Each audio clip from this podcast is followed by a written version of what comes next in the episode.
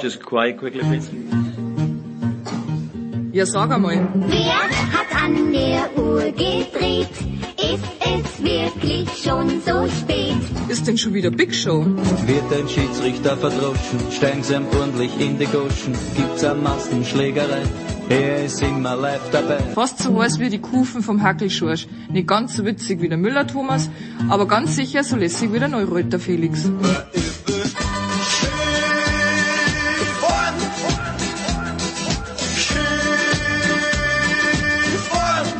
Hockt euch hin, vielleicht ein Weißbier oder zwei und auf jeden Fall ein paar Würst. Mit einem gescheiten Senf dazu. Muss kein Händelmeier sein. Kann aber. Plötzlich Müller vor dem Kasten, das Volk schreit Uwe, wie mir scheint. Da schießt der Müller knapp daneben, denn er war ja nicht gemeint. Die Big Show. Jetzt!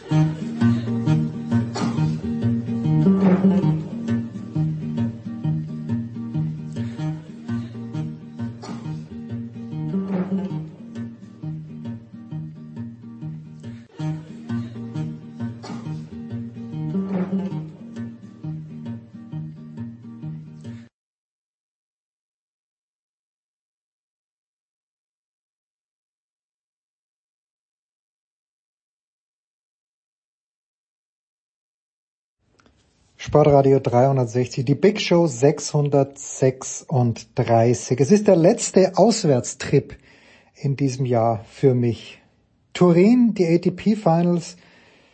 Ah, schön, aber anstrengend. Das kann ich ja sagen. Es dauert alles lang, aber es, die Tage sind noch deshalb lang, weil ich an unserem Magazin arbeite und ich weiß, ich quäle euch jede Woche damit, aber es gibt so viele gute Gründe, dieses Magazin zu bestellen. Steilpass.sportradio360.de mit Adresse, wo es hingeschickt werden soll, kostet 12 Euro plus Versand 1,55.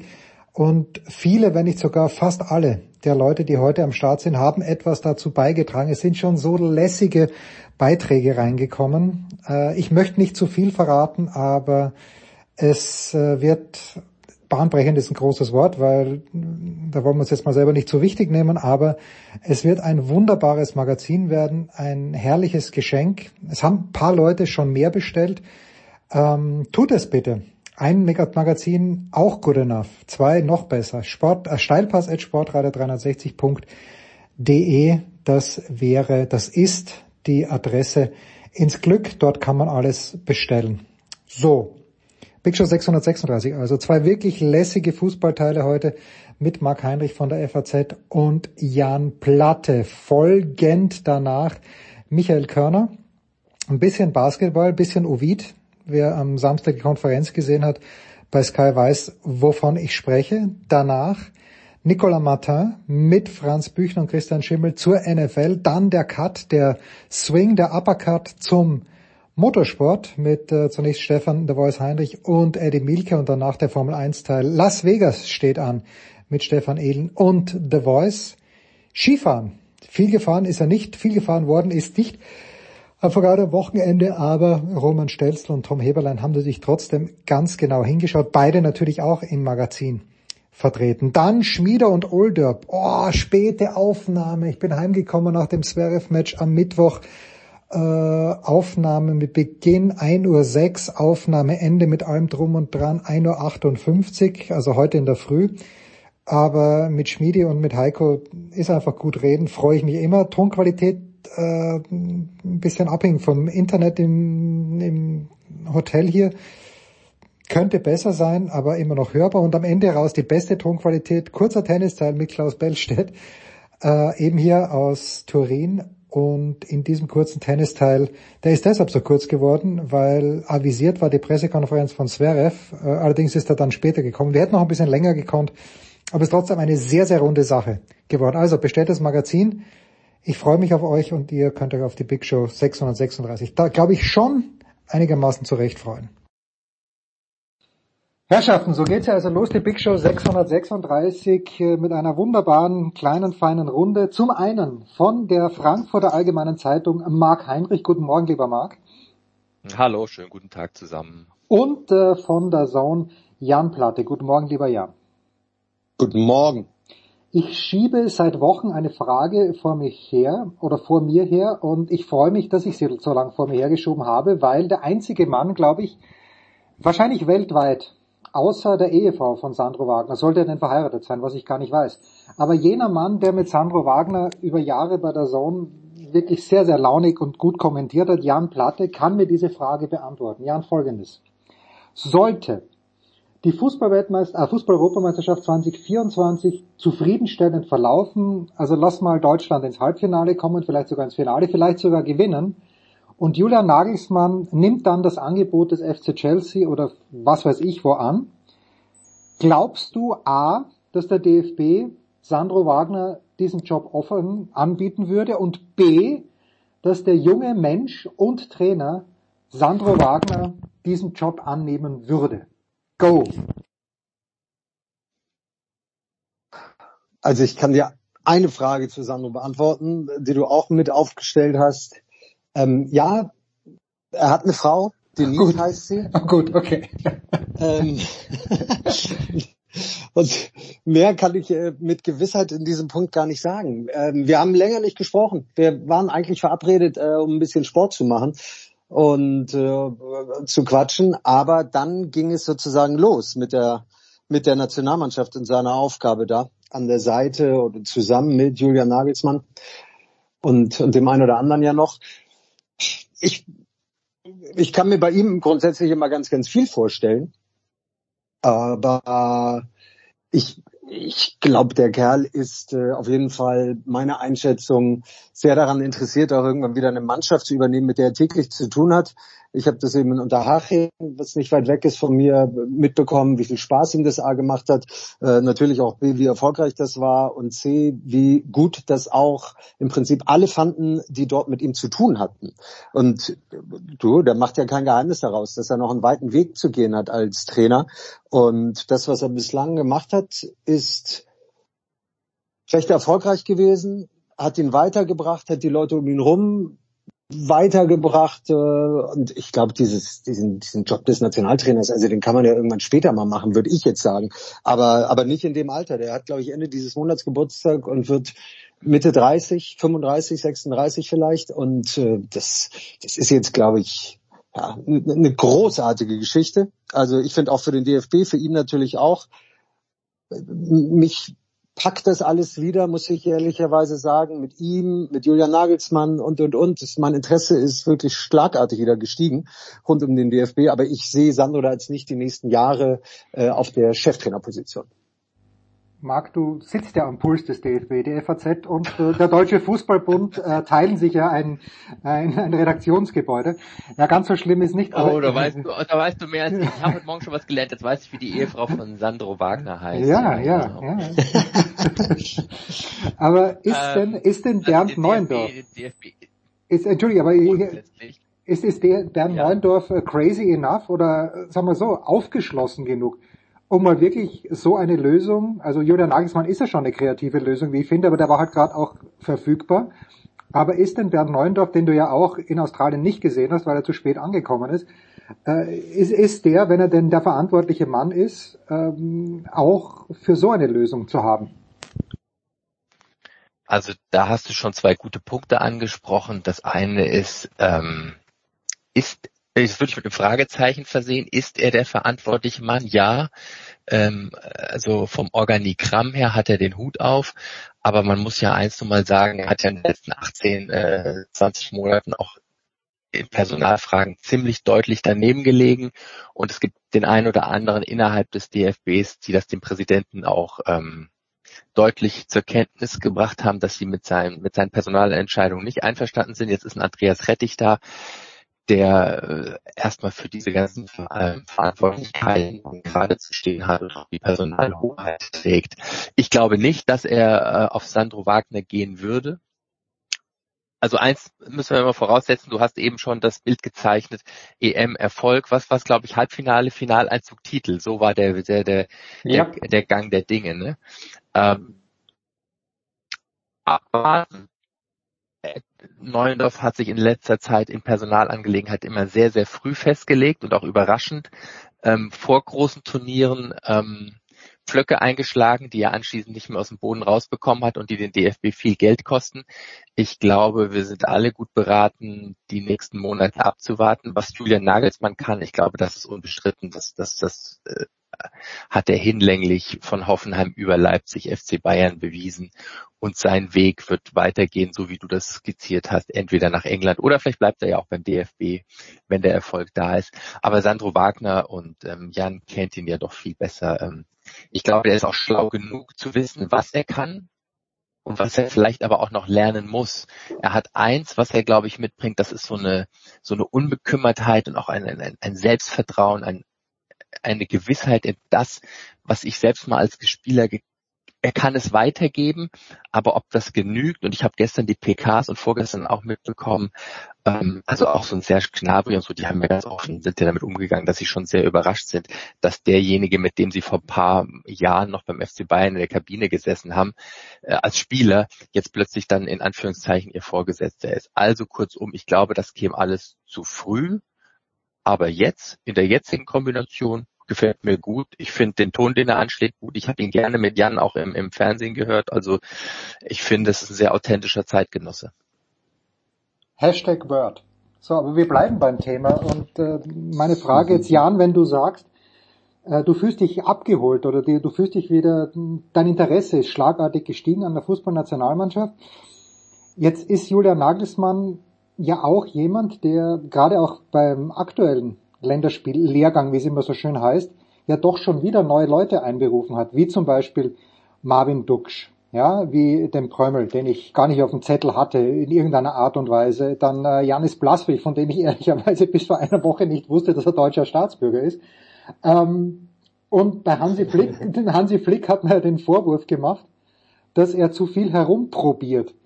Lässt man das Julian Nagelsmann einfach in dieser frischen, noch jungen Liebe durchgehen? Oder ist es wirklich so, dass das einfach mehr Sinn macht als das, was Hansi Flick in seiner späteren Phase, seiner insgesamt kurzen Phase probiert hat? Ich glaube, man kann es schwierig miteinander vergleichen. Diese Geschichte, die nicht ewig, nicht, nicht lang war bei Hansi Flick, aber die eben so ein paar ja, Unwuchten irgendwie mitgebracht hat, die, die hat dann die Akzeptanz auch für seine Entscheidungen recht klein werden lassen, aus verständlichen Gründen.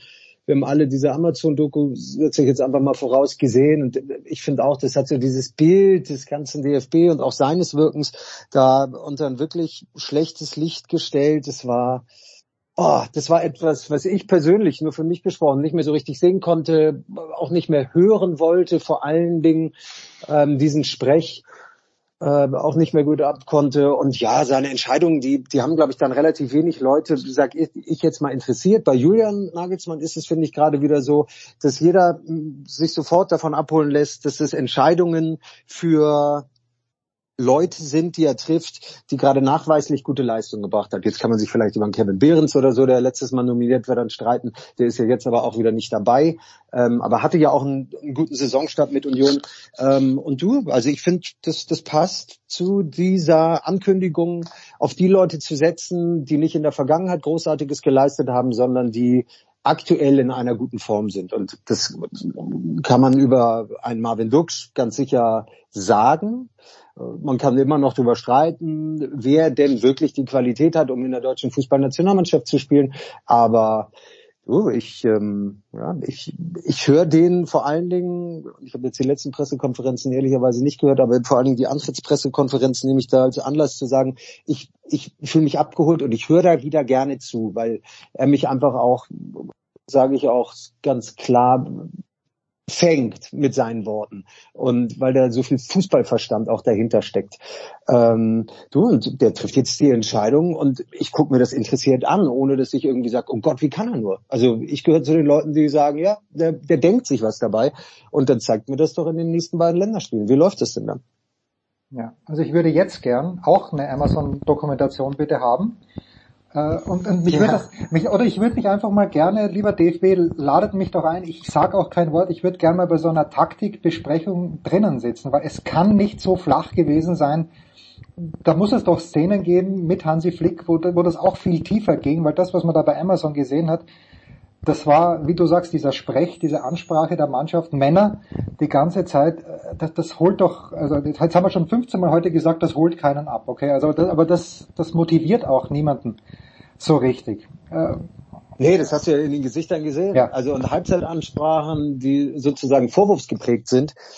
Oh, schwierig, ne? Wenn du zusammen irgendwie was erreichen willst. Aber das ist jetzt, also wie gesagt, ist jetzt auch eine alte Geschichte, aber aber ich glaube auch, die checken das. Und der ähm, Marc hat es angesprochen, auch schon die beiden in Kombination und ähm, Benny Glück da mit dabei und und und. Also ich glaube auch das ganze Team mit all den Erfahrungen, die sie ja auch zusammen gemacht haben. Und Sandro hat unter Julian gespielt. Sandro hat sicher auch bei Bayern ein bisschen was mitgekriegt, auch wenn er da jetzt nicht mit im Team war. Ähm, aber die kennen sich und ich glaube, die haben auch das Gespür dafür, wie man den anderen und Julian unterstützen kann. Ähm, und ich glaube, die kriegen eine gute Mischung hin. Und auch wenn der eine oder andere sagt, ist vielleicht ein bisschen komisch, die sind, äh, der, der Kerl der hat auch neulich noch vor ein paar Jahren mit mir Fußball gespielt und ist doch, äh, glaube mal ein paar Jahre älter als ich. So ein Akzeptanzproblem zumindest habe ich nie festgestellt bei irgendjemandem, als wir dann mit Sandro unterwegs waren, als wir in verschiedenen Fußballstadien waren, sondern ja, es ist, ob es ob es die Bayern-Spieler, also ob es dann ein Kimmich jetzt ist, ein Gnabry und und und, mag vielleicht hier und da ein bisschen merkwürdig sein, dass der jetzt sagt, komm, ihr lauft jetzt da lang, aber ich, ich glaube nicht, dass die letztendlich sagen, nee, das kann Sandro uns doch nicht sagen jetzt, sondern der, der, der Kerl steht halt für wirklich viel, auch wenn er noch sehr viel, noch, wenn er noch sehr jung ist und noch einen weiten Weg hat, ich sag's nochmal. Elephant in the room, wie man hier in Turin sagt, wenn man über die Straßen geht, nachts. Und das darf ich euch sagen, ich bin gestern Nacht, äh, es war, es wäre Pressekonferenz äh, kurz vor eins, ja, oder kurz vor Mitternacht, so, und dann äh, geht man halt raus und du bist allein auf den Straßen Turins. Ich habe 20 Minuten Marsch. Aber Elephant in the room äh, ist hier eigentlich wirklich eine sehr, sehr gängige gängige Floskel und äh, wird aber nicht zwingend Mark mit dem Namen Manuel Neuer hier verbunden in Turin, aus welchen Gründen auch immer. Aber die, diese Geschichte Manuel Neuer, wo es ja diese Verwerfungen gab, auch beim FC Bayern München, wie wir alle noch gut in Erinnerung haben, was antizipierst du, Marc? Ist das, oder was ist deine Einschätzung? Ist das jetzt eine große Geschichte, weil Ter Stegen ja im deutschen Fußballnationalteam jetzt nicht so unantastbar gut gehalten hat, wie es beim FC Barcelona tut? Oder wird das die große Meisterleistung vom Trainerteam von Julian Nagelsmann werden, dass sie das so hinmoderieren, dass alle happy sind, wie nach der Fußball-WM 2006, wo Oliver Kahn ja auch diese Kröte hat schlucken müssen, dafür halt dann das Spiel um Platz drei bekommen hat. Aber irgendwie hatte ich den Eindruck, dass das war dann trotz allem eine runde Sache mit der Lehmann-Geschichte. Wird 2024 in dieser Hinsicht, mein lieber Marc, auch eine runde Geschichte? Ja, du meinst, dann wird auch dieser Zettel gereicht beim Elfmeter. Oh ja, oh ja. Den hat aber ähm. Janis Blaswig in seiner Muttersprache geschrieben und den versteht keiner. Äh, ja, ähm, ja, echt, echt eine spannende Personalie. Also vor allem auch mit dieser Vergangenheit der beiden beim FC Bayern, Julian Nagelsmann und Manuel Neuer, die ja doch den ein oder anderen Zwist dann auch hatten. Ähm, ich vermag es nicht zu prophezeien. Ich halte äh, Nagelsmann für mutig genug, auch couragierte Entscheidungen zu treffen. Und das wäre eine, auf Testdegen zu setzen. Aber du hast vollkommen recht und du hast es so richtig äh, skizziert. Seine Leistungen beim Nationalteam waren jetzt nicht so fadengrade. Toller Torhüter, gut am Fuß, kann, er kann sich prima ins Spielaufbau mit einbinden. Ähm, wenn Manuel Neuer aber wieder in, in die Form kommt, die er vor seiner Verletzung gehabt hat, dann wird er für einen Konkurrenzkampf sorgen im Team und das ist, glaube ich, erstmal das Wichtigste, was für, für Nagelsmann, glaube ich, aus dieser Causa abzulesen ist. Da betteln zwei auf höchstem Niveau um den Platz eins. Keine Verwerfungen aufkommen zu lassen, das zu moderieren, finde ich, finde ich ein riesenspannendes Thema. Ähm, jetzt haben sie gerade mal zwei Länderspiele gehabt ohne Manuel Neuer. Er wird im neuen Jahr angreifen man muss gucken, wie steckt das weg? Er hat über zwölf Monate fast gefehlt, ähm, zehn Monate. Ich, ich, ich vermag es nicht zu prophezeien.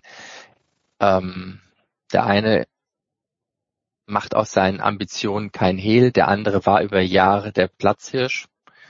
Ja, Elephant in the Room ist ein gutes Stichwort. Aber wie das, wie da die Münze geworfen wird oder wie sie, also wie sie geworfen wird, ja, aber wie sie fällt, kann ich dir, kann ich dir jetzt nicht ähm, auch nur in Ansätzen darlegen. Ich würde sagen, wenn wir auf allen Positionen so gut besetzt sind, ist auch keine Neuigkeit. Deutscher Torhüter. Wir haben mit Kevin Trapp hinten dran einen, der seit, das sehe ich ja aus nächster Nähe in Frankfurt, der wirklich seit Monaten auf Höchstform Leistung abliefert. Also da würde ich mir mal wenig, wenig Sorgen machen, was die EM 24 angeht. Das wird eher zwischenmenschlich ähm, vielleicht ein Thema in der Kabine, Fraktionsthema, Bayern auf der einen Seite. Sehr, sehr spannend, sehr, sehr spannend. Wenn wir noch die eine oder andere Sendung bis dahin bestreiten, bis die EM stattfindet. Äh, Jan, ganz kurz noch, vielleicht im ersten Teil. Du hast Eins ja, will ich noch anschieben. Ja, ich bitte, glaube, bitte. Ähm, Manuel, Manuel Neuer geht in diesem Winter nicht Schneeschuhwandern am Tegernsee, da bin ich mir ziemlich sicher. wie man auch so ungeschickt sein kann, als erwachsener Leistungssportler sich, naja, okay, das ist was anderes. Äh, Jan, ganz kurz noch im ersten Teil. Ähm, du hast Marc-André Ter Stegen auch beim FC Barcelona als Kommentator bei der Zone über Jahre jetzt begleitet und es sind irgendwie zwei verschiedene Menschen, die da sind. Ist es, äh, ist es das Selbstvertrauen, das er bei Barcelona hat, das er im deutschen Nationalteam eben nicht haben kann, weil er da eben nicht gesetzt ist? Was ist für dich der große Unterschied zwischen Ter Stegen Barcelona und Ter Stegen Deutschland?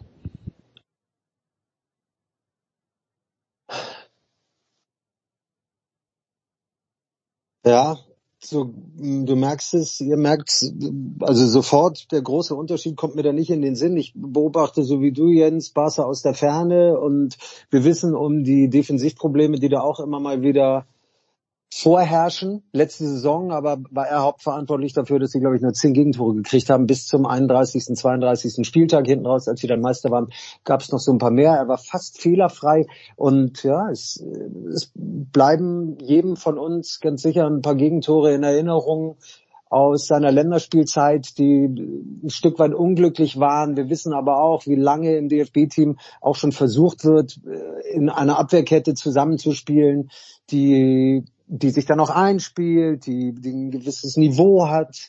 Ähm, es wurde so viel hin und her geschoben da, dass er da, würde ich sagen, auch so ein Stück weit äh, drunter gelitten hat, äh, in Anführungsstrichen.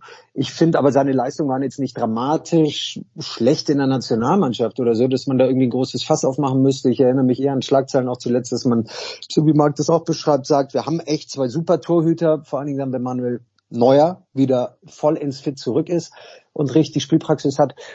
Es gab neulich, du Jens, du hast den Klassiker wahrscheinlich gesehen, auch so ein Schuss von Jude Bellingham, wo alle sagen, den muss er eigentlich halten und über den er möglicherweise auch sagt, normalerweise fische ich den raus. Also Fehler gibt's bei beiden, äh, also beim Testing in Barcelona, bei Testing im DFB-Team. Aber das ändert nichts daran, dass er ein herausragend guter Torhüter ist. Aber ich würde sagen, er hat sich bei der Nationalmannschaft so ein bisschen damit eingereiht in diese wahnsinnige Wechselhaftigkeit, die wir die letzten Turniere über ja auch gesehen haben, wo es dann maximal ein gutes Spiel während der Gruppenphase gab und danach waren die Turniere dann ja im Prinzip auch schon vorbei.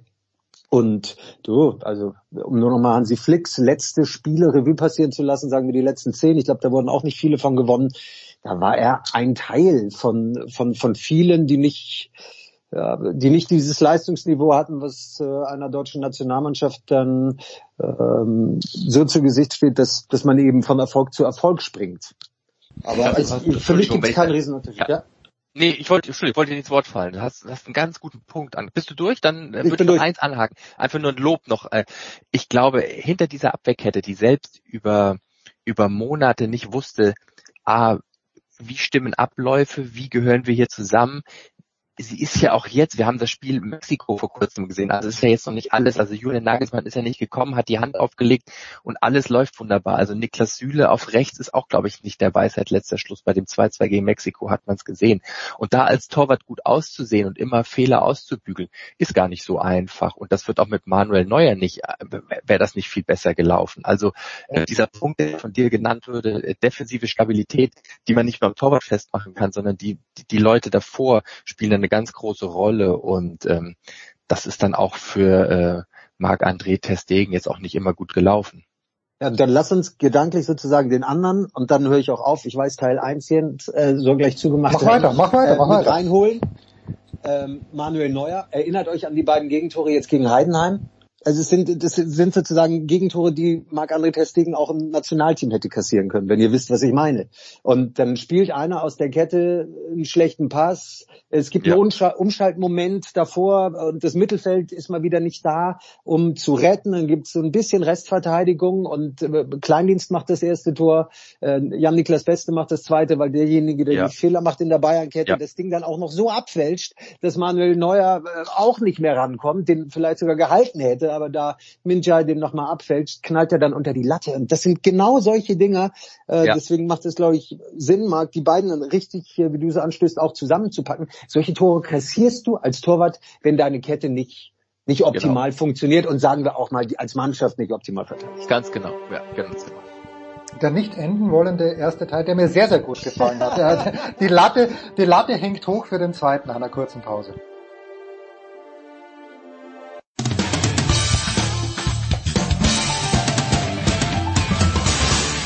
Ja, hallo, hier ist Horst Rubisch. Sie hören jetzt Sportradio 360. Ich wünsche Ihnen viel Erfolg, viel Spaß und einen schönen Tag.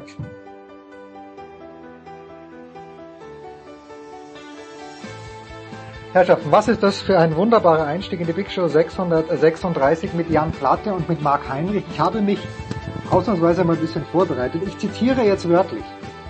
Für das Vertrauen, das ich hier jederzeit gespürt habe, bin ich sehr dankbar. Trotzdem fühlt es sich richtig an, wenn jetzt eine Veränderung passiert. Manchmal hilft einer Mannschaft eben doch ein anderes Gesicht, eine andere Art der Ansprache, um eine Entwicklung auszulösen. Das sind jetzt nicht die Worte von Bo Svensson, hätten sie aber sein können, Marc, das sind die Worte von Urs Fischer, wie er sich von Union Berlin verabschiedet hat. Und ich weiß nicht, welche Emotion ich mit diesem Abschied verbinde. Also Union Berlin ist mir völlig wurscht. Ja, aber ich meine jetzt nur Emotion im Sinne von, ich hätte mir eigentlich gedacht, dass der Kader von Union Berlin viel zu gut aufgestellt ist, als dass die ernsthaft gegen den Abstieg in, in sagen wir mal fünf, sechs, vielleicht zehn Spieltagen spielen müssen und dass sich das wieder irgendwie einrenkt. In Mainz ist es eine andere Geschichte. In Mainz geht es, glaube ich, wirklich ums Überleben und da sind natürlich viele Dinge zusammengekommen, die nicht funktioniert haben. Aber hättest du dir auch vielleicht ein kleines bisschen gewünscht, dass jetzt diese sogenannten Mechanismen des Spielbetriebs in der Fußball-Bundesliga in Berlin vielleicht ein kleines bisschen länger außer Kraft gesetzt worden wären? Ach, das ist ja, also diese Bundesliga-Standort wie alle 18 anderen auch, ne? Und ähm, man guckt sich eine, so eine, eine Entwicklung eine gewisse Zeit an, jetzt 14 Spiele nicht gewonnen. Ja, gedacht hätte, also ich zwei Sachen, ich hätte es nicht für möglich gehalten, dass diese Mannschaft, die ja auch sehr gut in die Saison gestartet ist, ich glaube drei Spiele zu Beginn gewonnen, auch immer drei oder vier äh, Tore geschossen. Behrens wurde eben schon mal genannt im Zusammenhang mit der Nationalmannschaftsnominierung unter Nagelsmann, haben auch einen Stürmer hervorgebracht, der da plötzlich punktete. Ähm, äh, eine ganz, eine ganz grotesk schlechte Entwicklung da, die sich da bei Union vollzieht. Und ähm, klar, es, es, es hat so ein bisschen die An oder manchmal denkt man immer, es hat diese Anmutung, es ist so ein Standort wie wie wie der SC Freiburg, wie so eine wie so eine kleine Oase und dort kann ja auch Christian Streich schalten und walten und man geht im Zweifelsfall auch mit ihm oder ist in der Vergangenheit auch einen Schritt zurückgegangen. Ich bin mir sicher, dass so viel Geld in diesem Sommer in den Kader gesteckt wurde, in die Verpflichtungen Gosens, Bonucci, Volland, ähm, da hat sich das Gehaltsniveau derart drastisch entwickelt. Du musst jetzt irgendwie sehen, dass du wenigstens über Platz drei in der Champions League äh, Vorrunde noch die Europa League rettest, dass du im nächsten Jahr nach der Winterpause noch irgendwie europäisch vertreten bist. Und dann, Union hat immer gesagt, wir spielen gegen den Abstieg. Man mag drüber geschmunzelt haben. Ich habe drüber geschmunzelt. Wir alle. Ich erinnere mich an mein Tippspiel, was ich äh, im, im Spätsommer gemacht habe. Ich glaube, da war Union wieder unter den Top 5, gerade mit den Transfers. Ähm, welche, welche Option hat der Club nach dieser Negativentwicklung jetzt? Was kann er machen? Es ist die Länderspielpause. Er hat die Möglichkeit, jetzt mit den Spielern einen Ticken intensiver zu arbeiten, die, die zumindest da sind. Zuletzt haben sie nur englische Wochen gehabt, fortwährend. Es gab keinen geregelten Trainingsbetrieb mehr in, in Mannschaften, die auch international im Einsatz sind. ähm, ich, ich halte Urs Fischer nach wie vor für einen guten Trainer und auch die Art und Weise, wie er jetzt seinen Abgang, es war keine Entlassung, es war keine Trennung, es war, es war einfach so wie ich ihn als, als Trainer in den letzten Jahren, wenn ich, wenn ich ihn bei Union oder wenn er in Frankfurt war, erlebt habe, ein honoriger, angenehmer Zeitgenosse, dem jetzt ein bisschen die Handlungsoptionen gefehlt haben. Er hat einfach, er, er hat kein, keinen Weg gefunden, diesen Abwärtstrend zu stoppen. So. Und was macht dann ein Oliver Runert? Was macht eine Union, eine Union Vereinsführung? Was kann sie machen? sie, sie, sie muss wahrscheinlich diesen Schritt gehen in der Hoffnung, damit sowas wie ein Stoppschild zu setzen, ein Turnaround zu schaffen und dass man trotzdem im Guten auseinandergeht, spricht eigentlich für beide Seiten, finde ich. Da ist, das ist sehr,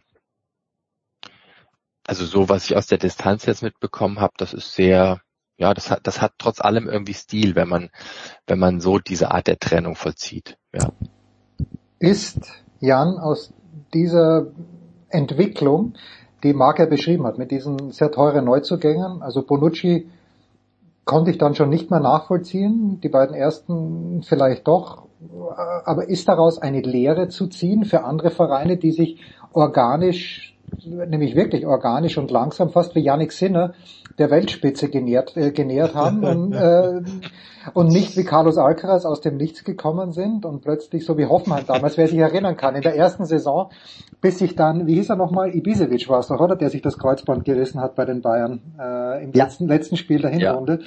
Danach war ja. die Herrlichkeit von Hoffenheim auch vorbei. Aber wirklich, also Union Berlin mit Janik Sinner zu vergleichen, das gefällt mir gut, da klopfe ich mir jetzt selbst ein bisschen auf die Schulter.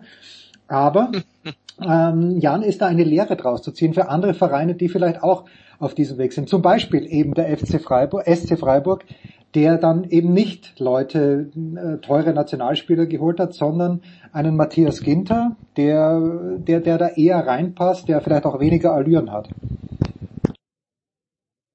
Also ich glaube, der SC Freiburg Punkt eins handelt nur nach seinen eigenen Prinzipien und guckt nicht äh, nach links oder rechts, wo sie irgendwie sonst was für Lehren draus ziehen können. Ich muss sagen, Union Berlin ähm, hat ja so eine großartige Entwicklung, was den Erfolg angeht, in den letzten Jahren hingelegt, dass sie eigentlich sicher ein Stück weit, ich sag mal, treu geblieben sind. Es gab ja immer schon den Versuch, Jens, auch prominente Leute zu holen in den letzten Jahren. Isco, oh ja, ist Isco, ja, ja, umgedreht ja, ja, letzten Sommer, vorletzten Sommer, aber Bonucci ist geblieben. Ich finde Bonucci zu holen tatsächlich großartig. Also ähm, auch wenn es jetzt nicht so wahnsinnig gut funktioniert hat und der Kerl halt recht wenig im Training gewesen ist, glaube ich, bevor er dann nach Berlin gekommen ist, ähm, finde ich den auch vom Namen her, auch von der Idee her, mit dem mit dem Wissen Champions League zu spielen, so jemanden zu haben, der dann ähm, die Diogo Lights, die die Jeckels, die Knoches einfach nochmal mitnimmt und sagen kann, schon passt auf Jungs, ähm, ich kann euch ein paar Tipps geben aus erster Hand, finde ich die Idee grundsätzlich gut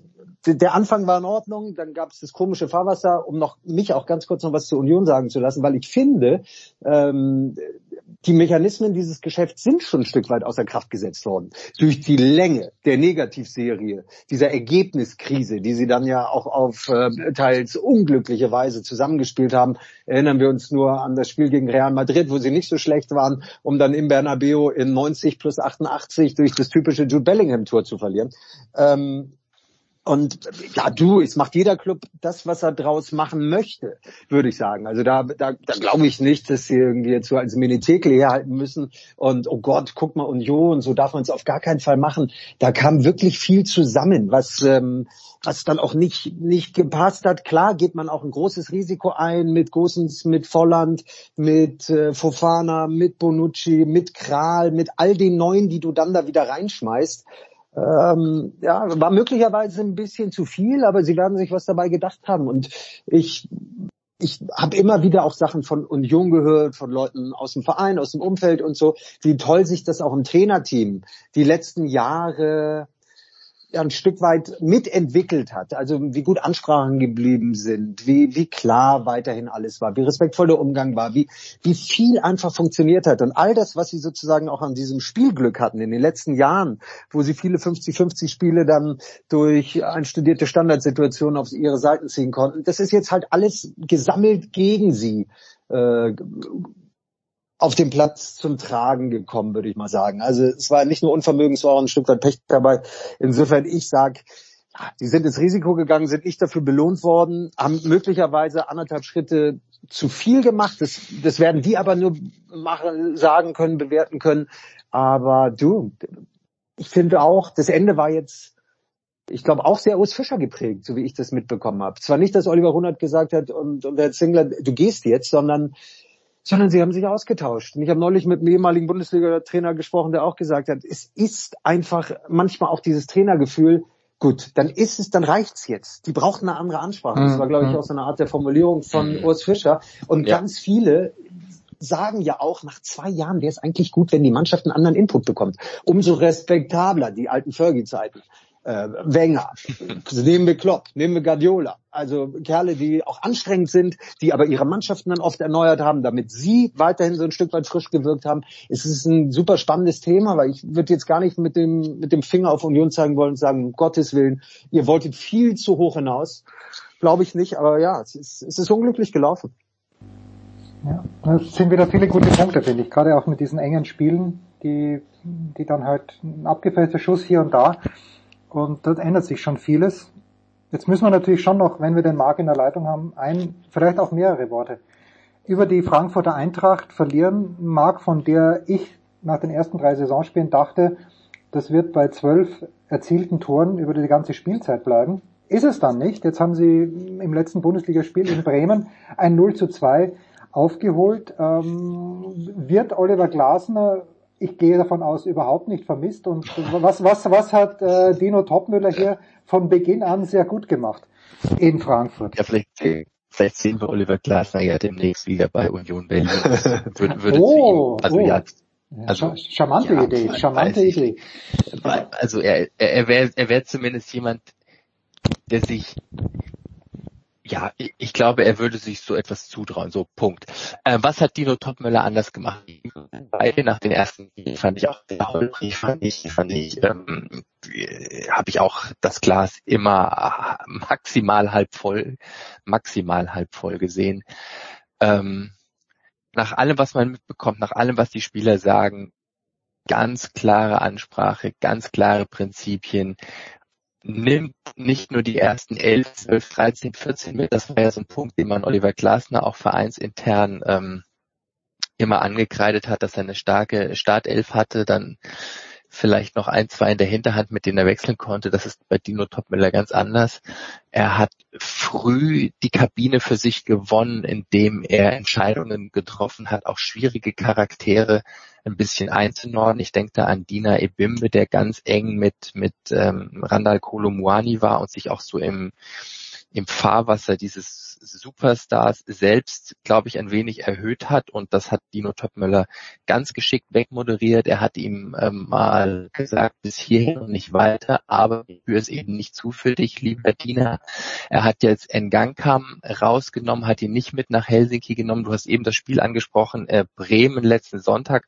Ich war mit in Helsinki und das war, es war wirklich kein, es war, waren keine einfachen Begleitumstände. Du gehst so aus dem ja schon aus dem irgendwie sch sch gefühlt schlechten äh, Frankfurter Wetter weg in nach Finnland, wo es wo es noch viel, viel schlechter war, wo du auf Kunstrasen spielst, wo du spät abends gefordert bist, wo du Reisestress hast, ähm, hast dich dort mehr schlecht als recht, so 1-0, also es war, war, war ein rechtschaffener Arbeitssieg in Anführungszeichen. Und dann gehst du nach Bremen liegst 0-2 hinten, aber wechselst wieder, wechselst wieder gut. Ah, Mario Götze habe ich vergessen. Mario Götze ist auch jemand, der, glaube ich, am Anfang gedacht hat, um Gottes Willen, was machen die hier eigentlich mit mir? Die haben mir alle meine Buddies verkauft. Die haben mir vorne den Muani weggenommen, die haben mir den Lindström weggenommen. Hinter mir war Chipril So, mit dem ich ähm, gut harmoniert habe. Was soll ich denn jetzt hier eigentlich? Der war auch unzufrieden. Das hat er auch mit Kamada hat er sich auch gut verstanden. Mit Kamada, mit Kamada, mit Kamada, der Berater von, also ja, die Seite Mario Götze hat mit Engelszungen auf die Clubführung eingeredet. Bitte, bitte, bitte seht zu, es sah ja im Sommer so aus, als könne Daichi Kamada sich die Clubs aussuchen, wo er hingehen will. Eine Tür nach der anderen ging zu und dann ist er jetzt in Italien gelandet, Serie A, bestimmt nicht ähm, bei Lazio, ähm, bei, bei, bei dem Top-Pick. Und als das noch offen war, gab es gerade von der Seite Mario Götzes wirklich versuche, dass die Eintracht Kamada wieder einfängt und ihn wieder zurückholt. Also, das hat nicht funktioniert. Mario Götze war über sich unzufrieden. Das hat man auch in seinem Spiel gemerkt. Viel gemeckert, gelbe Karten, Sperren. Ähm, und da ist Dino Topmöller, um da wieder zurückzukommen, erstaunlich ruhig geblieben in all dieser Aufgeregtheit. Er war bestimmt auch mit anderen äh, Voraussetzungen oder er ist von anderen Voraussetzungen ausgegangen, als er im Sommer unterschrieben hat. Dann hieß es immer Lindström oder Muani, maximal einen davon geben wir ab. Wenn wir schon Kamada und Endika verlieren, plötzlich waren sie alle weg. Und dafür, dass er noch nie eine Mannschaft als erster Mann geführt hat, sondern hinter Nagelsmann der zweite war. Gut, er hat sie geführt in Luxemburg. Guck mal, das, das ziehe ich zurück. Aber jetzt nicht in, in diesem Scheinwerferlicht. Ähm, er macht das mit einem klaren inneren Kompass, den er ganz offensichtlich für sich hat. Das spürt die Mannschaft. Das spiegelt sich wieder in der, in der Art und Weise, wie sie miteinander arbeiten. Aber man muss auch sagen, es ist alles momentan sehr, sehr volatil und wackelig.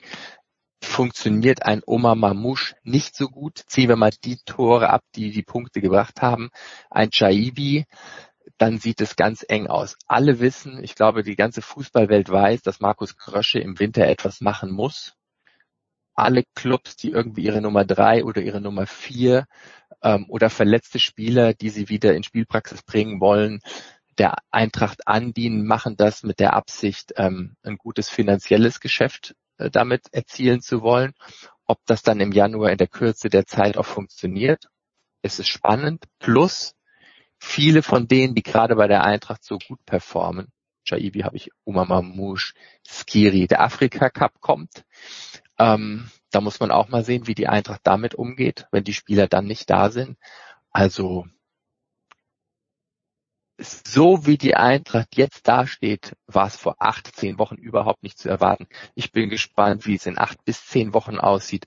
Und wenn dann noch vorne im Sturm was passiert, die Abwehr ist, Abwehr ist, ist, ist stabil. Trapp habe ich eben in dem anderen Part angesprochen.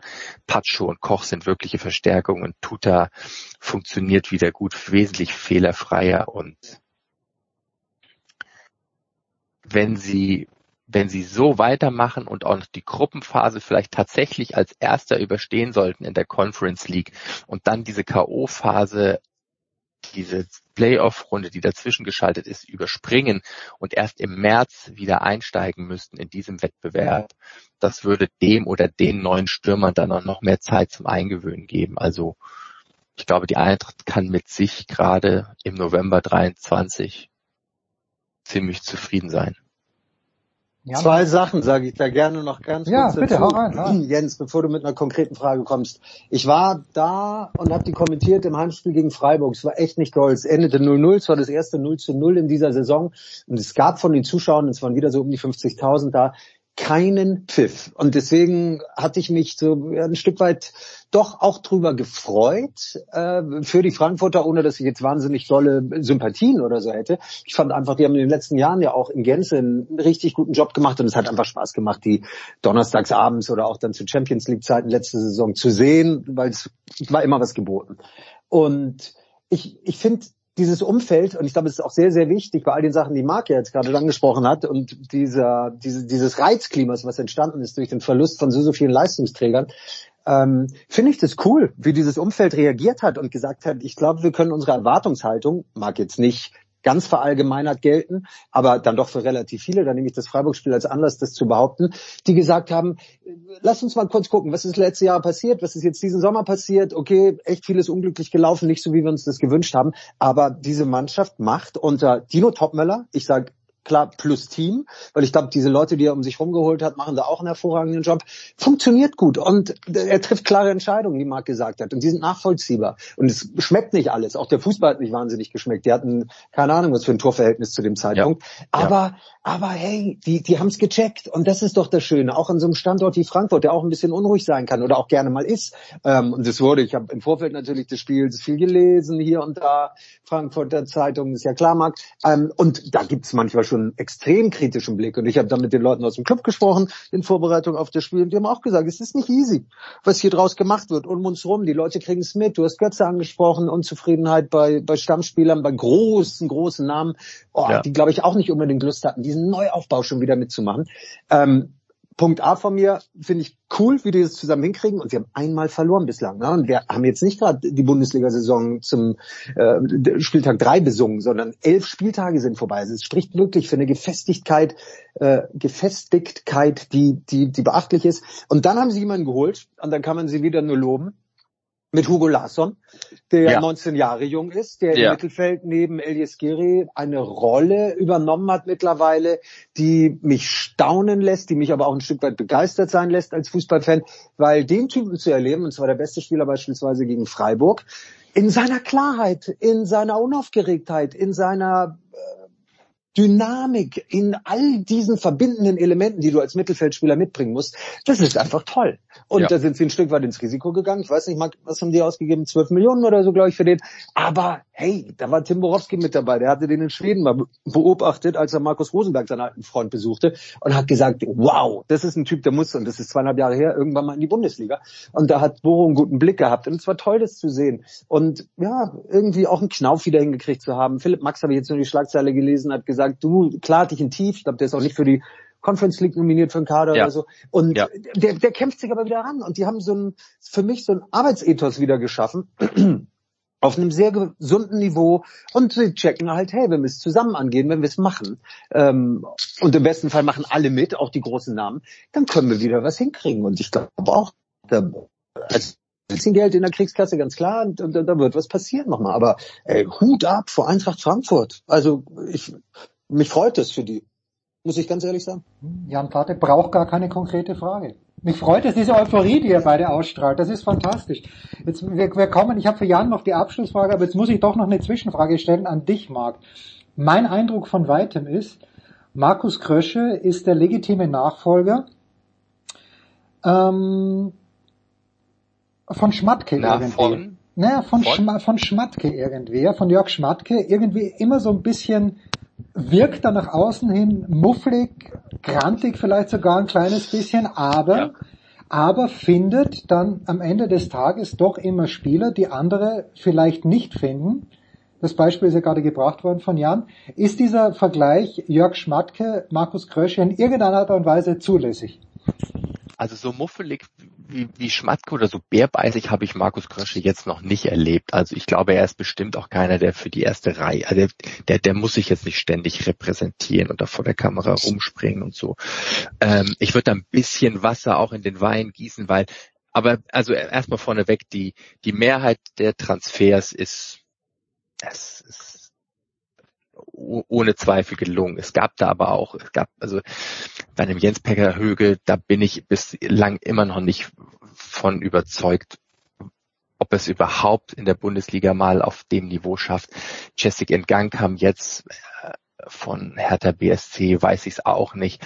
Wir hatten ähm, letztes Jahr die Idee, als Philipp Kostic gegangen ist und dann sollte Pellegrini ihn ersetzen. Das hat nicht so funktioniert. Wir hatten das Silver bei der Eintracht, als er gegangen ist. Dann kam ähm, Lammers.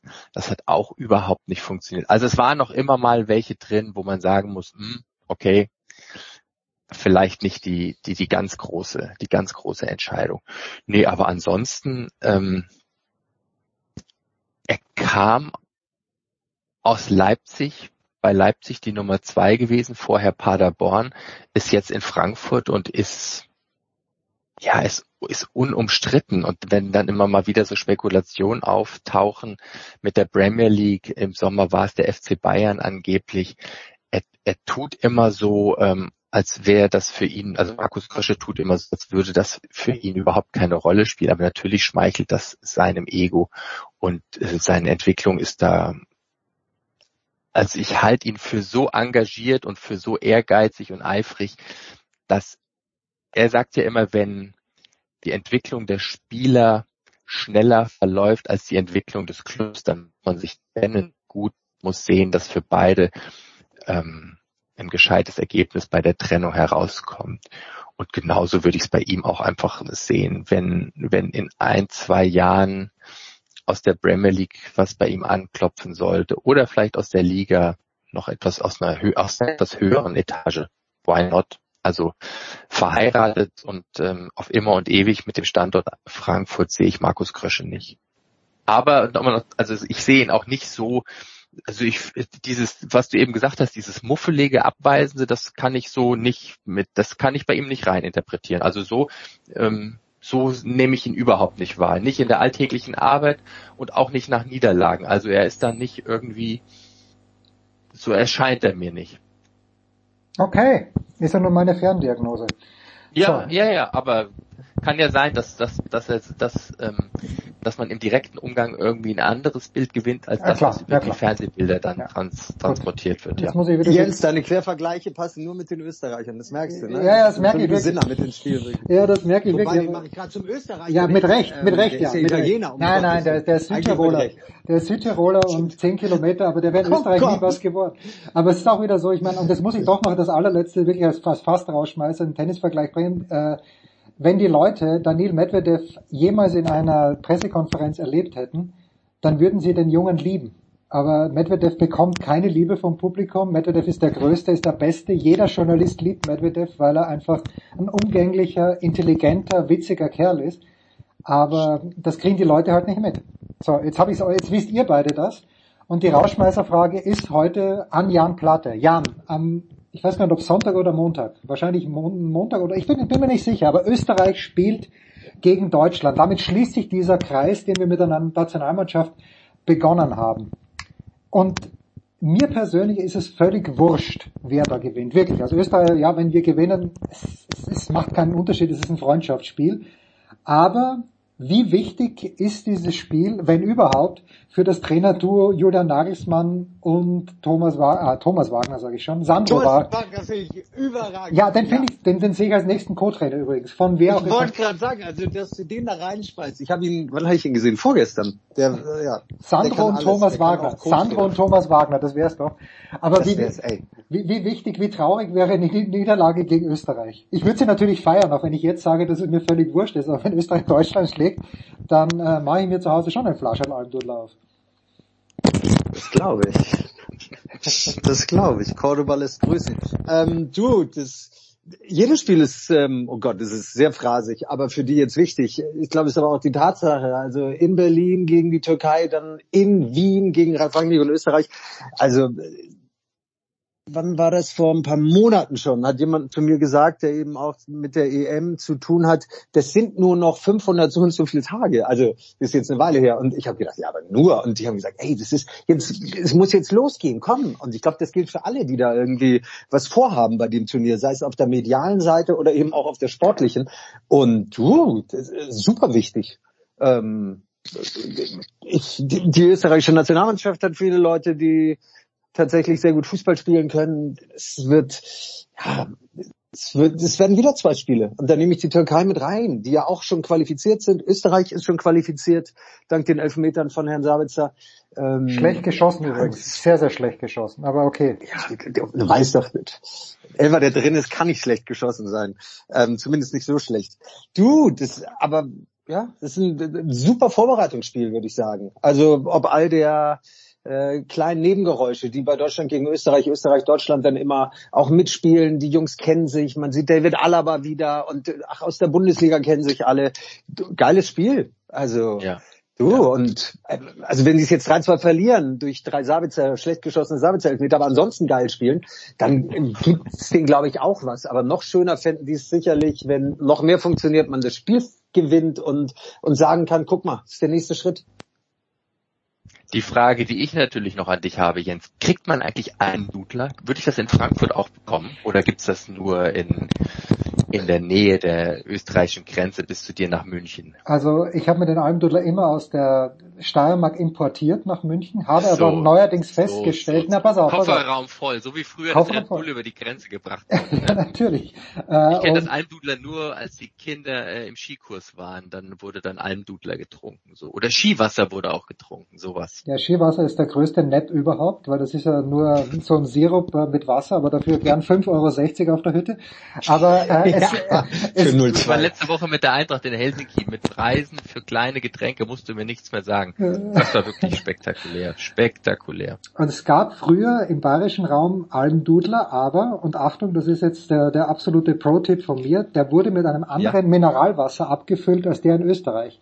Und zwar mit einem Mineralwasser, das mehr Kohlensäure hatte als der Original-Almdudler. Mittlerweile aber, zumindest im Münchner Raum, wer in den Rewe Getränkemarkt geht, bekommt dort Originalflaschen Almdudler mit dem original österreichischen Almdudler. Also wir sind hier heute die kleine Service-Ecke mit Jan Plate Tipptopp. und mit Marc Heinrich. Ich bedanke mich ganz, wir sehen ganz uns ja herzlich. vielleicht irgendwann mal wieder rund um irgendein Event in München und dann trinken wir zusammen ein Almdudler in diesem schönen Café, wo wir äh, Ich bringe den Almdudler mit. glaube ich, wo In wir Anfang Schwabing, des ja, ja. Jahres saßen. Münchner Freiheit. Ja, okay, gerne. Münchner Freiheit. Großartig. Kurze Pause in der Big Show Dann kann ich jetzt zum 636. Zahnarzt gehen, oder? Mach das bitte. Durch? Du musst du, ja? Geh bitte zum Ja? Zahnarzt. Pause. Jens, gib ihm die Nummer von Thomas Wagner. Weiß nicht, ob er die hat. Das, das werde ich Dann machen. kann der sich nämlich überlegen, ob der es mit Sandro zusammen macht nach der EM.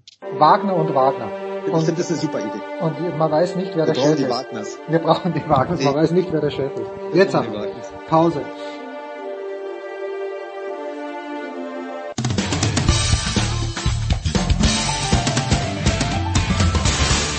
Hallo, hier ist Regina Heinrich und ihr hört Sportradio 360.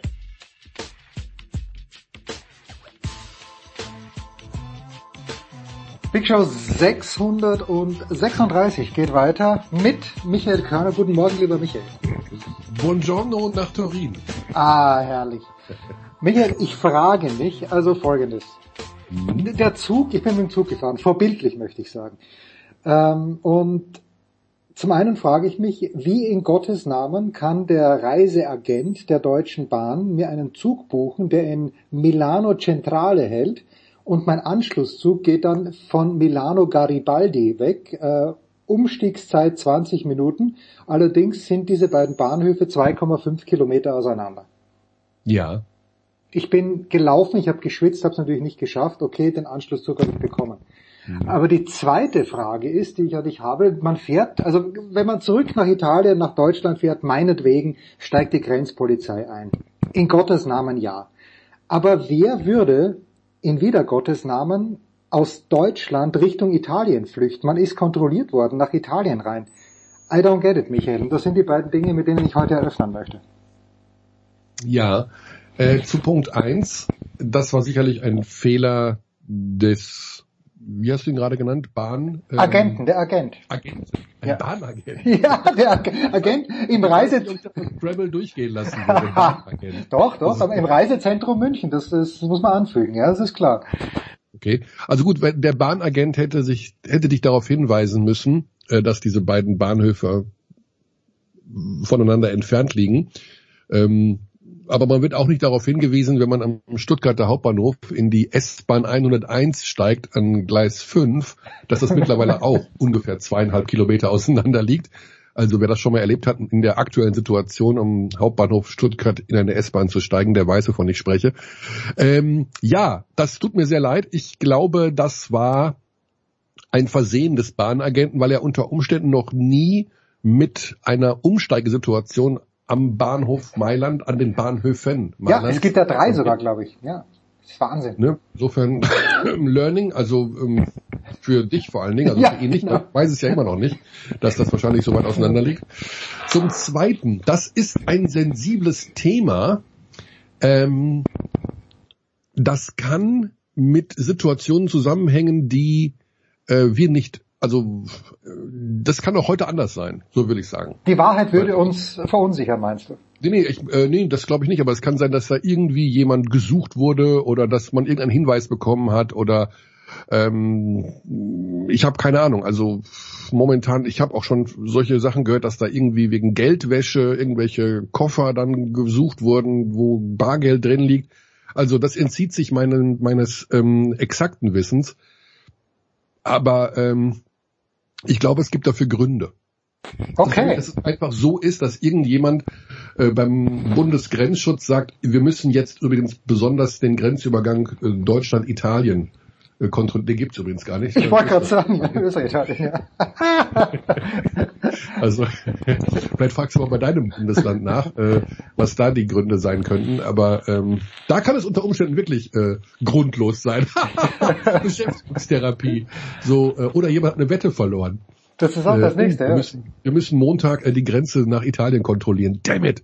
Wette verloren. Also bei euch bin ich ja, da bin ich eher skeptisch, dass es da, äh, da, da würde ich jetzt sagen, da gibt's dann eher, ähm, also no offense in dem Fall, aber äh, das könnte die etwas sinnlosere Variante sein, ja. Ja, davon gehe ich aus. Apropos Geldwäsche.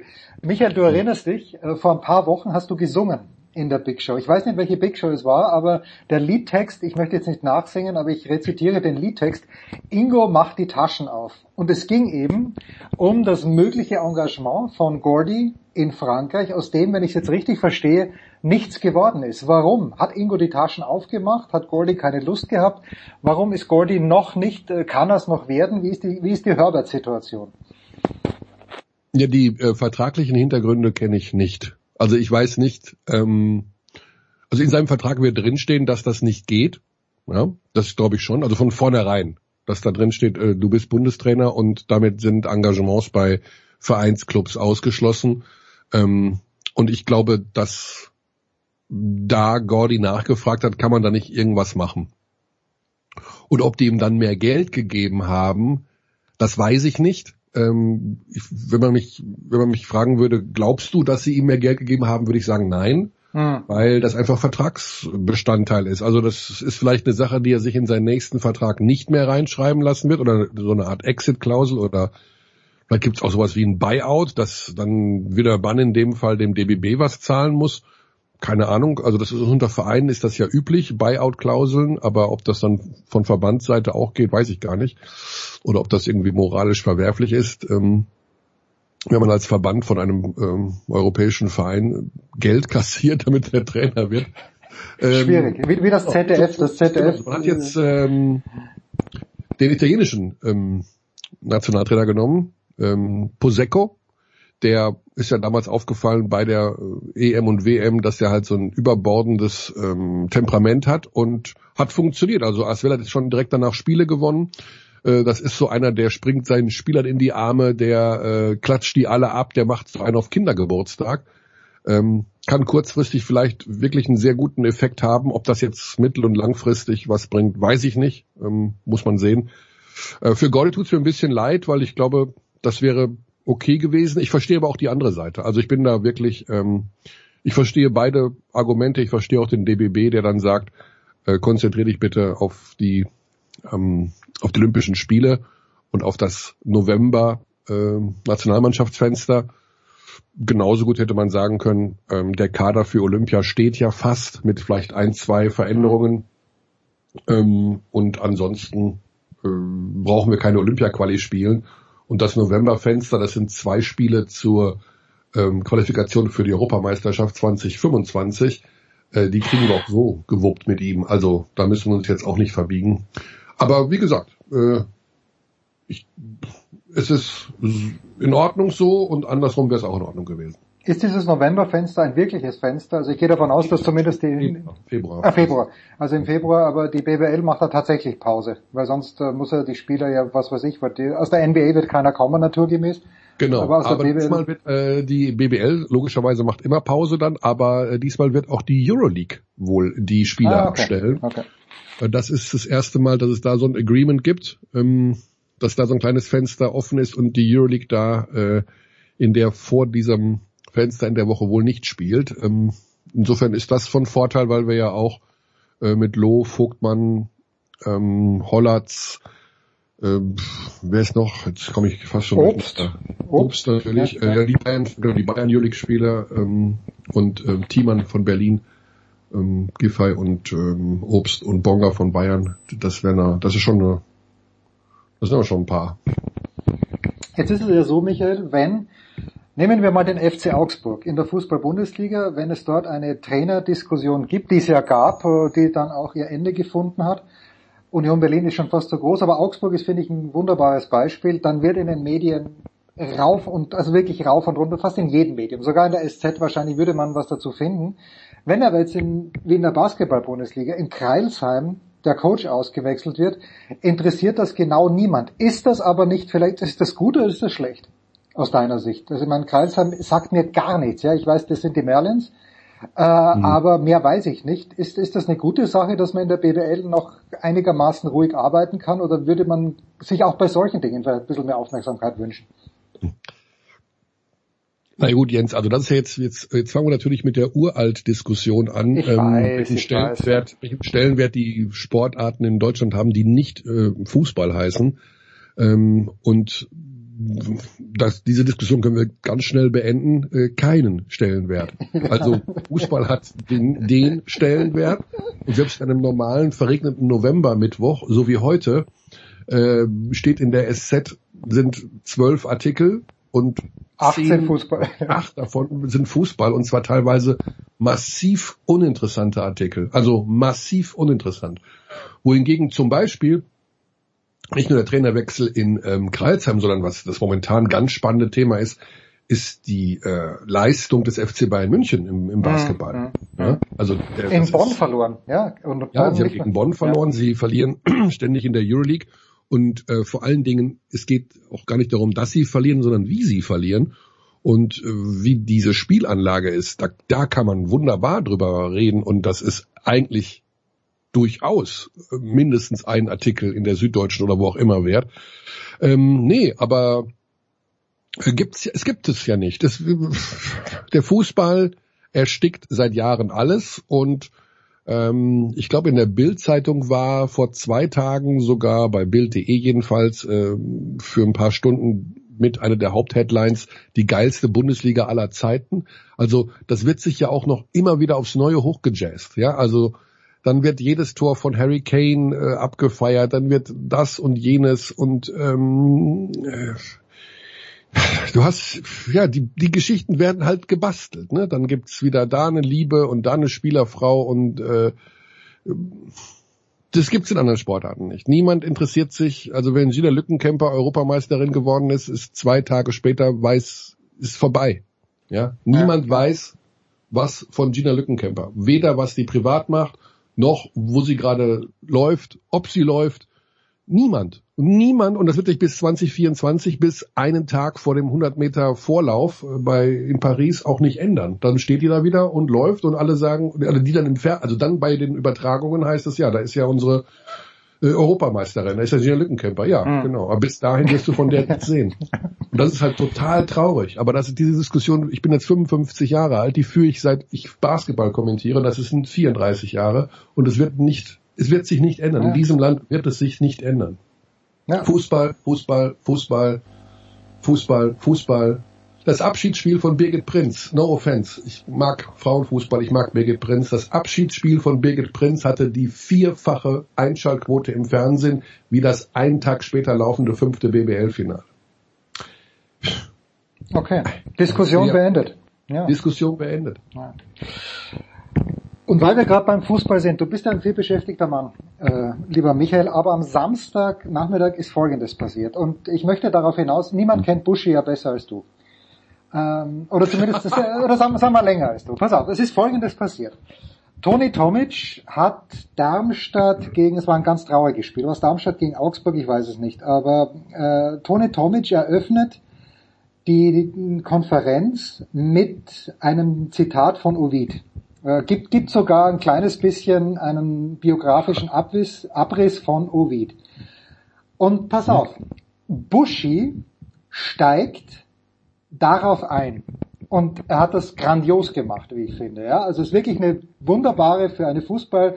Äh, Götze wusste gar nicht, wie ihm geschieht, ist dann auch wunderbar eingestiegen. Aber, aber Buschi war der Erste, der, der sofort darauf Bezug genommen hat und äh, es auch noch wirklich sinnstiftend erweitert hat, wie ich finde. Meine Frage an dich ist, glaubst du, dass Frank Buschmann davon mhm. wusste, dass Toni Tomic so einsteigt und sich in irgendeiner Art und Weise vorbereitet hat Oder ist Buschi einfach so breit aufgestellt, dass er sowas aus dem Ärmel schüttelt, dass er einfach ein Ovid-Zitat und dann noch ein bisschen weiter strickt und es, es war wirklich, es war fast Bildungsfernsehen. Okay, also meine allererste Eingebung ist, dass er darauf auf gar keinen Fall vorbereitet ist. Äh, ich weiß jetzt nicht, wie er es, ich müsste es mir anhören, wie er es fortgeführt hat, wenn er das Ovid-Zitat von ähm, Tony verlängert hat. Ja, also dass es auch wieder ein weiteres Ovid-Zitat war. Dann ist er zu 100 Prozent vorbereitet gewesen. Wenn er es aber mit eigener philosophischer Betrachtung verlängert hat, dann ist er auf gar keinen Fall vorbereitet gewesen. Nein, ich glaube, er hat es ein bisschen. Ist aus, also Buschi ist ein sehr intelligenter Mensch. Natürlich. Aber ich glaube nicht, dass er aus dem Nichts äh, ein Ovid-Zitat einfach an ein anderes Ovid-Zitat dranhängen Also ich, würde. also ich natürlich, man hätte es aufnehmen müssen und dann nochmal anschauen, aber sowas, sowas mache ich nicht. A, bin ich technisch dazu nicht in der Lage, B, habe ich weder Muße noch Zeit, aber ich glaube, er hat es dann noch ein bisschen weitergeführt. Und das ist ja dann wirklich ein Plädoyer für die Allgemeinbildung. Oder liebe junge Menschen da draußen, es ist gut zu wissen. Und ich, ich bin erst in letzter Zeit konfrontiert worden mit Ovid, weil meine Tochter ihre ähm, ihre Seminararbeit schreibt über Augustus und Ovid hat Augustus in den Fasti, wie wir alle wissen, ja beschrieben. Aber ich fand das echt stark und für mich ist das äh, auch, auch wie Buschi das fortgeführt hat, sowieso der Einstieg von Toni großartig, aber Buschi dann die Fortführung.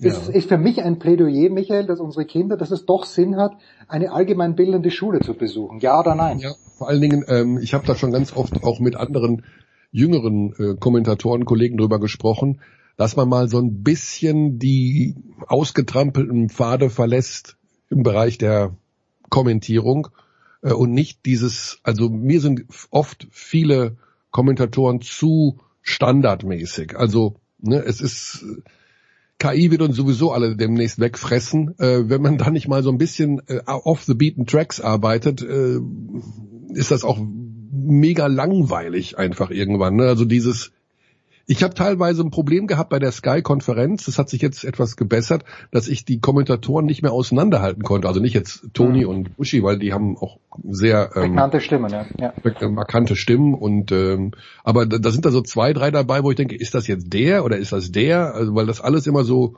gleich weggenudelt wird. Ne? Und insofern mein Plädoyer an alle, die äh, Sportreporter werden wollen, ähm, behalt, wenn ihr, wenn man euch sagt, ihr habt einen etwas ungewöhnlichen oder eigenen Stil oder dann ihr müsst das und an das machen, würde ich fast sagen, nö. Also behaltet ruhig eure besonderen Eigenschaften bei. Das, ich bin auch nicht fachlich der aller, allerstärkste. Ich versuche halt über andere Dinge, gar nicht erzwungen, sondern einfach so zu reden, wie mein, was mein Gehirn mir da in der Sekunde ausspuckt. Und das ist manchmal, wenn es authentisch ist, äh, viel prägnanter als ähm, Flanke links, Flanke rechts, Kopfball, ui. Ja. Ui, Michael, ui. Dann lass mich dann doch noch mit der Basketballfrage schließen. Du hast ja selbst angesprochen. Ich habe das ja auch so ein bisschen nebenbei mitbekommen. War schon länger nicht mehr bei, bei den Bayern, muss ich sagen. Aber wir dachten ja vor der Saison, Serge Ibaka, ja Wahnsinn. Also als Ergänzung eigentlich für dieses Team. Wer soll die stoppen? Und du sagst, die Art und Weise, wie sie verlieren, fehlt's an Effort, äh, erreicht der Coach die Mannschaft jetzt schon nicht mehr. Und du sagst ja, Pablo Laso ist der netteste Mensch, dem du in letzter Zeit begegnet bist. Woran hakt es wirklich in der Performance dabei? Ja, ist, also das Überthema ist die Offensive. Ähm, das hat, da gibt es im Wesentlichen zwei Probleme. Das eine kann man mit dem Namen Carson Edwards benennen. Der Okay. Typ ist ähm, einfach nicht gut. Also das ist viel zu wild und viel zu schlecht und viel zu unsortiert macht er da sein Ding. Also der knallt einfach viel drauf und er haut einfach viel daneben. Das ist schon mal per se im Basketball nicht gut. Aber ähm, es ist halt auch so wenig Struktur da, weil so ein richtiger Point Guard fehlt. Ja, Sylvain Francisco ist in dem Sinne kein richtiger Point Guard und äh, Bolmaro ist es eigentlich auch noch nicht. Der ist vor allen Dingen schon anfällig auch, was, was äh, Ballverluste angeht. Es gibt in der Offensive keine so richtige Struktur. Das Feld wird nicht so richtig aufgeteilt. Die stehen alle irgendwo rum, aber nicht so richtig da, wo sie hin sollen. Ähm, man könnte jetzt böse sein und sagen, äh, die haben zu viel Freiheiten. Und vielleicht ist da noch der, ist, ist der Ansatz da so, geht ungefähr in die Richtung, dass unter Laso gibt es natürlich viel mehr Freiheit als unter Trinkieri, was jetzt im Übrigen nicht schwer ist. Unter Trinkieri gibt es offensiv keine Freiheiten. Mhm. Aber vielleicht ist es etwas zu äh, laissez-faire, etwas zu äh, wird sich schon finden, weil das ja alles so talentierte Spieler sind. Jeder weiß ja dann doch irgendwo, wo er hin muss. Nee, wohl nicht. Und ähm, dadurch ergeben sich Konstellationen der Offensive, die einfach unstrukturiert wirken und ähm, ja, sie wollten ja vor allen Dingen, äh, die Grundidee ist ja auch vor allen Dingen viel schneller zu spielen. Ja, also äh, Trinkieri bekannt dafür gewesen, eher langsames Tempo, äh, das System wird gespielt und ähm, das dauert dann eben, ne? das kann dann auch mal 20 Sekunden dauern äh, von der Angriffszeit. Und bei Laso sollte es ja sein, bui, schnell und zack und jeder weiß und juhu und tralala. Aber das Tempo ist fast langsamer als bei Trinkieri, weil die Offensive schlicht und ergreifend nicht so gut miteinander harmoniert. Und Carson Edwards ist so ein bisschen der, wo du denkst, ah, also, hm, jetzt hat er uns schon wieder den Angriff kaputt gemacht. Also jetzt übertrieben gesprochen, ne? Der macht halt, der, der, der wirkt so ein bisschen wie ein Fremdkörper. Andererseits natürlich, wenn der alles reinlötet, dann sieht das zwar auch nicht aus wie eine vernünftige Offensive, aber dann kann man ihm ja nicht sagen, du spielst schlecht. Aber das tut er halt nicht. Er hat ein katastrophales Offensivrating und er hat ein unfassbar schlechtes Defensivrating. Also man kann das statistisch bewerten, ja, also wie viele Punkte jemand erzielt auf 100 Ballbesitze und wie viele Punkte jemand zulässt auf 100 Ballbesitze beim Gegner. Mhm. Und diese Differenz zwischen Offensivrating und Defensivrating ist bei Carsten Edwards 57. Wenn du 15 hast, ist das schon schlecht. Der hat 57 im Net-Rating. Das habe ich noch nie gesehen. Ich dachte, das gibt's gar nicht. Das, kann, das ist einfach nicht vorstellbar, wie schlecht der offensiv und wie schlecht der defensiv ist. Und dabei ist das von der Anlage her ja kein schlechter Basketballer. Das kann mir ja niemand erzählen. Der hat äh, Kraft wie, wie drei Elefanten in Hellerbrunn. Der hat, äh, der kann auch werfen, der kann zum Korb ziehen aber das alles muss irgendwie mit einem, das muss irgendwo unterfüttert sein mit einem System, mit irgendwas. Aber ihm zu sagen, take the ball and run und mach was du willst, das macht, das funktioniert halt nicht. Und dann macht er, was er will und dann, ja, dann sieht das halt so aus, wie es aussieht. Uns hat man nur gesagt, take the money and run. Und deshalb bin, ja. ich, auch, bin ich auch im Zug kontrolliert worden aus Deutschland über Österreich nach Italien. The Great Michael Körner, Ladies and Gents. Kurze Pause in der Big Show 636.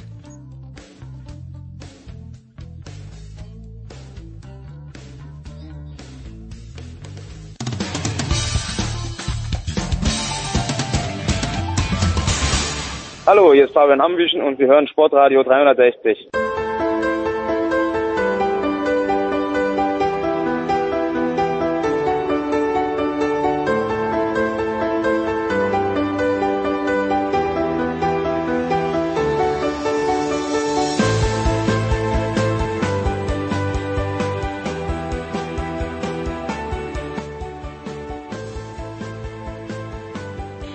Big Show 636 geht so launig weiter, wie sie angefahren hat. Und mit größter Freude stürzen wir uns jetzt in die National Football League, tun das natürlich mit zum einen Nicolas Martin. Hallo Nicolas. Hallo. Dann mit Christian Schimmel von der Zone, der Draft.de. Servus Christian. Wunderschön. Und äh, mit Franz Büchner, dem Eisernen. Grüß dich Franz. Guten Tag. Ich werde wieder eine meiner berüchtigten Einführungsfragen stellen. Äh, diesmal hat sie aber wirklich einen praktischen Bezug und zwar mein Sohn hat vor drei Wochen in etwa sich gedacht, ich leg doch mal eine schöne Langzeitwette an und hat kombiniert einen NBA-Titel der Golden State Warriors, der ja irgendwann erst im Juni entschieden wird, mit einem Super Bowl-Titel und jetzt äh, haltet euch bitte fest, der Cincinnati Bengals. Kann ich die Kohle, Nikola, schon abschreiben oder ich habe mit investiert äh, oder gibt es trotz allem, auch jetzt wo der Sean Watson keine Rolle mehr spielen wird, Hoffnung, dass Cincinnati überhaupt aus dieser Division rauskommt?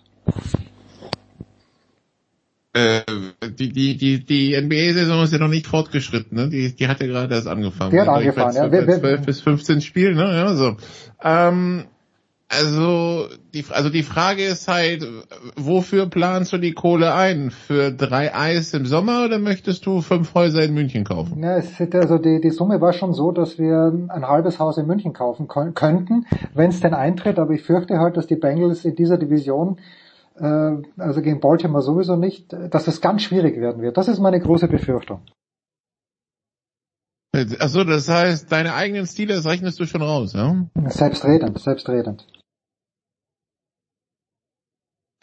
Also die Bengals waren die letzten Jahre auch immer so ein bisschen die, die Spätstarter. Die Division ist super eng. Bei den Browns ist Watson raus. Die Ravens legen immer wieder ein ungeplantes Ei.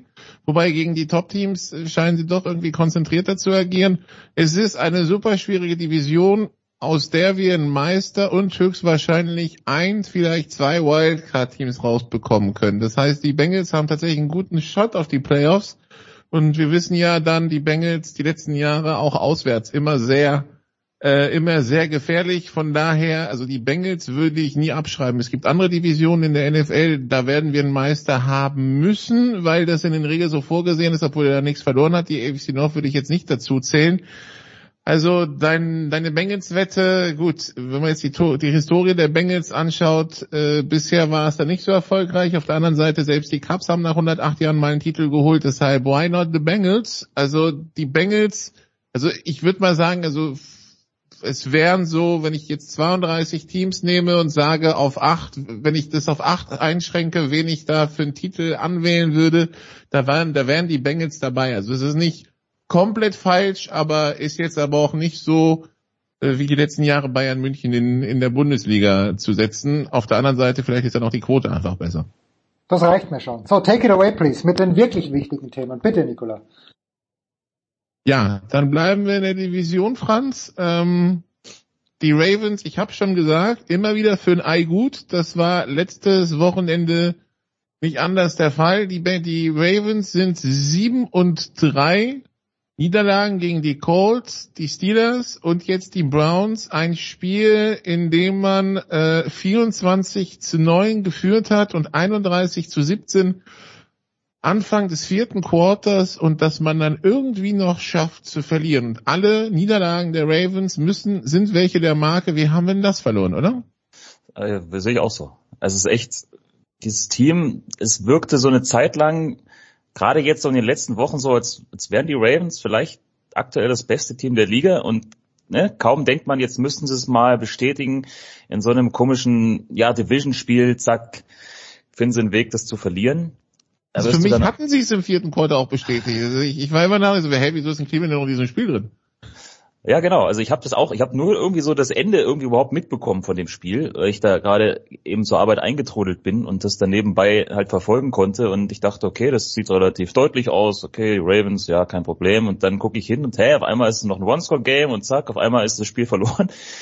Ja, äh, ich weiß auch nicht so ganz. Das ist, was, was da los ist. Das sind so ein paar, es, es sind ein paar Teams in der Liga, die finden häufiger mal Wege, sich selber irgendwie ins Bein zu schießen und Spiele zu verlieren, die sie eigentlich nicht verlieren sollten. Und Baltimore gehört dazu. Ähm, tut jetzt in gewisser Weise natürlich weh, weil man hätte natürlich damit einem Sieg einerseits die Browns auf Distanz halten können und sich in der Division so ein Stück weit äh, vorne absetzen können. Jetzt ist es halt ja quasi wieder so ein, so ein Vierkampf. Und warum das so ist, weiß ich nicht. Keine Ahnung. Kann ich, kann ich nichts zu sagen. Es ist einfach äh, seltsam.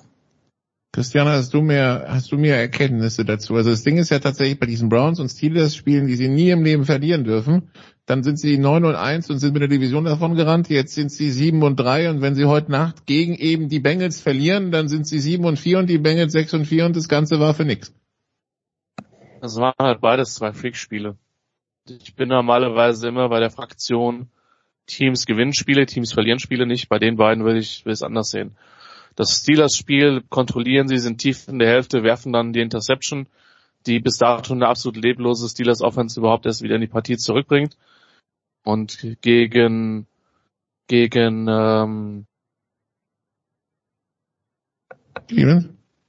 Äh, gegen die Browns war es war es im Prinzip eine, eine ähnliche Nummer. Du bist du bist deutlich vorne und lässt dann diese diese Drives zu, hast dann keine Antwort auf den Scramble, schon Watson, der ironischerweise jetzt, wo er verletzt raus ist, seine seine beste Partie seit Ewigkeiten für die äh, für die äh, Browns gespielt hat.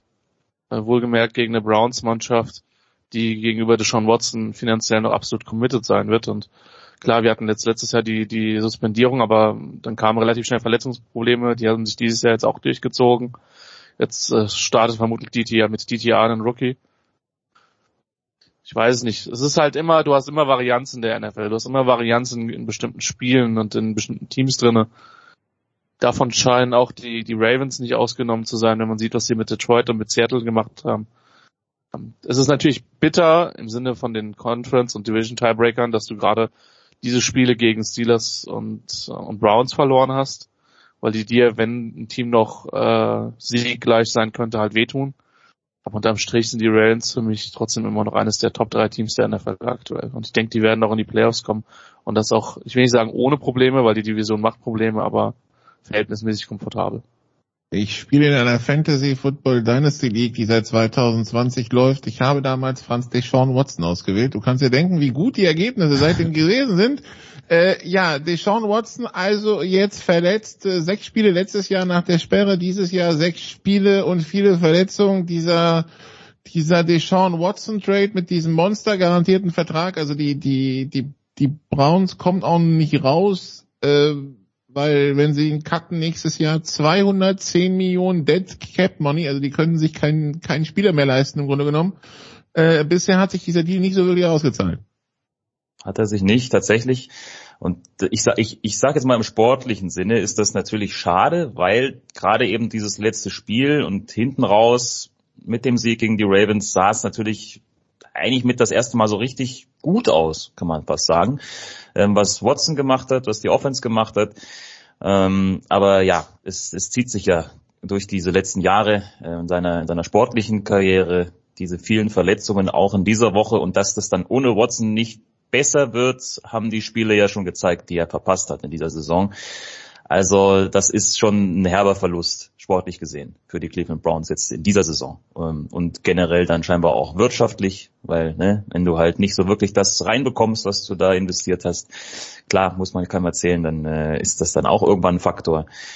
Ja, ähm, mal schauen, was das jetzt macht. Also ich meine, die stehen 6 und 3, äh, die haben immer noch eine mega Defense, die wird ihnen auch weiterhin die Möglichkeit geben, viele Spiele zu gewinnen ähm, Ob es dann auch klappt, ist wieder eine andere Frage, weil es gab eben auch in der Saison schon die Gegenbeispiele, wie es dann eben aussehen kann, wenn du dann im richtigen Moment mit der Offense dann immer zuschlagen musst und es eben nicht funktioniert. Ich erinnere mich da an ein Spiel in Seattle zum Beispiel, wo es äh, ähnlich aussah, mit einem anderen Quarterback. Ähm, jetzt geht man ja wieder zurück zum Rookie, also zu äh, Thompson Robinson und lässt Walker erstmal draußen. Also das ist äh, keine angenehme Situation für die Cleveland Browns generell, was diese Personalie Watson angeht, ähm, was eben jetzt auch das sportliche, die sportliche Zukunft in dieser Saison angeht.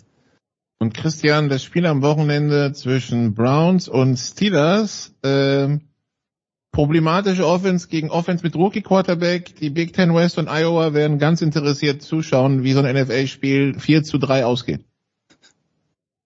Ja, ist doch schön, dass alle Leute die College Football vollkommen unberechtigterweise verachten. Jetzt endlich auch mal in den Genuss kommen. Ich schau mal gerade aus Spaß und der Freude, wo das Over-Under liegt. 32,5. Das heißt, wir trauen beiden Teams keine 17 Punkte zu. Okay. 32,5 ist in der NFL echt niedrig, ne? Also. Ja, ist krass niedrig. Ja. Also alles, was dann an die 30, also eigentlich unter 30 geht's gar nicht und unter 35 nur sehr selten. Also ja.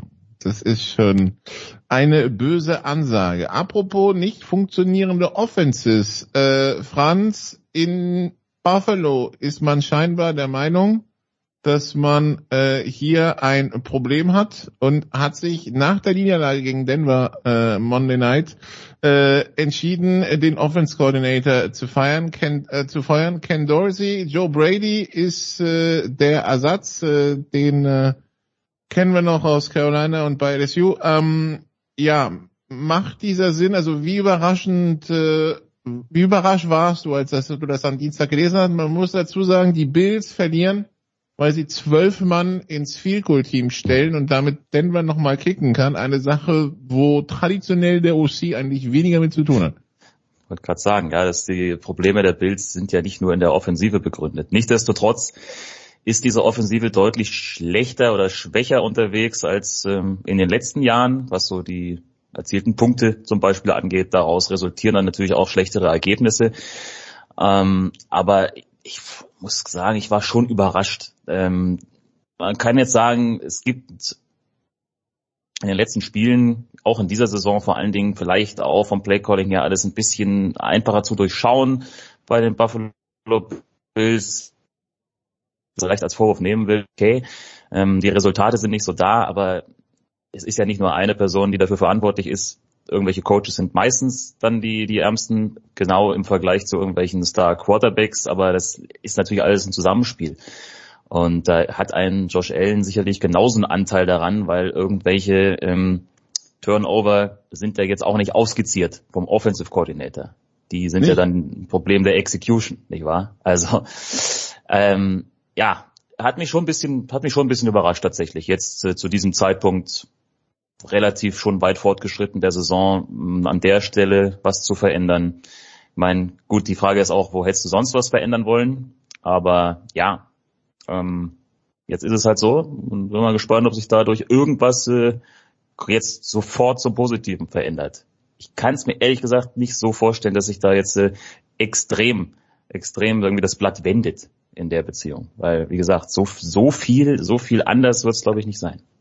Christian, was ist das, ein Panic-Button? Ja, könnte so wirken. Das Interessante ist also die Kritik, dass es relativ relativ banal gecallt war, die gibt es schon lange. Das Bizarre ist, dass die jetzt ihre ihre höchste Effizienz mit ihrer Offense tatsächlich in dem, in dem letzten Spiel hatten. Von daher wirkt das immer ein bisschen komisch. Es wirkt, wirkt ein bisschen wie ein Bauernopfer, da bin ich schon auch ein bisschen bei Franz. Das ist mit Sicherheit nicht nur die zwölf Mann der Defense, aber die hätten, das darf dir halt in Woche eins passieren, aber niemals so tief in der Saison. Und da kann Dorsey nichts für. Ich weiß es nicht. Die hatten schon den einen oder anderen Stinker, das darf man nicht vergessen. Auf der anderen Seite erinnere ich mich halt auch noch, wie sie die, die Dolphins aus dem Stadion geschossen haben mit einer, mit einer fantastischen Offensivperformance. Eine Woche nachdem die 70 auf der gegen Denver gelegt hatten, ne? Ja. Von daher, also Dorsey wird unterkommen. Interessant ist, dass jetzt Joe Brady, der der neue OC ist, der war das letzte Mal bei LSU erfolgreich und hatte danach nicht so gute Stints, unter anderem in Carolina. Und ist da jetzt auch nicht zwingend mit einem, mit einem Mehr an Kreativität, aufgefallen. Das Ding kann auch nach hinten losgehen. Ich bin gespannt. Ja, das ist, äh, wir werden es verfolgen. Also die Bills vorhin der Offensive Coordinator. Ich, äh, Christian, ich kann dir sagen, äh, als der Producer am Montag, glaube ich, gefragt hat, ob ich Zeit habe für die für die Big Show heute, habe ich gesagt, ja, vielleicht besprechen wir eine Personalie, die die Chargers betrifft, nämlich, äh, dass deren Head Coach geht, aber das ist nicht passiert. Christian, wie sehr vermutest du, dass das bis spätestens dem Black Monday der Fall ist? Ja, ich habe, ich bin tatsächlich gerade eben nochmal durch den Spielplan gegangen und ich sehe halt maximal 9 und 8. Ich glaube, das ist die Upside des Teams. Da müsste sehr, sehr viel gut laufen, dass du, dass du 5 und 3 die, die restliche Saison gehst mit 5 und 4 und dann glaube ich, gibt's wenig Argumente für Staley. Ich mag den nach wie vor als Typen. Mir ging das ähnlich wie Lynn. Ich halte ihn auch für einen besseren Coach als Lynn. Das Problem ist, wenn deine, wenn deine Defense oder das heißt deine Defense. Er kommt von der defensiven Seite des Balles, er ist damals geholt worden, um diese Seite zu fixen. Jetzt äh, dann dieses hat gegen ihn heute nicht ganz geklappt, wenn man nee. sich das so. Nee, ich saß ja, ich saß ja in der in der in der in der Kabine gegenüber von Franz und habe ja selber am am Sonntag spät kommentiert und habe da zum Teil nur, sagen wir es mal so, gut, dass mein Spiel so spannend war, weil dadurch bin ich nicht abgelenkt worden ja, und habe dann immer immer nur zu Franz in richtigen Momenten abgegeben, weil es da halt permanent geknallt hat in der Partie. Jetzt wissen wir, Detroit hat eine gute Offense, aber das, was die Chargers an defensiven Leistungen dieses Jahr schon, schon mitunter fabriziert haben, ist ein absolutes Trauerspiel. Und ich weiß es nicht. Ich, du weißt das, Nikola, ich bin eher jemand, der sagt, dass man den, dem Trainerstab Zeit geben muss. Die, die Siege gegen Bears und bei den Jets waren, war Pflicht. Da hat die Defense gut ausgesehen, zugegebenermaßen auch gegen Tyson Bagent und Zach Wilson, was jetzt vermutlich nicht für das absolute Qualitätsstandard steht. Du musst jetzt im Prinzip aus at Packers versus Ravens, at Patriots und versus Broncos mindestens drei gewinnen, wenn du noch einen Shot haben willst aus den nächsten vier. Gegen Baltimore sehe ich das derzeit nicht. Äh, Green Bay ist ein bisschen streaky geworden. Also das wird nicht einfach. Auch die Patriots haben schon gezeigt, dass sie, dass sie Offensiven komplett abwürgen können. Ich glaube, die Chance besteht. Ich glaube nicht, dass sie innerhalb der Saison was, was machen werden. Aber es ist vollkommen klar, dass die Chargers in den letzten zwei, drei Jahren all in gegangen sind und dann entweder die Playoffs verpasst haben oder an dieses Spiel gegen Jacksonville möchte sich aus Chargers Kreisen, glaube ich, niemand erinnern. Problem für den nächsten GM ist, dass du halt wirklich äh, richtige Cap-Probleme haben willst. Es wird nicht so schlimm sein wie in New Orleans, aber das wird eine komplett äh, komplett veränderte Mannschaft sein. Ich denke nicht, dass Khalil Mack nächstes Jahr noch da sein wird. JC Jackson ist schon weg. Wir werden abwarten müssen. Ich bin froh, dass ich nach dem fünften Turnover der Jaguars in dem Spiel weitergeschaut habe, sonst wäre ich weiterhin der Überzeugung, der Überzeugung, dass die Chargers dieses Spiel gewonnen haben müssen. Aber haben sie nicht. Jan, äh, nee, ähm, Franz, wir brauchen einen Sieger in der NFC South, wir brauchen dann Meister und du wirst uns sagen, wer das wird. oh Gott. Also Carolina uh, hat sich verabschiedet mit We Want None of This, ja, eins und acht, aber die drei anderen. Die drei anderen. Tja, Gute Frage. Nächste Frage. Ich, ich, ich stehe da auch schon wieder auf dem Schlauch, aber ja, gut. Ein Team steht 5 und 5. Ich weiß nicht genau, ob die Saints ähm, in der Lage sind mit, weiß ich nicht, wie es jetzt, ich weiß ehrlich gesagt gar nicht nach der Beiweg, ob dann die Chancen gut sind für Derek Carr, dass er zurückkommt oder nicht. Also das ist ja auch noch so eine, so eine Personalie, auf die man mal achten muss. Ohne ihn glaube ich eher, eher nicht. Von daher äh, müsste ich jetzt auf Tampa gehen so leid's mir tut. Also ich sag Tampa Bay, aber ich frage mich bitte nicht genau warum. Es liegt vielleicht weniger an den Bucks als am Rest der Division.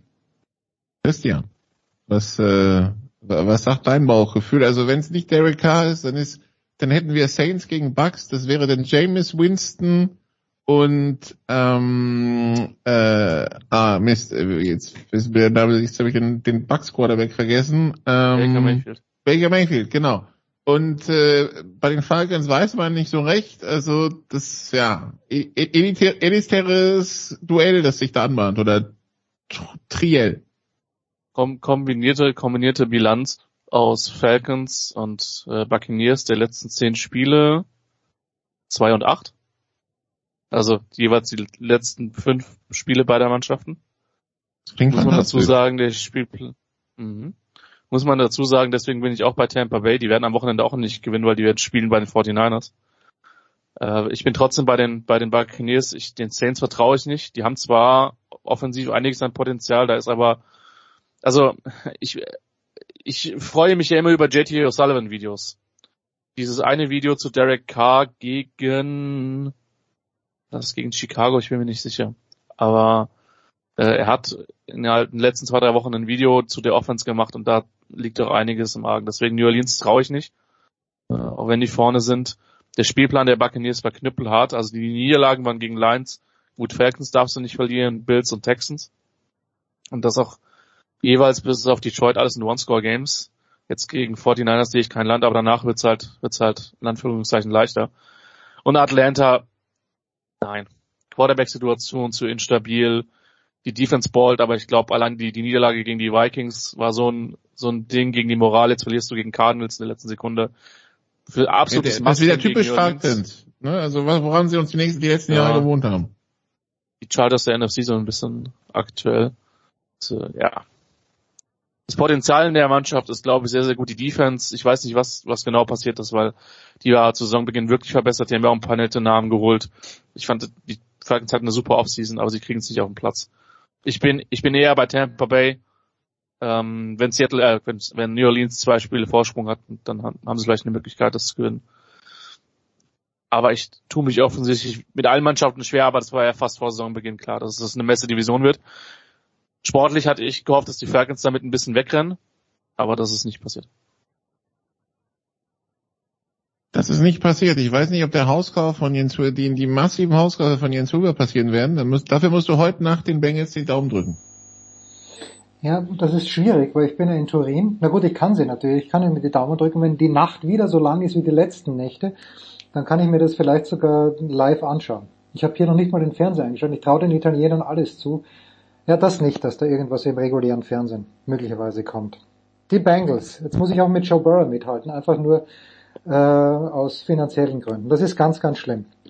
Ich bedanke mich bei euch. Äh, danke Christian, danke Franz, danke Nicola. Wir machen eine kurze Pause, dann geht's hier weiter in der Big Show 636 und zwar mit einem unserer Standards äh, mit dem Motorsport.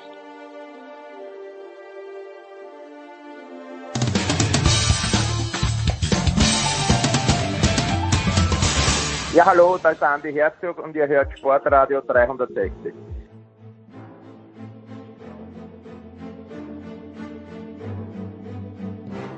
Sportradio 360, die Big Show 636 geht also weiter mit dem Motorsport. Aus Bremen zugeschaltet ist Eddie Mielke. Guten Morgen, lieber Eddie. Schönen guten Tag. Moin, moin, wie man den Und, äh, und das ist gleich unser erstes Thema, auf dem Weg nach Macau ist der große Stefan Heinrich. Grüß dich, der Voice. Wie kommt's? Worauf freust du dich am meisten? Ähm, dass auch in Asien inzwischen äh, diese sehr strikten Regelungen bezüglich Corona tatsächlich mehr und mehr gelockert werden. Und deswegen macht es jetzt auch in diesem Jahr tatsächlich nach drei Jahren größerer Pause wieder Sinn, mal nach Macau äh, zu fliegen. So man, und das ist natürlich die Grundvoraussetzung, ähm, eine Möglichkeit hat, das äh, kostengünstig zu machen. Ähm, drei Jahre lang war quasi Macau nur noch für asiatische Rennfahrer und Rennteams. Jetzt aber mit der Öffnung ist auch wieder klar, es wird den FIA GT Weltcup geben, also die inoffizielle GT Weltmeisterschaft äh, auf dem Kurs, dem Dewey Circuit, äh, in den legendären Straßenschluchten rund um die gesamten Casinos dort in Macau ist ja eine Glücksspielstadt, ähnlich wie Las Vegas, und da kommen wir natürlich dann nachher noch zur Formel 1. Allerdings eine Glücksspielstadt, die vor Corona, ich habe da nochmal nachrecherchiert, man glaubt es aber kaum, tatsächlich aber sechsmal so viel Umsatz wie Las Vegas gemacht hat. Hm. Man muss dazu wissen, dass Chinesen, äh, Asiaten insgesamt, aber vor allem Chinesen unglaublich glücksspielverrückt sind und früher ja eine portugiesische Kronkolonie, äh, jetzt seit über 20 Jahren an China zurückgegeben. Ist unglaublich, was da in den letzten Jahrzehnten alles passiert ist. Man merkt aber jetzt, dass diese Abhängigkeit vom Glücksspiel so wieder irgendwann ein Virus kommt, ganz offensichtlich äh, von der chinesischen Verwaltung, dass das nicht richtig funktioniert. Und nun investiert man wieder in andere Veranstaltungen, unter anderem in den Macau Grand Prix also die GT-Stars, unter anderem auch Fahrer aus der DTM, werden sich dort messen auf diesem unglaublich einzigartigen Rennkurs, auf dem ich zum allerersten Mal 1988 war. Ist schon ewig her. Letzten zwölf Jahre war ich nicht mehr da.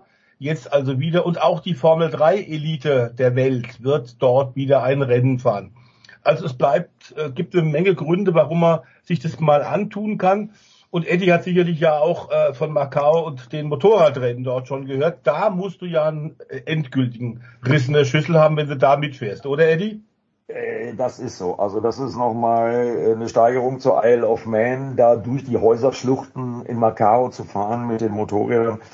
Also die sind komplett irre in meinen Augen. Das muss ich einfach mal so sagen. Aber ich gucke natürlich auch nach Macau. Ich bin ein bisschen neidisch auf den Stefan, gebe ich zu, weil wenn ich mir so angucke, wer da alles so fährt, äh, Matteo Cairoli zum Beispiel im Porsche, äh, war der schnellste im zweiten freien Training vor Raffaele Marciello bei seinem letzten Auftritt in einem GT3 Mercedes. Man munkelt ja, er geht zu BMW. Daniel Hunkadea auf drei, der übrigens auch schon erfolgreich im Casino war, als er angekommen ist.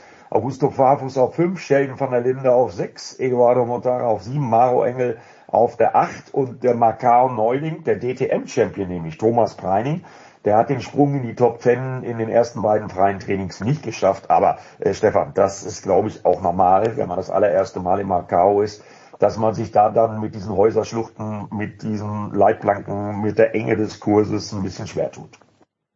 Völlig normal, also das ist ganz klar. Ein, Rookie äh, tut sich da schwer. Die lernen natürlich die Profis alle unglaublich schnell, aber anders als eine relativ reguläre, permanente Rennstrecke ähm, ist es da deutlich schwieriger und äh, es gibt null äh, Platz für irgendeine Art von Fehler. Deswegen sind die meisten Abläufe dort, also der Zeitplan wird meistens auch schon am Vormittag über den Haufen geworfen, weil wenn es knallt, knallt es richtig und dann muss man auch sagen, sind größere Reparaturarbeiten immer wieder notwendig. Deswegen muss man da, wenn man nach Macau geht, immer Zeit mitbringen. Das gilt im Übrigen auch für die TV-Übertragung. Ja, äh, Sophia Flörsch fährt ja auch im, äh, in der Formelklasse äh, Macau ja auch unter anderem durch den Unfall von Sophia Flörsch in Macau weltberühmt geworden. Das äh, ging viral, das Video, äh, wie die Sophia da diesen Crash zum Glück äh, relativ unbeschadet überlebt hat. Äh, das wird am Wochenende auch ein Thema sein, wo ich natürlich neben Katar, neben der MotoGP, äh, weil ich habe ein freies Wochenende tatsächlich, mal intensiv ein Auge drauf haben werde. Ja, die, der SV Werder ist auch nicht im Einsatz. Eddie hat viel Zeit, aber wenn ihr das mir jetzt, wenn ihr mir das jetzt so beschreibt, es ist Kohle da, es ist ein Stadtkurs, es ist ein, ein unglaubliches Outlet, aber äh, mich dünkt, Eddie, ich frage dich einfach, für die Formel 1 ist es wahrscheinlich nicht sicher genug, ist es nicht groß genug, ist es, sind die Geraden nicht lang genug? Gibt es irgendeine Option, dass die Formel 1 in Macau auch fahren könnte? Nein, also das ist aus meiner Sicht mit dem Streckenlayout undenkbar, absolut undenkbar. Also äh, ich habe mir vorhin auch mal die Las Vegas äh, Eröffnungszeremonie äh, angeguckt äh, mit den ganzen Stars, die da auf der Bühne waren, mit Kylie Minogue und und und. Äh, also die Formel 1 geht ja eher in eine andere Richtung und die Richtung ist Gigantismus. Also da will man halt irgendwie äh, Las Vegas im Hintergrund haben, mit allem, was da an Illuminationen möglich ist, an Beleuchtungsmöglichkeiten, mit allen Show-Acts, äh, die da am Wochenende auftreten werden. Und ich glaube, dass Macau, äh, ich weiß nicht, ob Stefan mir zustimmt, äh, dafür definitiv nicht geeignet ist, um solch ein Spektakel zu inszenieren völlig ausgeschlossen. Also die Formel 3 und auch die GT3, äh, Eddie, das wissen wir, sind da ja schon grenzwertig, muss man ehrlich gesagt sagen. Ähm, wobei es äh, tatsächlich auch sehr viel äh, lustige und, und Unikum, also auch Show-Elemente dort auch gibt. Ich erinnere mich, 88, 1989 war eigentlich das, was die meisten Zuschauer völlig aus dem Häuschen gebracht hat. Nicht die Formel 3 Elite. Und 1989 zum Beispiel gab es das unvergessene Gigantenduell Michael Schumacher gegen Mika Häkkinen in zwei Läufen. Und äh, Michael Schumacher hat am Ende nach einem kleinen Fahrfehler von Mika Häkkinen gewonnen. Das war dann für Michael tatsächlich auch der, das, das Signal äh, zum Aufstieg Richtung Formel 1. Da ist er international plötzlich mit diesem Erfolg auf die Landkarte gekommen. Aber das war zwar sportlich toll, aber die meisten Zuschauer fanden spektakulär, als die äh, makanesischen äh, Taxifahrer tatsächlich ihr Einheitsrennen mit ihren Taxis gefahren sind. Es war unfassbar. Da waren, glaube ich, 40 Autos am Start und wenn da am Ende 12 oder 13 unbeschadet angekommen sind und nicht onduliert, dann war das schon viel. Ein unglaubliches Happening. Das haben sie da auch. Aber die Show ist natürlich völlig anders als wie gerade von Eddie beschrieben. Es geht tatsächlich in der Formel 1 um Gigantismus. Und ich glaube, in Las Vegas kann man äh, unfreiwillig sagen, dass äh, wo der Motorsport da erst an zweiter Stelle kommt. Das wiederum ist in Macau anders. Da steht der Motorsport ganz vorne. Und auch so unvergessene Leute, äh, Eddie, du erinnerst dich, Peter Rubato ist immer wieder in Macau ja. gefahren. Ein völlig Wahnsinniger. Hat da selber immer auch an seiner Maschine geschraubt. Ich bin dann irgendwann mal in die Katakomben rum, weil ich hatte vom Motorradsport da nicht so wahnsinnig viel Ahnung und habe dann gesehen, ein Deutscher ist da in der Liste auf Platz drei der Zeitenliste Peter Rubato, der hat gesagt, der Name sagt mir irgendwas, aber ich muss den mal kennenlernen. Bin in die Tiefgarage runter, weil die ganzen äh, Boxen waren dann unter anderem in Tiefgaragen, weil du keinen Platz hast. Und dann habe ich ihn irgendwo gefunden, wo er selber gerade am Motorrad geschraubt hat. Heim-Gericke-Lackierung noch drauf. Das war, glaube ich, äh, das 57er. Also äh, da hat er uns dann endgültig gezeigt, er war ein grandioser Rennfahrer, ein unglaublicher Typ mit Ecken und Kanten, der einen auch immer wieder unheimlich zum Lachen gebracht hat. Aber ein wahnsinniger war. Ja, absolut, gebe ich dir recht. Äh, ich hoffe, man hört mich noch, weil ich habe hier äh, gerade ein bisschen Probleme mit meinen In-Ears. Hört ihr mich noch? Ja, ja, wir hören dich sehr gut, bitte. Bitte. Ja, super. Äh, also der Name Rubato und Macau ist natürlich für mich auch prägend, weil ich die ganze Familie Rubato, Peter Rubato, Mario Rubato auch kennenlernen durfte. Und was der mir immer alles für Geschichten über Macau und das Rennen mit den Motorrädern da in den Häuserschluchten erzählt hat, das war der absolute Wahnsinn. Da Und äh, kann nur empfehlen, wer am Wochenende Zeit hat, es gibt, ich habe entdeckt, äh, es gibt auch einen Stream, einen kostenlosen, mhm. äh, wo man sich das angucken kann, was da am Wochenende abgeht. Und wie gesagt, gibt ja genügend Bezugspunkte, äh, zum Beispiel zur DTM äh, und auch anderen GT3-Fahrern, die wir kennen. Also einfach mal reingucken und sich das Spektakel einfach mal geben. Ja, und dann äh, denken wir dann neidisch an den Stefan und dann wünsche ich dir viel Glück am Spieltisch, weil ich bin sicher, nein, so ein, äh, Glück, so ein, Glück, so, so ein Glücksjetter und wirst du doch wohl mal für uns setzen. Hol mal ein paar Millionen für uns raus. Genau. Äh, ich werde werd mich sehr bemühen, Eddie. Äh, ich werde mich sehr bemühen, dann werden wir eine faire Aufteilung hinkriegen, je nachdem, was da für mich passiert und wie viel ich mitnehme. Äh, momentan äh, muss man sagen, nur mal als kleiner Hinweis noch, momentan ist der Umsatz in den Casinos in Macau im Monat beläuft sich auf rund zwei Milliarden. Also da sollte ein bisschen was übrig bleiben. Kein ich setze einen Zehner, äh, leih mir den bitte, setz den für mich ein und äh, ich hoffe, du machst was draus. Genau. Das In Ordnung. Das wird der Voice ich machen. Ich werde mich sehr bemühen. Es ist ein Geben und Nehmen und irgendwie, wenn man auf das vergangene Wochenende in der MotoGP schaut, der Voice ist es ja auch so. Im Sprint ist Jorge Martin vor Pecco Banaya 2-3 und im Rennen war es dann umgekehrt 3-4. Es bleibt spannend. Äh, traust du dich, der Voice, äh, eine Prognose abzugeben, ob Banaya wieder Weltmeister bleibt oder, oder ob er Weltmeister bleibt oder ob Jorge Martin das vielleicht doch noch drehen kann? Ähm, also ich möchte mich da nicht festlegen, ehrlich gesagt. Ich glaube genau wie Eddie, wir haben es mehrfach an dieser Stelle hier schon gesagt, glaube auch nicht an eine Entscheidung am kommenden Wochenende. Ich glaube, äh, dass äh, Deco zwar einen Matchball hat, aber dass wir bis Valencia warten dürfen. Das ist ja nun nicht mehr so lange. Wir sind mittendrin im letzten äh, Tripleheader. Das heißt, es sind nur noch ein paar Tage, aber ich glaube, es wird tatsächlich aufs große Finale rauslaufen. Die sind auch so auf Augenhöhe, was Speed angeht, äh, auch was Selbstbewusstsein angeht. Was ich nur hoffe, und ich glaube, da wird Eddie mir auch recht geben, dass diese neue, viel diskutierte, ominöse, unglückliche Reifenluftdruckregel und die entsprechenden Strafen, die da angedroht sind, dass die nicht äh, in den WM-Kampf eingreifen wird. Das wäre äh, für die MotoGP eine Katastrophe. Da gebe ich dir völlig recht. Also da bin ich auch sehr gespalten bei dem Thema, weil das ist ja so, dass zum Beispiel beim letzten Rennen in Malaysia Jorge Martin nicht mit dem von ihm bevorzugten Luftdruck losfahren konnte. Beide sind im Übrigen wegen des Reifen Luftdrucks, da geht es in erster Linie um den Vorderradreifen, äh, verwarnt. Also die dürfen nicht den Luftdruck unterschreiten. So, jetzt ist es aber so wie bei jedem Rennreifen. Ähm, wenn man dann so einen Reifen rannimmt äh, in den Anbremszonen bei den Kurven, äh, dann heizt er sich sich auf, dann dehnt er sich aus, dann verändert sich der Luftdruck, der Luftdruck geht nach oben.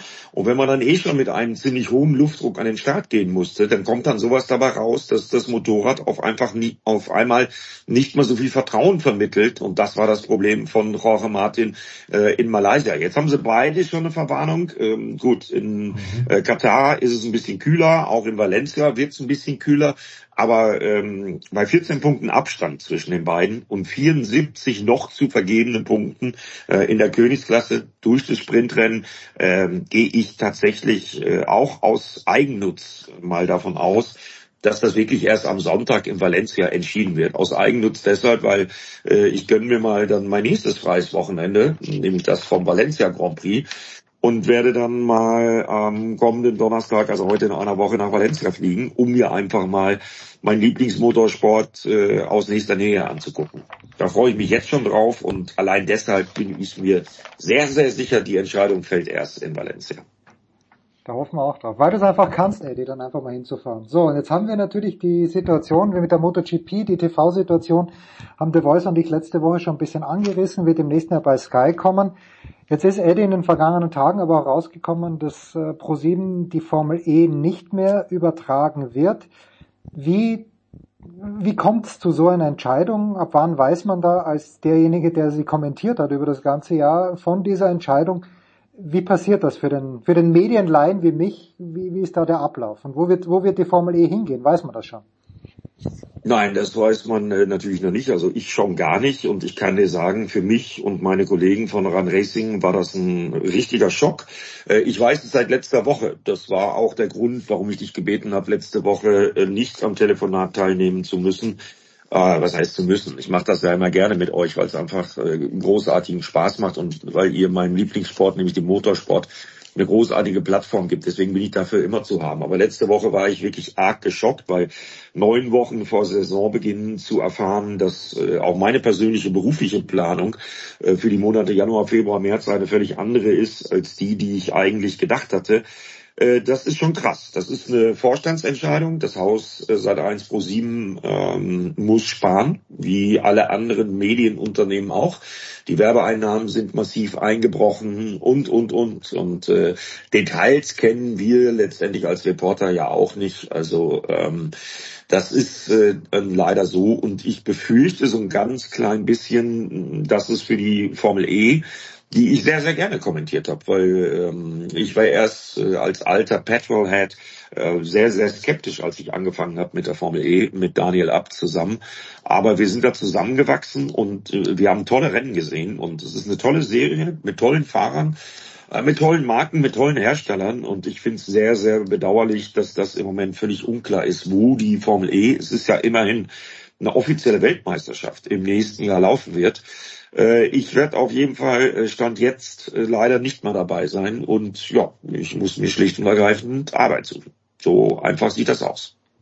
Der Voice, siehst du irgendwann die Pro7 Max oder Pro7 Sat 1 war ja eigentlich der logische Partner die letzten Jahre, weil das weil die auch ein anderes Sportangebot haben. Ich sehe ja, ich weiß nicht, hat Eurosport, hätte Eurosport Interesse daran, also Discovery Sky hat sich die MotoGP geholt. Äh, ich befürchte es ist ein kleines bisschen wie Eddie. The Voice, vielleicht hast du andere Informationen oder andere Ideen. Aber dass die, dass die Formel E tatsächlich aus dem linearen Fernsehen verschwinden wird. Also hier, man wird wahrscheinlich schon das via Stream sehen können. Aber das lineare Fernsehen, was ja immer noch eine gewisse Wichtigkeit hat, könnte möglicherweise verschwinden. Ähm, also ganz, glaube, kurz von mir, ganz, ganz kurz von mir dazu, es läuft ja mit dem geschätzten Kollegen Patrick Simon oder ist in den letzten äh, drei Jahren mit dem geschätzten Kollegen Patrick Simon äh, unter anderem als Kommentator auch auf Eurosport 2 äh, gelaufen. Ähm, also es wird irgendwo zu sehen sein. Also in dem Punkt mal leichte Entwarnung. Das ist nicht so, dass das komplett verschwinden wird. Aber äh, jetzt interessiert mich Stefans Meinung zu der aktuellen Entwicklung, weil, wie gesagt, wir waren alle sehr geschockt und auch äh, sehr überrascht, und zwar im negativen Sinne. Naja, es gab in der letzten Zeit, und wir haben natürlich von einem Rückzug von Mercedes, von Audi, von BMW, das hat natürlich kommerziell schon auch Auswirkungen gehabt. Ähm, die Formel E hat nicht mehr so wahnsinnig viel Geld und muss eben von ihrer Seite auch sparen. Auf der anderen Seite können sie natürlich ihre TV-Rechte nicht kostenlos weitergeben. Es äh, gab eine lange Zeit, auf der tatsächlich bevor äh, Eddie und, und äh, Sat 1 Pro 7 angefangen haben zu übertragen, gab es eine Verbindung auch im linearen, im Free TV zwischen Eurosport und der Formel E. Da gab es allerdings, weil andere Sportarten äh, bei Eurosport dann immer wieder live länger gedauert haben, keine garantierte Regelmäßigkeit von Anfang bis Ende aller Rennen. Ähm, und das hat die Formel E verärgert. Äh, darüber war dann wieder Eurosport sauer. Und wie es eben so ist, äh, dann hat man sich entschieden, es sein zu lassen. Ähm, ich glaube, dass die Formel E dann ein bisschen runterkommen muss vom Ross, was ihre Vorstellungen, ihre finanziellen Vorstellungen angeht. Ähm, man wird sich irgendwo wahrscheinlich finanziell treffen, denn ganz klar, äh, Deutschland als, als Autoland, ähm, das ja auch diese große Mobilitätswende äh, vor sich hat oder mittendrin am Anfang gerade steht, ist klar, braucht auch die Formel E. Die Formel E braucht Deutschland äh, man Berlin ist der einzige Fixpunkt im Kalender seit äh, Jahr eins äh, dieser äh, Formel E. Bedeutet, es wird sich schon ein Sender finden, aber ähm, ob es dann tatsächlich so ausführlich ist, ob redaktionell so aufbereitet wie bei Sat 1 Pro 7, das war nicht zu bezweifeln. So viel Sendezeit, glaube ich, Eddie, wie ihr, wird kaum ein anderer Sender im Free TV zur Verfügung stellen. Ja, das sehe ich ganz genauso wie du und äh, vor allen Dingen, ich kenne ja meine ganzen Kollegen, ähm, wie viel Aufwand wir auch betrieben und wie viel äh, Rückendeckung wir auch von der Redaktion gekriegt haben. Also wir haben schon Formel E auch wirklich gelebt und geliebt und äh, das auch versucht rüberzubringen. Ich glaube, das wird schwierig, also mit Reportern äh, in der Boxengasse, im Fahrerlager.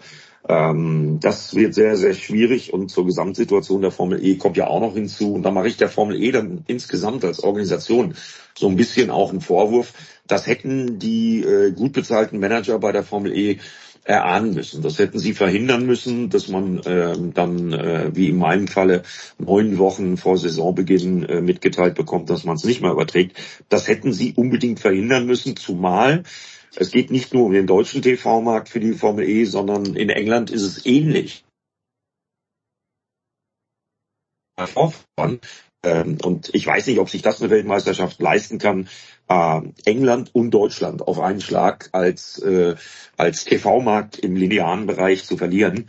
Ähm, das wäre ein ganz, ganz, ganz, ganz schlechtes Signal. Also eine sehr, sehr kritische Situation auch für die Formel E. Wir bleiben dran, wie es so schön heißt. Wünschen aber, na, vielleicht erwischen wir Eddie. Wir wünschen ihm jetzt mal ein schönes freies Wochenende äh, und vielleicht erwischen wir ihn nächste Woche auf dem Weg nach Valencia. Wenn nicht, sprechen wir gerne in der Woche darauf. Eddie, danke dir. Wir machen eine kurze Pause in der Big Show 636, machen dann weiter mit der Formel 1.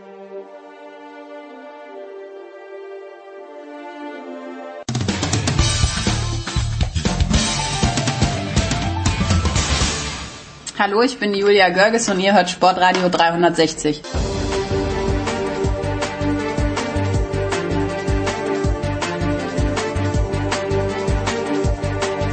Herrschaften, weiter geht's in der Big Show 636. Der Voice ist da geblieben. Dazugekommen ist Stefan Ehl. Grüß dich, Stefan. Servus. Das Dumme ist, also meine Schüler wussten wieder mehr Bescheid als ich, Stefan Ehl, nämlich, dass der Start des Grand Prix äh, in Las Vegas am Sonntag um 7 Uhr früh deutscher Zeit ist. Jetzt werde ich um 7 Uhr in der Früh gerade im Zug von Turin nach Mailand sitzen, in Mailand dann umsteigen und ich bezweifle sehr, dass das Internet in irgendeiner Art und Weise reicht, dass ich mir das anschauen kann. Aber Eddie Milch hat gerade gesagt, er hat sich schon diese Einführungsveranstaltung, was auch immer in Las Vegas äh, angeschaut. Sogar Eddie hat ein kleines bisschen Formel 1 Fieber.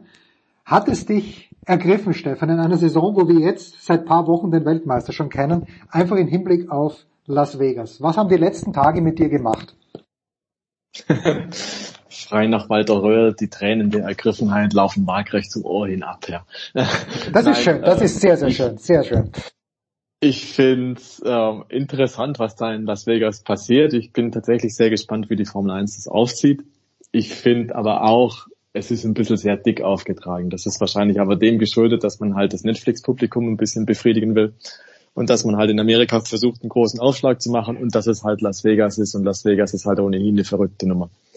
Und dementsprechend, glaube ich, kann man wohl sagen, das Formel 1 Rennwochenende in Las Vegas, Entschuldigung, steht eher nicht so unter dem sportlichen Gesichtspunkt, sondern halt eher vor dem, vor dem Hintergrund, es wird halt ein auf Show gemacht. Und die Rennstrecke an sich gibt jetzt auch nicht unbedingt das her, dass man das Gefühl hat, boah, da gibt's jetzt ein Rennen, von dem werden wir aus sportlicher Sicht noch in Jahrzehnten reden, sondern die Rennstrecke ist relativ banal gehalten, es geht sehr viel geradeaus, es gibt nur wenige Kurven es gibt drei DRS-Zonen und da kann man im Prinzip schon ablesen, was passieren soll.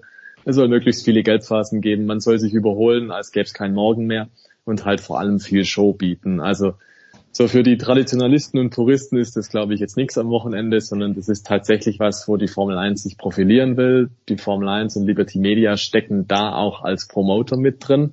Das ist ja nicht bei jedem Grand Prix der Fall. Das heißt, die verdienen damit auch richtig Asche und das ist tatsächlich auch ausgerichtet auf eine Bevölkerungsschicht, die eher viel im Geldbeutel hat. Und ähm, ja, das ist also jetzt nicht ein Rennen für Autonormalverbraucher. Und ich glaube, daran muss man sich jetzt vielleicht ein bisschen gewöhnen. Das ist Las Vegas sicherlich so ein, so ein, so ein extra Kronjuwel im Kalender jetzt, wenn man so will. Aber es widerspricht sehr viel, was halt Liberty Media oder was die Formel 1 an anderen Rennstrecken halt macht. Und ich persönlich würde denken, wenn sich Liberty Media bei anderen Rennstrecken oder bei anderen Grand Prix so reinhängen würde in der Promotion, in dem, was da abgezogen wird, ähm, dann hätten auch andere Rennen einen ganz anderen Status. Und dann könnte man vielleicht auch andere Traditionsstrecken anders präsentieren, als das, dass die jedes Jahr im Prinzip darum kämpfen, dass sie vielleicht nochmal einen Vertrag kriegen in der Formel 1. Also ich will nur sagen, es ist schon interessant, wenn die Formel 1 will, ähm, dann geht scheinbar alles. Und wenn sie halt nicht will, dann fällt halt manches links und rechts vom Rennkalender raus. Jetzt hat Stefan Edel hier gleich zwei Fässer gleichzeitig aufgemacht, der Voice. Und das eine Fass, mit dem hatte ich gar nicht gerechnet. Aber höre ich da aus dem, was Stefan sagt, möglicherweise auch den Wunsch oder die Forderung sogar heraus, Liberty Media möge sich doch bitte für den Hockenheimring ein kleines bisschen mehr interessieren. Dass Deutschland wieder in den Rennkalender reinkommt, weil eigentlich ist es ja äh, absolut, absolut Travesty, dass es schon so lange kein Formel-1-Rennen mehr in, Öst in, in, Österreich schon, weil da hat sich Red Bull reingehängt, aber in Deutschland gibt. Also wie, wie groß siehst du die Pflicht von Liberty Media, tatsächlich auch außerhalb der USA, sich wirklich bei Rennen reinzuhängen, der Boys? Äh, Pflicht sehe ich nicht. Es ist ein kommerzielles äh, Entertainment-Unternehmen, so auch in der US-Börse in New York geführt. Ähm, und das sagt im Grunde alles, es ist Showbusiness. Es geht um richtig Geld verdienen. Das werden sie in Las Vegas wohl tun. Ich weiß nicht, wie nachhaltig. Sie haben da ja tatsächlich auch Grund und Boden gekauft und das größte Formel 1 Boxengebäude, das es jemals gegeben hat, aus dem Boden gestampft. Die haben wirklich sehr viel Geld in die Hand genommen, müssen da allerdings, weil sie selbst Veranstalter sind, keine äh, Gebühr bezahlen als Veranstalter, sondern wirtschaften in die eigene Tasche. Ob sie es mittelfristig, langfristig rechnet, ich glaube, auch Stefan wird da äh, so ein bisschen äh, abwarten. Ich bin mir nicht sicher, dass es automatisch jetzt eine Lizenz zum Gelddrucken ist für die nächsten 10, 15 Jahre, denn wir haben schon gemerkt, am Anfang, als die Karten verkauft wurden für Las Vegas, entsprechend getrommelt, entsprechend promotet, ähm, gingen sie weg wie warme Semmeln. Jetzt hat man in den letzten zwei Wochen die Preise um 50 Prozent reduziert, um überhaupt alle Tickets noch loszubekommen. Also äh, es ist ein Boom. Wir erinnern uns auch noch sehr gut, es ist nicht sehr lange her, dass wir Miami als neuen Grand Prix im Kalender hatten. Der war ausverkauft. Ich weiß nicht, ob sie es tatsächlich nicht ein bisschen übertreiben. Äh, klar ist aber, es wird ja, wurde ja schon seit Jahrzehnten versucht, ähm, die Stadt des, des Showbusiness überhaupt Las Vegas und die Formel 1 zusammenzubringen. Auf die Idee ist ja nicht Liberty Media gekommen, sondern Bernie hat schon versucht, hatte da allerdings nicht die Unterstützung der ganzen Casino-Betreiber und es war eine völlig andere Zeit. Über diese Rumpelpisten von Las Vegas, als die Formel 1 in den 80er Jahren dort war, 81 und 82, ausgerechnet da beide Rennen auch zur Titelentscheidung äh, hinführend. Äh, das haben wir ja schon hier besprochen. Das war der Formel 1 überhaupt nicht äh, wert. Das war also wirklich peinlich. Aber klar ist, jetzt wird an allen Möglichkeiten gedreht, an allen Schrauben, um wirklich das zum Erfolg zu machen. Ob das tatsächlich funktioniert, und ich habe, wir haben vorhin mit Eddie ja schon drüber gesprochen, es ist sicherlich in Las Vegas sehr viel mehr Showbusiness als Sport. Und das wird uns jetzt mal, glaube ich, besonders interessieren. Stefan und mich und alle Formel 1 Fans. Wie viel Sport gibt's denn tatsächlich? Stefan hat die Strecke ja gerade beschrieben. Man geht von Gelblichtphasen, man geht von Unfällen aus. Ähm, werden die Pirelli-Reifen halten? Wir wissen nicht. Ähm, kann man tatsächlich äh, einen Überraschungskandidat durch den Topspeed über den Strip kriegen? Vielleicht Williams. Ähm, ist Aston Martin eine Eintagsfliege äh, mit ihrem Erfolg zuletzt? Dem hervorragenden äh, Podiumsplatz von Alonso oder war das eine, eine tatsächlich eine Trendwende? Das werden wir alles dann auch zu beobachten haben, aber ich glaube im Mittelpunkt, und das hat tatsächlich ja die Pre-Race-Show jetzt mit Kylie Minogue auch schon gezeigt, im Mittelpunkt steht Showbusiness und das, was Las Vegas ausmacht. Schön. So, aber diese sportlichen Fragen wollen wir auch klären. Stefan Ehlen und ein befreundetes Portal, das sich hauptberuflich mit äh, der Formel 1 auseinandersetzt, nämlich Formel 1.de, für das du ja schreibst, erstaunlicherweise, stellt die Frage, wird Las Vegas zum neuen Singapur? Für Red Bull nämlich. Red Bull, für dies Jahr in Singapur nicht gelaufen ist. Äh, Red Bull hat das schnellste Auto, hat den Fahrer, der die beste Form im Moment mitbringt. Was spricht tatsächlich dafür, dass Max Verstappen nicht gewinnt am Sonntag in der Früh? Tja, dass niemand die Strecke so richtig kennt und dass niemand so richtig weiß, was man da erwarten kann. Und vor allem, dass die Temperaturen extrem kühl sind. Und kühle Temperaturen sind immer auch ein Risiko, dass man die Abstimmung falsch hinkriegt, dass man die Reifen nicht ins sogenannte Arbeitsfenster bringt. Und Grüße gehen raus an Mercedes in Brasilien, die haben es da ziemlich versemmelt. Und äh, das ist halt immer die ganz große Gefahr in der Formel 1, dass wenn du halt daneben liegst bei der Abstimmung, dass dann halt überhaupt gar nichts geht und dass dann selbst ein Spitzenauto wie der Red Bull im Mittelfeld verschwindet. Ich kann mir nicht vorstellen, dass es gar so dramatisch wird. Ich kann mir aber auch gut vorstellen, dass bei ja, zwischen fünf bis zehn Grad Außentemperatur durchaus die Möglichkeit besteht, dass das Kräfteverhältnis ein bisschen durcheinander gerät. Also dass da vielleicht ein Team ein bisschen besser zurechtkommt als andere. Der Haas zum Beispiel wäre jetzt so ein Kandidat, wo man sagt, die haben immer einen ungeheuren Reifenverschleiß. Das heißt, dieses Auto belastet die Reifen viel zu sehr.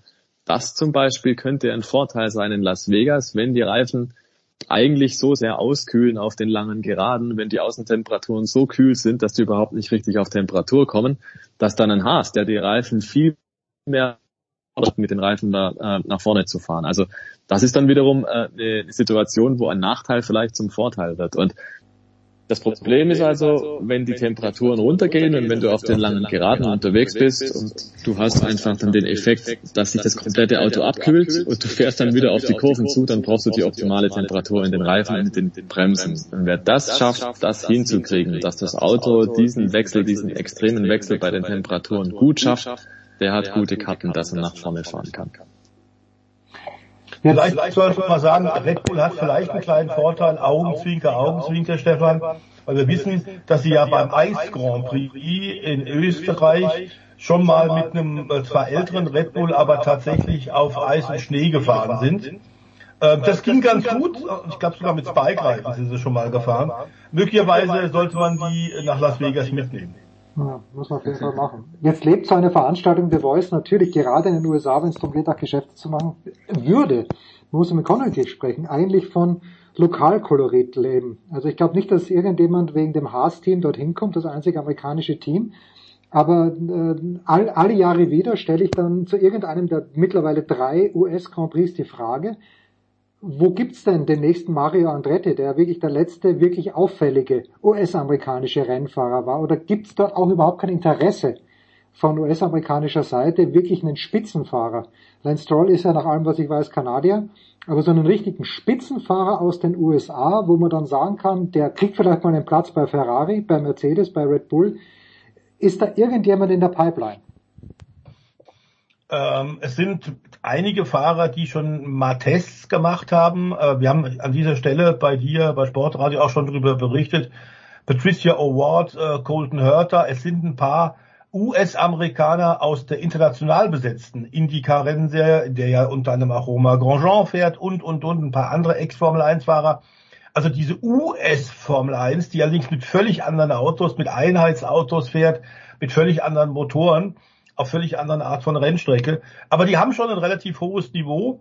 Bisher kam das nie zusammen und möglicherweise gehen wir jetzt davon aus, dass in Las Vegas tatsächlich auch äh, die Firmenspitze von General Motors dort sein wird. Wir haben ja hier an dieser Stelle Stefan und äh, Stefan Ehlen, Christian Nimmervoll und ich auch schon drüber gesprochen, dass es diese äh, endlose Arie rund um Andretti, Michael Andretti Autosport geht, die ja unbedingt in die Formel 1 wollen, mit General Motors und Cadillac als Motorenhersteller. Da gab es den nächsten Schritt jetzt diese Woche.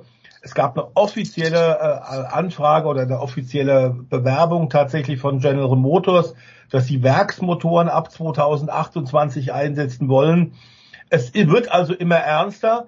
Die FIA hat ja längst äh, im, im Kampf der Egos zwischen dem FIA-Präsidenten und äh, der Liberty Media Gruppe hat ja längst gesagt, also unserer Meinung nach gehört Andretti als nächstes neues Team in die Formel 1. Und wenn Andretti kommen sollte, dann glaube ich nicht, dass die auf den Logan Sargent setzen werden, sondern die werden dann natürlich dann einen der ihren, der tatsächlich für Andretti erfolgreich auch schon bei den Indycars war, dann als zweiten Fahrer holen. Davon gehe ich mal aus.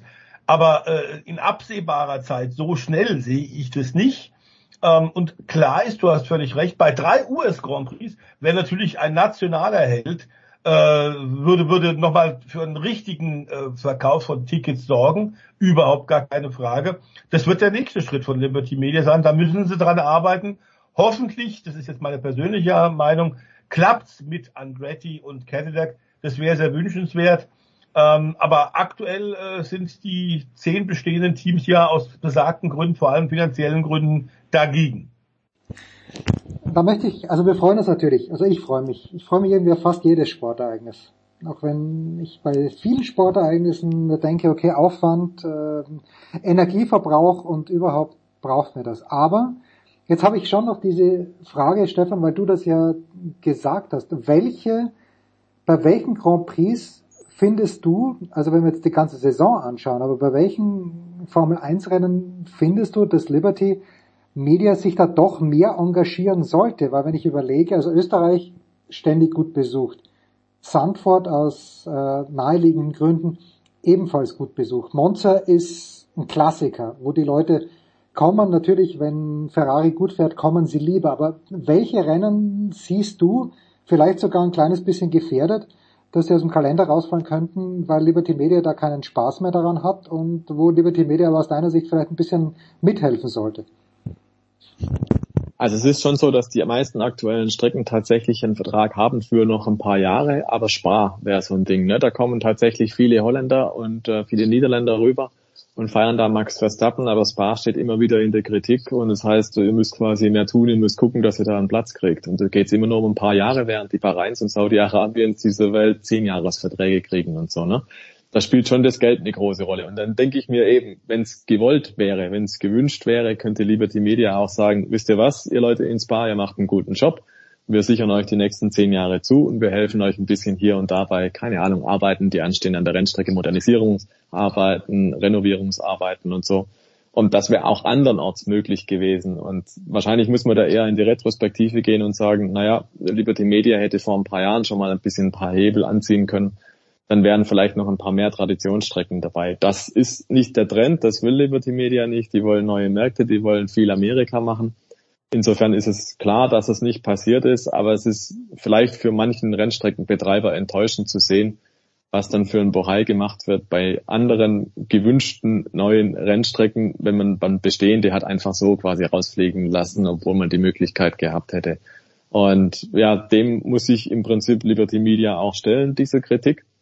Und die Zeit, so wie Stefan sagt, wird es zeigen, zeigen müssen, ob dann die Sache mit Las Vegas so funktioniert oder ob das vielleicht ein Schuss in den Ofen war. Ich kann mir gut vorstellen, dass es vielleicht so ein, ja, ein Publikum anspricht, das jetzt nicht unbedingt äh, Die Hard Formel 1 Fan ist, sondern das vielleicht eher beiläufig die ganze Sache verfolgt, vielleicht auch durch Netflix ein bisschen dazukommt, durch Drama Baby. Ähm, aber dass dann vielleicht äh, ja, das einen Unterschied macht bei denjenigen, die sagen, hey, die Formel 1 war schon immer meine ganz, ganz große Leidenschaft. Und da habe ich tatsächlich das Gefühl von dieser Fanbasis, und das ist nach wie vor, glaube ich, die größte, da verabschiedet sich die Formel 1 mehr und mehr und da ist Las Vegas tatsächlich auch ein großes Stück auf dem Weg.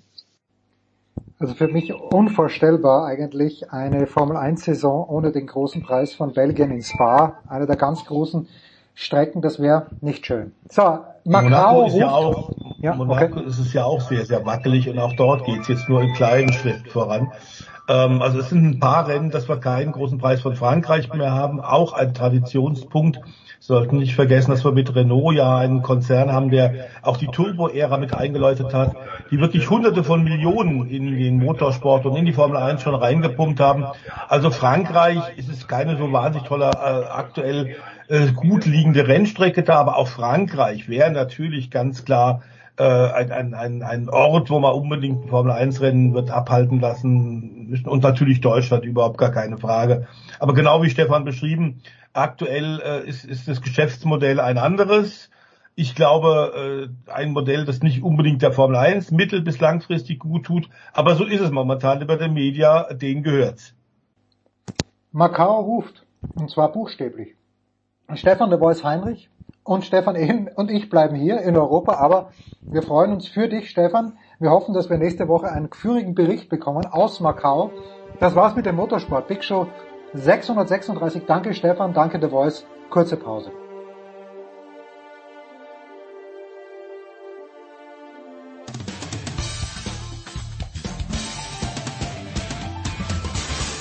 Servus Leute, das ist der Grubi, ich höre Sportradio 360.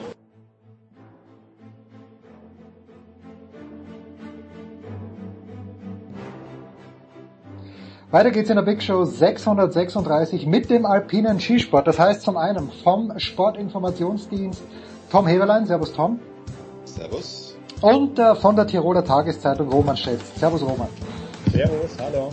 Roman, ich habe äh, mittlerweile die Möglichkeit, doch öfter ORF mir anzuschauen oder vielmehr die Skirennen im ORF anzuschauen und ich habe am Wochenende eine interessante Beobachtung gemacht und ich möchte wissen, ob du die teilst und Tom natürlich auch. Also Hans Knaus der ein lieber Freund unserer Sendung ist. Im Sommer habe ich in Kitzbühel mit ihm gesprochen, aber Hans Knaus ist ja jemand, der mit den Läufern spricht, der mit Funktionären möglicherweise spricht. Und ich frage mich, ob Hans Knaus, nur meine Theorie, Roman, auch vielleicht jemand ist, der so ein bisschen auch äh, das Sprachrohr für die Sportler ist äh, und aber dann nicht immer, äh, sagen wir so diplomatisch, das ausdrückt, was die Sportler denken. Also Hans Knaus würde nie sagen, da in Zermatt ist alles scheiße, sondern Hans Knaus sagt, ja, also für mich ist Zermatt für die Männer einfach ein bisschen zu einfach als, als Strecke. Und deshalb sollte man hier vielleicht doch keine Männerabfahrt machen. Ist das vielleicht wirklich der, die Botschaft, äh, dass man hier keine Rennen machen sollte, wunderbar verpackt vom Diplomaten Hans Knaus? Oder ist Zermatt grundsätzlich scheiße und eine zu leichte Männerabfahrt? ähm, naja, da gibt es recht viele Meinungen. Witzigerweise, äh, witzigerweise habe ich alle diese, diese, diese Hans Knaus Beiträge, die du meinst, natürlich gesehen, weil es war nicht recht viel zu sehen im ORF über, über über Zermatt bis auf die äh, Hans Knaus und Rainer Pariasek Aufnahmen entweder einmal genau. im Schnee stehend oder in, in, der Sonne stehen, wo hinten der Skitourengeher vorbeigegangen ist. Super Bild im Fall. Ähm, na, äh, Spaß beiseite. Ich, ich, ich fand den, den Hans Knaus eigentlich für seine Verhältnisse äh, äh, sehr besänftigend. Also er war wirklich sehr besänftigend, hat natürlich immer wieder die Veranstalter herausgehoben, natürlich stehen sie dort auf der Piste, ist natürlich schwierig, dann über diejenigen zu schimpfen, wo es halt gerade dort stehen, ist immer äh, nicht so einfach, auch wenn es Österreich äh, und, und Schweiz ist. Gell. Ähm, ich fand ihn eigentlich, ich fand ihn eigentlich, er ist normalerweise sicher ein Sprachwort, zumindest ist es insofern ein Sprachwort, dass er halt einfach sagt, äh, was geändert gehört, aber das obliegt ja, glaube ich, auch gerechterweise denjenigen, denjenigen, die schon aufgehört haben. Äh, Felix Neureuter natürlich gerne, Hannes Reichelt jetzt auch auf auf äh, Servus TV am, äh, am Montag gewesen, auch wieder normalerweise jemand, der, der klar Linie bezieht ist auch ehrlich gesagt deren Job als Ski-Experten äh, und, und Pensionierte äh, haben sie ja den, Luxus und auch die Aufgabe, äh, klar, klar zu sagen, was los ist. Ein Vincent Kriechmeier, ja, mein, es ist halt immer schwierig, gell? also äh, mit Steinen werfen im Porzellanladen ist natürlich heikel, jetzt umso mehr wo wir jetzt schon wieder so viel Absagen haben, fast gleich viel wie letztes Jahr. In Wahrheit schon mit Lake Louise sogar gleich viel wie letztes Jahr. Ähm, kurz und gut, er hat eigentlich Zermatt äh, gute Worte an, an, an Zermatt gelassen, finde ich. Ja, er sagt halt, es ist einfach so wie es ist, es, ist einfach halt flach oben, gell. Es ist, äh, wenn, wenn Neuschnee ist, äh, ist halt einfach geht auch nicht viel, dass man dass man richtig eisig macht die Piste, das Ausschaufeln, Ausschaufeln geht zwar nur bedingt, aber es bleibt halt doch langsam und das ist dann halt schwierig zum Anschauen natürlich, wenn sie mit 80 km/h hingehen. Da muss man dann auch schon sehr viel Drohnen, äh, Drohnen in Einsatz bringen, recht spektakulär, dass damit das auch gut ausschaut. Gell? Mit der Drohne geht dann auch viel, glaube ich, auch mit 80 km/h. Aber ansonsten ist es zwei Minuten lang dazu zum Schauen, ohne wirkliche äh, große Gefahrenstelle. Ich, meine, ich habe jetzt nur die Highlights gesehen vom Training. Äh, ist es auch schwierig. Also ähm, ja, gescheitertes Projekt, Zermatt, was soll man sagen, gell? bei den Damen schaut auch nicht die Welt gut aus aktuell. Ähm, ja, wird man sehen. Sie haben einen Fünfjahresvertrag, zwei Jahre davon mhm. sind einmal sind einmal weg. Sie haben einen sehr optimistischen äh, äh, Franz Juhlen als OK-Chef, der sehr, sehr dahinter ist, das Ganze zu machen. Äh, also es ist wahrscheinlich auch, ähm, ja, die haben auch keine Sponsoren anscheinend für Ende März, Anfang April, was dann eine Überlegung wäre von einigen. Hans Knaus weil du erwähnt hast, anscheinend nicht, weil der auch dort geredet hat in Zermatt und die da gesagt haben, es ist zu viel Schnee da, dass man den gar nicht mehr rauskriegt. Also äh, ist auch nicht, auch, nicht, auch nicht weiter tragisch, ganz viele Meinungen in ganz viele verschiedene Richtungen, aber aktuell ist der Termin anscheinend Wetterlage als Freund der Berge, der ich bin und äh, in Tirol gerne auch auf 3000 Meter bin, schwierig. November hoch schwierig. Gell? Klima in Zermatt auch sehr schwierig. Ja, also Hans und einer der ersten Kritiker, den, den, den leider der nicht mehr so nicht mehr so leicht zu erreichen ist wie früher, aber einer der größten Kritiker ist der, was äh, ganz vorne sitzt, nämlich der, der Markus Waldner, gell? Fieswein-Direktor hm. bei dir. Als nicht, wenn er selbst für Roman Stelzen nicht zu erreichen ist, Tom, dann liegt was im Argen. Weil ich, ich habe ich hab so den Eindruck, dass der, der Waldner wirklich nur darauf wartet, dass ihm der Roman täglich das Okay gibt und sagt, Markus, ja, so geht's und so geht's nicht. Äh, wie wird denn der Felix seiner Rolle gerecht? Ja, das war das ja wirklich. Ja, stimmt. ja. ja. äh, Tom, wie wird denn der Felix seiner Rolle gerecht? Es gibt übrigens eine Beschwerde einer Hörerin, die sagt, oh. es gibt, nein, nicht, nicht über uns hier. Äh, ah. sie, sie sagt, es gibt einen Overkill an Felix Neurotter, den wir lieben. Wir lieben Felix. Ich, ich ganz besonders. Aber Felix macht für zu viele Dinge Werbung. Man kommt Felix nicht aus. Egal, für jedes, für jede Produktpalette. Felix Neureuter macht gut vor ihm und seine Familie. Er muss schon lange nicht mehr arbeiten. Aber wie schlägt sich Felix aus deiner Sicht Tom, ich weiß, du kennst ihn auch persönlich, aber macht Felix das gut? Äh, ist, ist Felix manchmal prescht er ein bisschen zu, zu weit vor oder nicht weit genug? Ha. Also grundsätzlich, ähm, wenn man zum Beispiel jetzt wieder die beiden Slaloms der Frauen anschaut, bei den Männern gab es ja wenig zu kommentieren, die zwei Slaloms der Frauen anschaut, dann muss ich ganz ehrlich sagen, hervorragender Experte, erklärt mir die Sachen wunderbar, ist mit äh, viel Herzblut dabei, hat äh, zum Beispiel bei dem ersten Slalom der Frauen hat er erkannt, dass Lena Dürr diese eine Vertikale praktisch direkt fährt, alle anderen sind einen Umweg gefahren das finde ich schon gut, wenn ein Experte das erkennt und das dir dann auch erklärt. Aber das ist das Sportliche. Ansonsten, er lehnt sich nicht zu weit aus dem Fenster. Das ist aber manchmal auch situationsbedingt. Ähm, ich glaube, er bringt seine Bo Ja.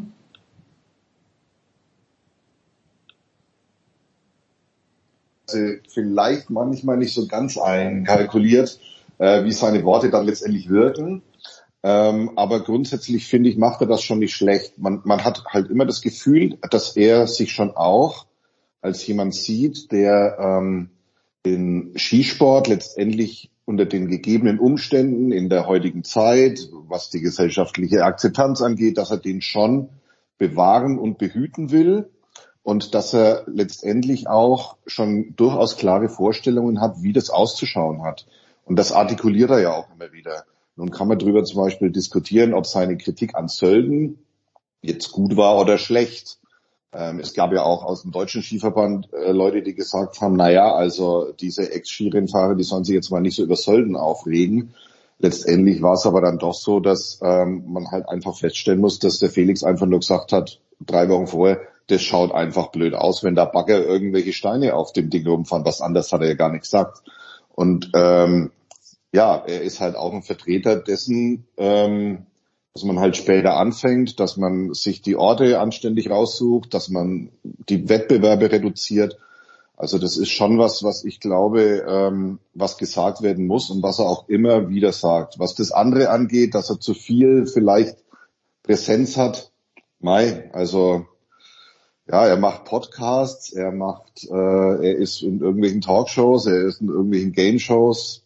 Aber so ist halt es, wenn man einen Vertrag mit der AD unterschreibt, da ist man dann halt, äh, nein, nein, da ist man dann halt, all, da ist man dann halt allgegenwärtig. Er lacht auch immer von Litfaßsäulen runter für die Bank. Genau, genau, genau, genau. Das, das ist mehr gemeint. Er macht mit der Miri gemeinsam Werbung für irgendeinen, ich weiß gar nicht für was genau, äh, aber er ist wirklich ja. omnipräsent. Naja, gut. Ja, gut. Apropos Slalom der Frauen, Roman. Äh, es gibt ja ein äh, Sportradio 360 Jahresmagazin, wo sowohl Tom Heberlein als auch Roman Stelzel ähm, wunderbare Beiträge geliefert haben und auch der Lukas Zara. Und der Lukas Zara hat die vergangene Skisaison der Katharina Linsberger, wenig überraschend, Roman, durchaus kritisch bewertet. Und plötzlich beim ersten Rennen ist sie wieder unsere Lindsay, äh, ist da im Grunde genommen alles richtig gelaufen, was im letzten Jahr falsch gelaufen ist. Ja, dass er auch im zweiten Durchgang äh, tatsächlich Dritte bleibt, das ist sogar Schifrin überholt, weiß ich nicht, ob das eher an Schifrin lag oder an Liensberger.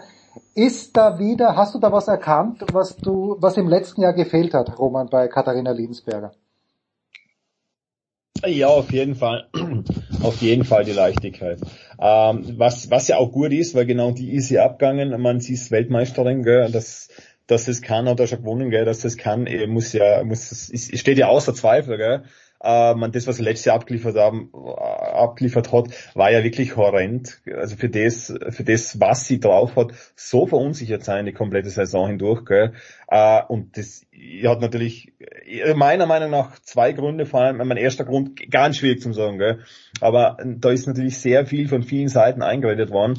Anscheinend auch, gell? ich sage jetzt anscheinend, weil das natürlich ein schwieriges Thema ist und ich das nicht in den nicht so eins, eins zu eins jetzt dann, so wie es, wie es, wie es Gehör nicht übermitteln will, aber ist da viel die Mama auch gewesen, die Mama, die sich da immer einge, eingebildet äh, oder eingebunden hat ähm, in das Ganze und, äh, und, und dadurch ist die jetzt nicht mehr im Team, vielleicht auch gar nicht schlecht, weil da hat es auch immer wieder Reibereien mit dem ÖSV gegeben, gell. Also den Herbert Mandl glaube ich nicht, dass man, wenn man, wenn man ihn äh, mehr als zwei Sätze zu Katharina Linsberger erfragt und so formtief war immer, glaube ich, das dritte oder vierte Wort Mama. Also das bei wenigen, äh, bei wenigen außer meinen eigenen Kindern, wo so oft das Wort Mama vorkommen ist, wenn ich über jeden angesprochen habe. Äh, na, es ist, es ist auch in Ordnung, aber es ist, es ist auch, es ist, es ist, es ist anscheinend ein Problemherd gewesen. Also ich wie gesagt, ich bin da zu weit weg, um das beurteilen. Äh, also ich, bin da nicht beim Training dabei, ich kann es nur beurteilen, was die anderen sagen da. Äh, aber es ist anscheinend ein Problemfaktor gewesen. Livio Margoni ähm, hat null funktioniert, ist, war aber von Anfang an absehbar, weil der ganz andere Erwartungen an einen Athleten hat. Äh, also die muss ich da komplett, die muss erst mal separiert werden quasi schon und sich da komplett, komplett auf das einlassen. Das war dann da nicht der Fall. Ähm, da ist halt einfach sehr viel, sehr viel ganz schief gelaufen und die, die war halt komplett verunsichert. Und jetzt ist natürlich das Team ist umgebildet worden, es ist wieder viel passiert. In Wahrheit ist auch ein kleiner Umbruch wieder im ÖSV-Trainerteam passiert. Jetzt schauen wir, jetzt schauen wir, was passiert. Also es ist äh, jetzt mit Roland Assinger einen neuen Cheftrainer äh, an, an, mit dabei. Ich, ich schätze mal, dass alle auf Harmonie bedacht sind, die es ja sowieso gibt.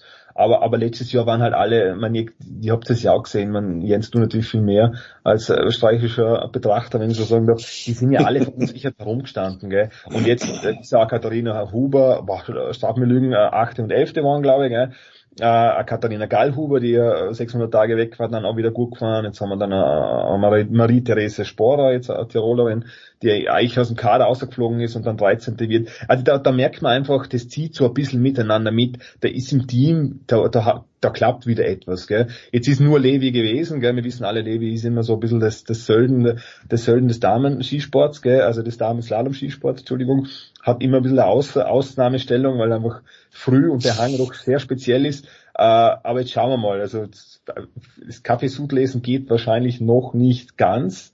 Aber es ist äh, cool zum Sehen, dass das Team äh, sich eigentlich ganz gut gefunden hat. Äh, und ist schön zu sehen, dass auch die österreichischen Medien, äh, wenn es einen dritten Platz und einen achten Platz gibt, äh, nicht darauf einhauen, sondern das schon als Erfolg feiern. Gell? Früher hätte man ja Krise ausgerufen nach solchen Ergebnissen, aber inzwischen ist man damit zufrieden. Ne? Ihr, ihr kommt von so weit unten, das ist unglaublich. Ja, ja aber, aber dennoch, wenn wir uns das anschauen, äh, Tom, und eigentlich war es ja eine Dreiklassengesellschaft, weil Vlur so überlegen war. Im ersten Start und den zweiten hätte sie auch mit mehr als einer, Sek einer, Sekunde gewonnen. Aber eigentlich ist es schon brutal. eine Zweiklassengesellschaft. Es muss schon was passieren dass bei diesen dreien, die vorne sind, und da nehme ich die Lena Dürr natürlich mit rein, es muss was Außergewöhnliches passieren, dass eben nicht äh, Vlhova, die, die über, überragend war, aber gut, Schifrin glaube ich schon, dass sie, dass sie rankommen könnte. Meine Idee wäre gewesen, dass Schifrin aufgrund dieses Sturzes vielleicht jetzt wirklich nicht 100% riskiert hat, vielleicht nur 92%, aber Vlhova war fantastisch und Lena Dürr gehörte auch dazu. Siehst du diese Zweiklassengesellschaft auch und ist die Lena Teil der ersten Kaste? Äh, um die letzte Frage zuerst zu beantworten, ja, ich finde, sie ist Teil der ersten Kaste mittlerweile. Ähm, ich finde, sie kann mittlerweile jederzeit um den Sieg mitfahren. Äh, man sollte äh, nicht vergessen, dass auch wenn sie da immer gut fährt, äh, dass der Hang in Levi ihr eigentlich nicht so taugt, weil er oben halt relativ flach weggeht. Und wenn Frau Dürr was nicht leiden kann, dann ist, wenn es flach weggeht. ähm, für die ist es ja eher immer so ein bisschen, ja, sie fährt ja dann doch ein bisschen steileres Gelände. Ähm, was bemerkenswert ist, finde ich, sie hat an dem Wochenende ihr Potenzial gar nicht mal so ausgeschöpft. Also sie hat ja doch in beiden Läufen ein paar Fehler drin gehabt und wenn man diese Fehler jetzt mal abziehen würde, dann ist ihre Zugehörigkeit zu den ersten dreien, vieren vielleicht, ähm, ja, also da gehört sie auf jeden Fall dazu. Und was so Zweiklassengesellschaft angeht, ich meine, so, wenn wir jetzt diese ersten drei nehmen, die, die Schiffrin, die Vlohova und, und die Lena Dürr, dann ja, also es ist immer so die Tür offen für, für so noch so zwei, drei, die zumindest ums Podest mitfahren können. Ich meine, wenn du dir zum Beispiel den ersten Slalom anschaust, da war, also die, ich glaube, die Hector war so drei Zehntel hinter der Tür noch ja. und danach ist es dann abgebrochen. Und ähm, beim zweiten, äh, nee, das war beim zweiten, Entschuldigung. Und beim ersten war es so, da waren die, da waren hinter der Vlohova waren die, die Dürr, die Linsberger und die Schiffrin, die waren auch so innerhalb von drei Zehnteln und danach ist es dann wieder abgebrochen. Also es ist immer irgendwie so, Ja, es fährt da immer irgendwie so eine oder zwei fahren da noch irgendwie mit rein. Die Hector ist offensichtlich immer in der Lage, da ums Podium mitzufahren. Aber in der Tat ist es zumindestens was die ersten zwei Slaloms angeht, schon auffällig, dass da die ersten vier sind, die ersten drei, vier sind und dass es danach halt brutal abbricht. Gell. Also das ist, war, das war schon, finde ich, sehr, sehr augenfällig. Unabhängig davon, dass natürlich Flarova ähm, dann doch noch mal in ihrer eigenen Liga gefahren ist und äh, das schon auch echt extrem überzeugend war, was die da abgeliefert hat. Ja, was hast du da gesehen, Roman? Ist sie einfach näher an die Stangen ran? ich meine, wir wissen ja, Levi, äh, wie, wie Tom sagt, gerade oben, wo es flach weggeht. Was, was hast du bei der Vlhova gesehen an diesem Wochenende, Roman? Wenn überhaupt irgendwas Neues, ist die vielleicht wieder jetzt neu motiviert? Äh, warum ist die eine Sekunde schneller gewesen pro Lauf fast? Hm, du, weil es Levi ist, also da ist nicht viel zu sagen. Meine, ich, ich weiß nicht, die, die Schiffen hat jetzt ja, glaube ich, sieben Rentiere, ich weiß gar nicht, aber es gibt ja, glaube ich, sieben. Zwei, sieben, sieben ja. Und die, war sechs. Sechs, genau. Also die 13, letzten 13 Siegerinnen waren ja die zwei, gell. Also ich, mir würde es kein anderer einfallen. Bitte straft's mir Lügen, ich glaube. Aber ist, ist, man, das sieht man ja oben im Flachen, also wie sie außergeht und diese unheimlich aktive, aggressive äh, äh, Fahrart in diese Tore hinein äh, sich hängt, oder? Man durch, durch ihre Position und ihre Größe, man da macht sie, das ist ja einfach, äh, wenn da jetzt kein Wind weht in, in, in Levi und wenn das einigermaßen gut äh, läuft, dann, dann kannst du da so viel mit, mit dieser Dynamik und Masse um, um, um machen, also dieser Größe einfach, einfach machen und das macht sie auch. Man, den, den Steilhang ist sie schön eingebremst. Man, sie kennt sie ja perfekt. Also man, die, die haben ja die Möglichkeit gehabt, da, da noch zum Trainieren. Es ist ja eine, eine der Luxussachen, dass man da trainiert. Michaela Schiffrin ein schlechter Luxus gewesen heuer, weil es gestürzt ist und sich verletzt hat. Aber äh, sie, da hat man schon gemerkt, also die, die, die kann das und die holt oben so viel außer und im Steilhang dosiert's halt ein bisschen, gell? Im Steilhang war es glaube ich eh nicht die schnellste, was ich jetzt so im Kopf gehabt habe. Und dann unten außer, dann geht's halt dann auch wieder schnell, dynamisch über die Wälder hinein ins Ziel. Ist halt super, ist, ist genau ihrs, finde ich. Also sie wird nur genug Probleme haben wahrscheinlich die Saison. Der Einfädler zeigt auch, dass er nicht gut drauf ist. Also dass er nicht ganz gut drauf ist. Man ist in zwei Rennen gewesen, gell? aber in Wahrheit musste das da runter tanzen. Gell? Und wieso fädelt's ein? Natürlich will's viel außerholen, aber also auf der, auf, bei, bei den Bedingungen, die da vorgeherrscht haben, gell, und, und allem drum und dran, ist er Einfädler schon sehr, also auf dem Level straf's mir Lügen bitte, auf dem Level ist schon sehr kritisch zu betrachten im zweiten Rennen, gell, weil so souverän wie sie auftreten ist, und das wird's auch wissen, das, das wird's, das wird's schon im Kopf haben, dass das, was, was sie da Vorsprung hat und wie das geht, also in etwa zumindest, ähm, ist mir das ein bisschen, äh, ist schon ein bisschen über das eigene Bein gestolpert, gell. Also würde jetzt einmal warten, ähm, aber kurz und gut, Jens, deine Frage zu beantworten, das ist genau ihrs. Flach vorne weg, Steilhang dosieren, flach runter, über die Welle eine, wunderbar, schön direkt gesetzt. Man, ich weiß ja, der, der, äh, der zweite, jetzt muss ich aufpassen, der erste Lauf, des, der erste Durchgang des zweiten Laufs, zweiten Slaloms war schwieriger gesteckt, aber ansonsten ist es ja wirklich perfekt gelaufen. Also kurviger gesetzt, Entschuldigung. Ja, ja.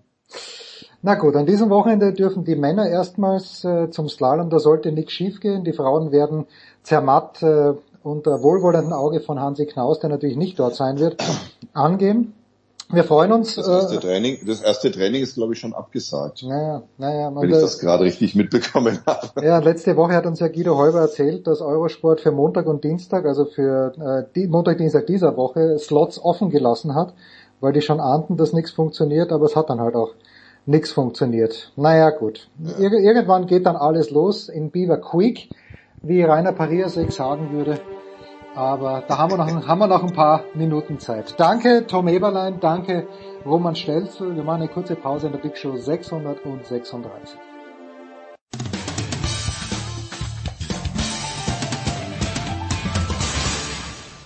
Servus, grüß euch, da spricht der Hans Knaus und ihr hört Sportradio 360. Viel Spaß noch!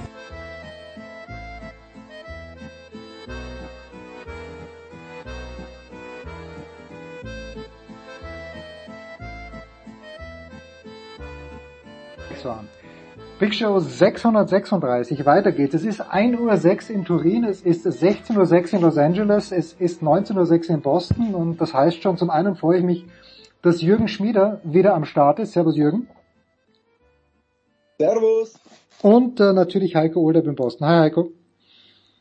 Hallo. Frage. weil es nämlich genau kein Thema ist in Turin, aber mal hypothetisch den Fall, Jürgen. Es gäbe in den USA einen Sportler, der von einem Gericht einen Strafbefehl bekommt über knapp 500.000 US-Dollar wegen häuslicher Gewalt. Und äh, niemand, niemand scheint das zu interessieren. Oder andersrum gefragt, was wäre, wenn das einem amerikanischen Mannschaftssportler so passieren würde? Was würde passieren mit demjenigen oder mit derjenigen? Meistens ist es ja derjenige, äh, weil ich bin ein kleines bisschen flabbergasted, dass äh, in der Tennisszene nichts passiert. Aber lass uns mal den hypothetischen Fall eines solchen Sportlers mal kurz anreisen. Ich glaube, es ist, ich glaube, der würde nicht in Turin spielen. Also ähm, es ist so ein bisschen verwunderlich. Ich, ich verstehe die Reaktion von Zverev total. Also der, der hat einen diesen Strafbefehl bekommen. Er sagt, er ist unschuldig und und ähm, er sagt, lass uns mal vor Gericht treffen. Ähm, das ist völlig okay für ihn, das zu tun. Ja, und, und es ist auch völlig okay für ihn zu sagen, ich werde diese ATP Finals spielen. Also in, in dieser Reaktion ist nichts, aber ähm, ich bin so ein bisschen verwundert über die ATP. Also ich habe seit einem Jahr schickt mir irgendwie wieder mal Fragenkataloge und, und bei der ATP hieß es immer, also solange da nichts Neues kommt, gibt es keine Ermittlungen. Also wir wissen ja alle, die ATP hat die Ermittlungen im Fall Sharipova eingestellt, wegen, wegen Mangels an Beweisen und ähm, ich habe dann so einmal im Monat äh, immer wieder an die ATP geschrieben, habe gesagt, also was, was ist denn da los? Jetzt gibt's einen neuen Sachverhalt, also da scheint was los zu sein, jetzt gibt's einen Strafbefehl und von der ATP kommt immer die, die Nachricht, ähm, wir warten ab, äh, äh, welche juristischen Konsequenzen es gibt. Und jetzt sagt man, oh, jetzt haben wir doch eine Konsequenz, also jetzt gibt's einen Strafbefehl. Da heißt von der ATP nach wie vor, also nein, wir warten dieses Gerichtsverfahren ab. Also ähm, ich glaube, die, die schlechteste Figur in, in dieser ganzen Sache, jetzt gerade zum jetzigen Zeitpunkt, ähm, macht die ATP, weil sie, weil sie nichts tut, sich nicht äußert, ähm, auch noch nicht mal ein Statement veröffentlicht und sagt, also hier, hier stehen wir. Also wo sie auch sagen, äh, so, so ein ganz einfaches We are aware of the allegations. Wir wissen, was da passiert und, und also sich zumindest mal äußern, aber es einfach tot zu schweigen und, und ähm, einfach so weiterzumachen, als wäre nichts gewesen, das ist eher, ja, weiß ich nicht, IOC. Also ist so der einzige Verband, wo ich es mir vorstellen kann, weil ich glaube, äh, jemand, der wegen häuslicher Gewalt einen Strafbefehl kriegt in der NFL, äh, der wäre erstmal gesperrt. Äh, in der NBA genauso. Also in der NBA reicht ja, wenn du, wenn du ein Video auf Instagram hochlädst, wo du mit einer Knarre ähm, wedelst. Siehe zum wiederholten Mal, zum, zum, wiederholten Mal aber, ne, auch bei ihm. Deutlich, deut, naja, also die Vorwürfe gegen Zverev sind jetzt auch nicht zum ersten Mal ja. hier. Also auch hier sind wir beim wiederholten Mal. Also ähm, es wundert mich, es wundert mich wirklich die, die Untätigkeit der ATP bei den anderen, dass die Spieler nichts sagen. Ja, was sollen sie sagen? Also wer, wer soll sich denn äußern? Die reden alle, also pff, wenn wir die letzten zwei, drei Jahre Sportler verfolgt haben, die äußern sich sehr, sehr gerne, wenn es um ihre Anliegen geht, wenn, wenn sie um die Dinge, um die Sie sich kümmern in Ihrer mittelbaren Nähe, also da, da sind Sie ganz, ganz vorne dabei. Dann heißt es more than an athlete. Ähm, Wenn es aber darum geht, mal Haltung in, in einem anderen Punkt zu beziehen, der jetzt nicht direkt Sie betrifft oder Ihre Agenda oder wo Sie sich wohlfühlen oder wo Sie sehen, da, da nutze ich meine Plattform. Ähm, hört man von, von Sportlern wenig kann man jetzt sagen, das ist enttäuschend. Ich denke mir, was soll denn Andrei Rublev zu diesem Fall sagen? Was soll Medvedev zu diesem Fall sagen? Ja, nichts, ja, weil er, weil er selber nichts weiß. Also deshalb ist jetzt so meine Frage an dich, Jens, von, von wem würdest du erwarten, dass er oder sie sich in Turin tatsächlich konkret äußert, außer von der ATP? Genau, na das also ich, ich habe überlegt, ich habe wirklich halt überlegt die Frage, ich meine, Medvedev kann man so eine Frage stellen, er wird nichts dazu sagen, aber der Einzige, der sich dazu äußern müsste, ist der ATP-Chef Andrea Gaudenzi. Ja, und das ist ja nicht nur das so. Das ist das Ding. Also das Einzige, was du als Spieler sagen kannst, ist, wir, wir warten den, wir warten die Gerichtsverhandlung ab. Das Zweite ist, äh, dafür gibt's die ATP, dafür gibt's einen Tennisverband.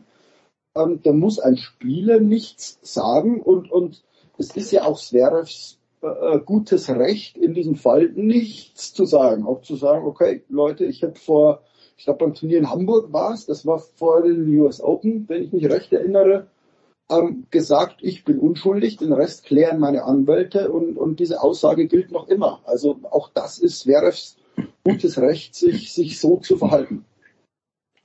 Ähm, wenn ich da was zu sagen darf, also ich meine, Jürgen sagt ja, Zverev wird natürlich nicht selber sagen, also Leute, ich ziehe mich erstmal hier raus. Ne? Er hat das gesagt, was er gesagt hat. Und solange die ATP da nicht sagt, Junge, bevor das, die Sache hier geklärt ist, tauchst du bei uns nicht mehr auf. So wäre der Vergleich halt mit jetzt, mit der NFL und ganz sicher auch mit der NBA. Aber die NFL, ich erinnere an den Fall Ray, Ray Rice, ähm, der Running Back der Baltimore Ravens, wenn mich nicht alles täuscht, ähm, war der ja unschuldig, bis dann das Video auftauchte, wie er seine, was die Verlobte oder Freundin da äh, regelrecht vermöbelt hat und K.O. geschlagen hat, glaube ich, im, im, im Fahrstuhl. Und danach war er halt, war das halt nicht mehr, nicht mehr haltbar. Bis dahin, glaube ich, hatte die NFL auch nichts gemacht. Und Ben Roethlisberger, der ist ja auch mehrere Male in, in, in der in der in, in der Saisonpause äh, äh gab es ja auch einige Aktionen, äh, wo es auch hieß, ja, äh, also da haben sich auch Frauen gemeldet und da ist die NFL auch nie ähm, äh, tätig worden. Ich weiß nicht, ob aus, aus, aus Mangel an Beweisen. Aber wie gesagt, die NFL war auch nicht immer so, wie sie jetzt ist. Ich glaube jetzt, weil sie aus den Fehlern der Vergangenheit gelernt hat. NHL ist auch am besten ein bisschen ducken, wenn ich mal so die Ligen so durchgehe. Also die, die NBA wäre da ganz sicherlich am konsequentesten, sieht man ja äh, auch an dem aktuellen Fall, was Jürgen gerade sagte. Aber du hast natürlich schon im Fall von Ray Rice gab's keine Verurteilung, es gab keinen Strafbefehl. Also was es gab, war ein, ein Video, äh, wo man dann Ray Rice sah, und wenn ich mich recht erinnere, hat seine damalige Verlobte, war es von Ray Rice, ihn auch nicht verklagt. Also die hat auch nichts gesagt. Damit ist der Fall schon anders. Du hast ein Opfer, das sich zumindest im Rahmen der juristischen Möglichkeiten ähm, äußert ähm, du hast eine Zeitung, die im Rahmen der juristischen Möglichkeiten darüber berichtet. Also man muss auch dran denken, die zwei haben ein Kind. Ähm, dieses Kind wird diese Berichterstattung irgendwann mal lesen. Also da mhm. muss man ganz, ganz, ganz, ganz vorsichtig sein. Ähm, dieses Kind gehört sich mit allen Mitteln geschützt. Ähm, deshalb muss man da ganz, ganz vorsichtig sein, ähm, was man da aufschreibt und was man veröffentlicht. Äh, das Opfer muss vorsichtig sein, was sie öffentlich sagt, weil, weil es wird zu einer Gerichtsverhandlung kommen.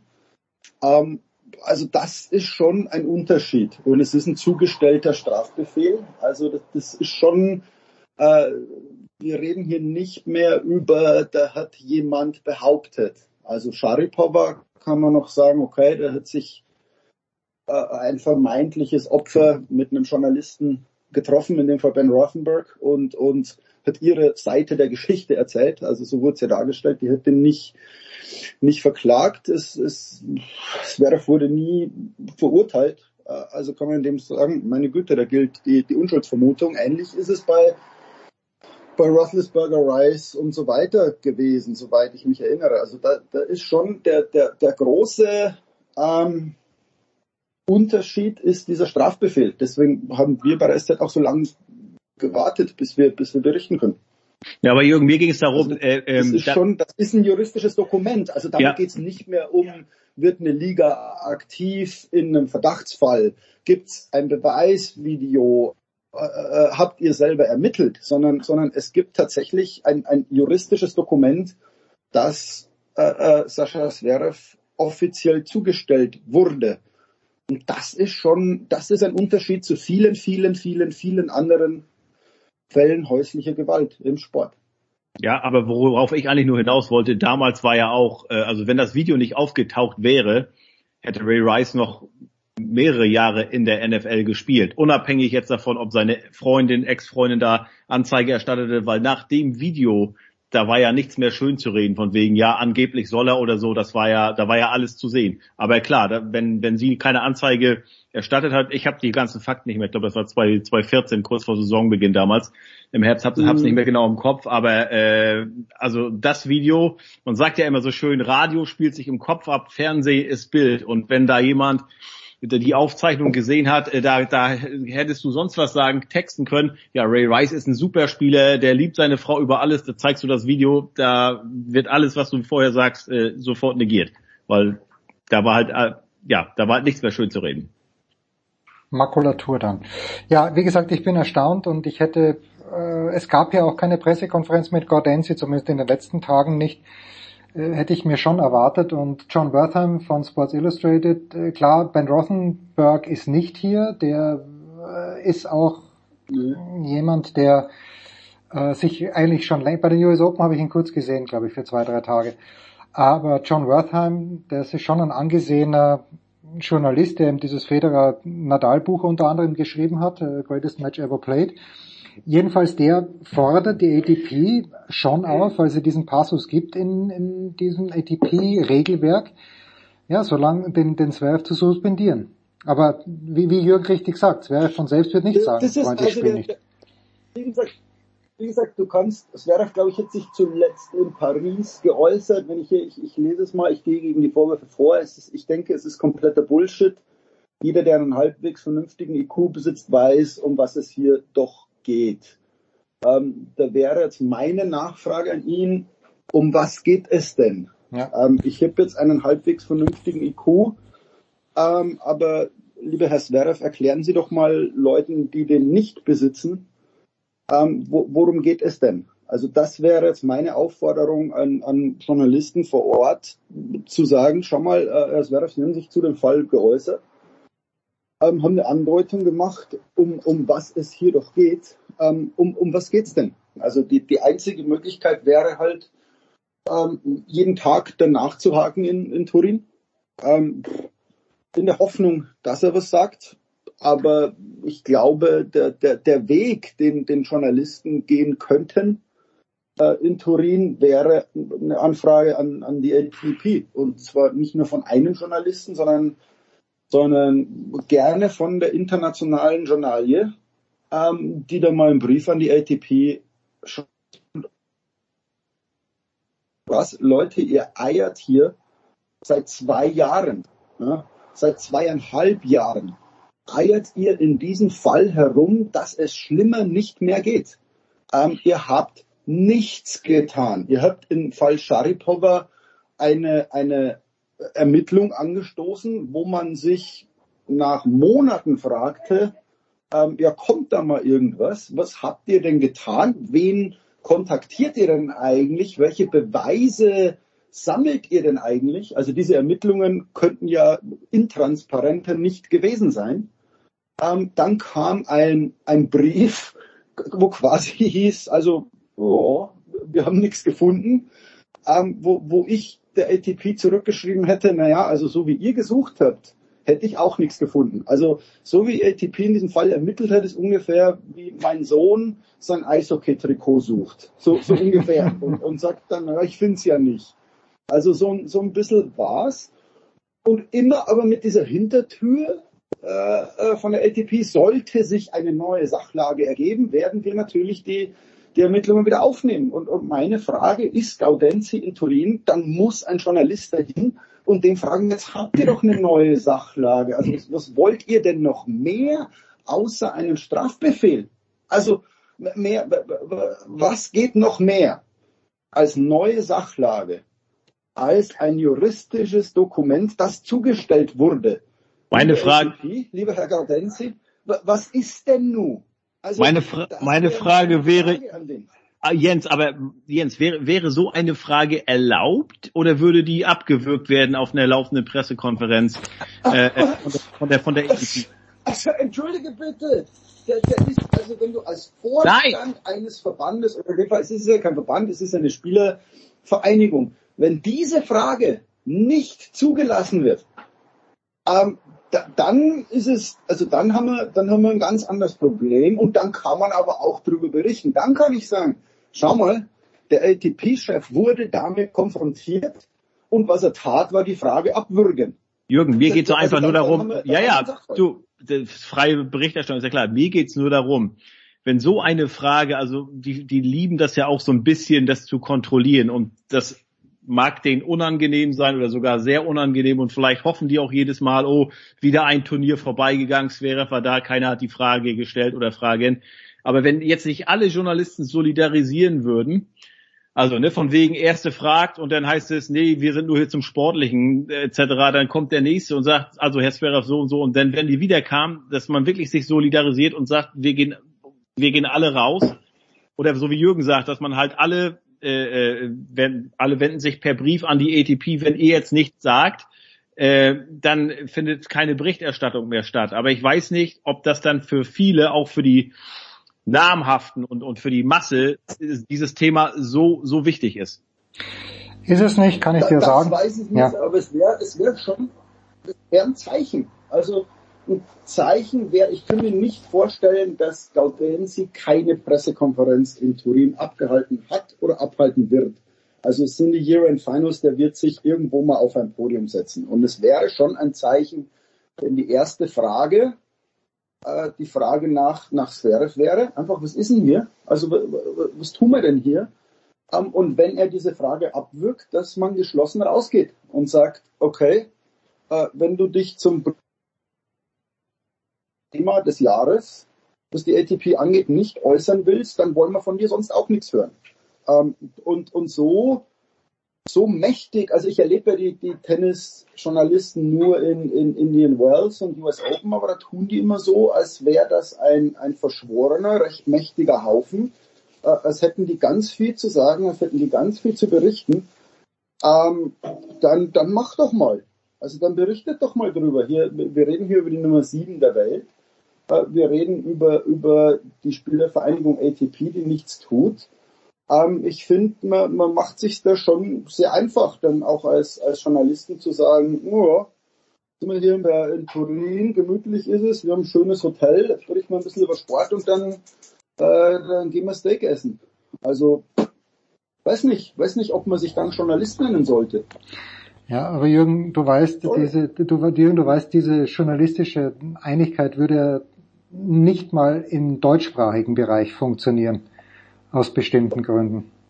Ähm, Ja, es gibt ja auch schon aus Deutschland, die, die sehr stolz drauf sind, sehr nahe an, an Zverev und so weiter dran zu sein. Also auch von denen hört man derzeit sehr wenig. Ähm, auch nichts Entschuldigendes. Also man, man kann ja auch sagen, äh, schau mal, hier ist das Interview mit Zverev und, und der sagt, er ist unschuldig. Auch das wäre, wäre möglich. Ja, es gibt auch Journalisten, von denen ich weiß, dass die der LTP sehr, sehr nahe stehen, äh, da bessere Zugänge haben als ich, auf jeden Fall, oder als wir alle, ähm, wo man dann sagt, na, dann, dann frag du doch mal nach. Also kannst du nicht, wenn du, wenn du mit Gaudenzi quasi per Du bist und, und dich im, im Spielergarten mit dem auf dem Espresso triffst, ähm, kann man da nicht mal die Frage fallen lassen. Das ist so mein, mein, meine Frage an, an, also A, an ATP, warum äußert ihr euch nicht? Warum gibt es nicht ein Statement? Und die zweite ist, warum fragt kein Journalist bei der ATP nach? ich bin noch bis Samstagabend Also hier. klar, die werden alle Ja. E-Mails geschrieben haben. Wir haben auch E-Mails geschrieben, aber, aber Ja. irgendwann muss man, muss man den ja dann mal konfrontieren, oder? Zumindest konfrontieren. Wenn, wenn sich bis Samstagabend eine Pressekonferenz auftun sollte, ich gelobe hiermit, ich werde hingehen und werde diese Frage stellen. Kurze Pause.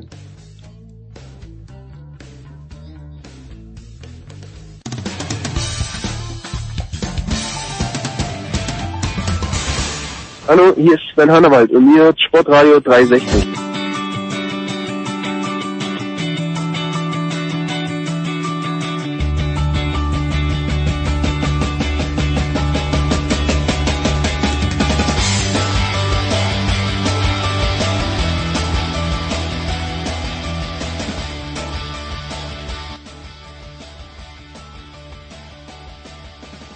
So, Herrschaften, weiter geht's in der Big Show 636 mit Heiko Olderb und mit Jürgen Schmieder. Und äh, nachdem Daniel Theiss eine Zeit lang bei dir, Heiko, verbracht hat in Boston, sieht jetzt ganz danach aus, ich weiß nicht, ob schon fix ist, äh, dass er zu Jürgen, zu den Clippers kommt. Äh, Heiko, warum, äh, wenn es denn so weit kommt, äh, Daniel Theiss, immerhin Basketball-Weltmeister, für die NBA nicht gut genug? Fragezeichen. Ja, aber immerhin Basketball-Weltmeister, das ist ja, ja, ja. so, ja. als wenn ich hier sagen würde, also früher erste Klasse im Weitsprung bin ich mal drei Meter zehn gesprungen. Also das hat ja, ist, ja- ist ja hier, sind ja zwei komplett verschiedene Welten.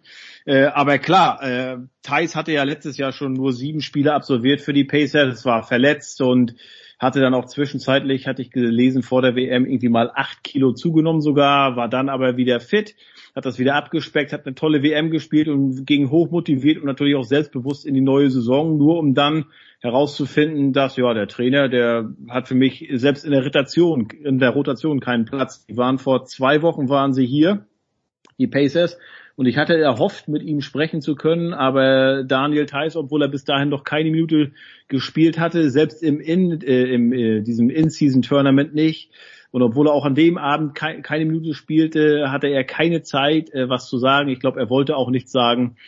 Und ähm, ja, äh, die, ich meine, der, der kostet 9 9,3, glaube ich, ne, Millionen. Und das ist dein, und der spielt nicht. Also da war klar oder absehbar, dass das irgendwann äh, aufgelöst wird, im Sinne von beiden natürlich, weil Indy kann das Geld anderweitig einsetzen und Thais will natürlich spielen. Und äh, ja, äh, bei den Clippers, ich weiß gar nicht, wie er heißt, Jürgen, der jetzt da verletzt ist, äh, äh, MCL und äh, äh, also ist der Innenband, ge- ge- überdehntes Innenband, glaube ich, fällt da einige aus. Und klar, wenn gut für Thais ähm, zum Contender, ähm, hoffentlich kriegt er da seine Minuten, weil das Ding war ja eine Sackgasse da in Indy, ne? Ja. Ja, die Frage ist, äh, sind die Clippers Contender, Jürgen, überhaupt äh, mit James Harden? Ich glaube 0-5 mit James Harden, wenn ich es richtig gesehen habe. Mai, das ist natürlich, die müssen sich jetzt finden, das ist völlig klar. Ähm, das ist eine gute Frage. Also, es liest sich natürlich ganz, ganz toll, diese, diese Line-Up, aber muss jetzt sagen, Kawhi Leonard, äh, ich weiß nicht, wie viele Spiele der in der Regular Season im Schnitt die letzten drei Jahre absolviert hat, also mit diesem klassischen Load Management. Ja, James Harden ist jetzt auch nicht der Jüngste mehr. Ähm, Westbrook, Mai ist immer die, die, die ganz große Frage. Also mir, mir kommen die Clippers ein bisschen so vor wie vor, ja, was soll man sagen, äh, zehn Jahren vielleicht oder acht, oder sieben vielleicht, wo, wo das alles so ganz toll klang. Ähm, und du aber gesagt hast, mit diesen großen drei, Blake Griffin, DeAndre Jordan, äh, Chris Paul, ah, jetzt sind sie nicht mehr so jung, also kann das wirklich was werden. Und genau so schaut's, schaut's hier auch aus. Also glaubst du wirklich, dass Paul George noch ein Team tragen kann?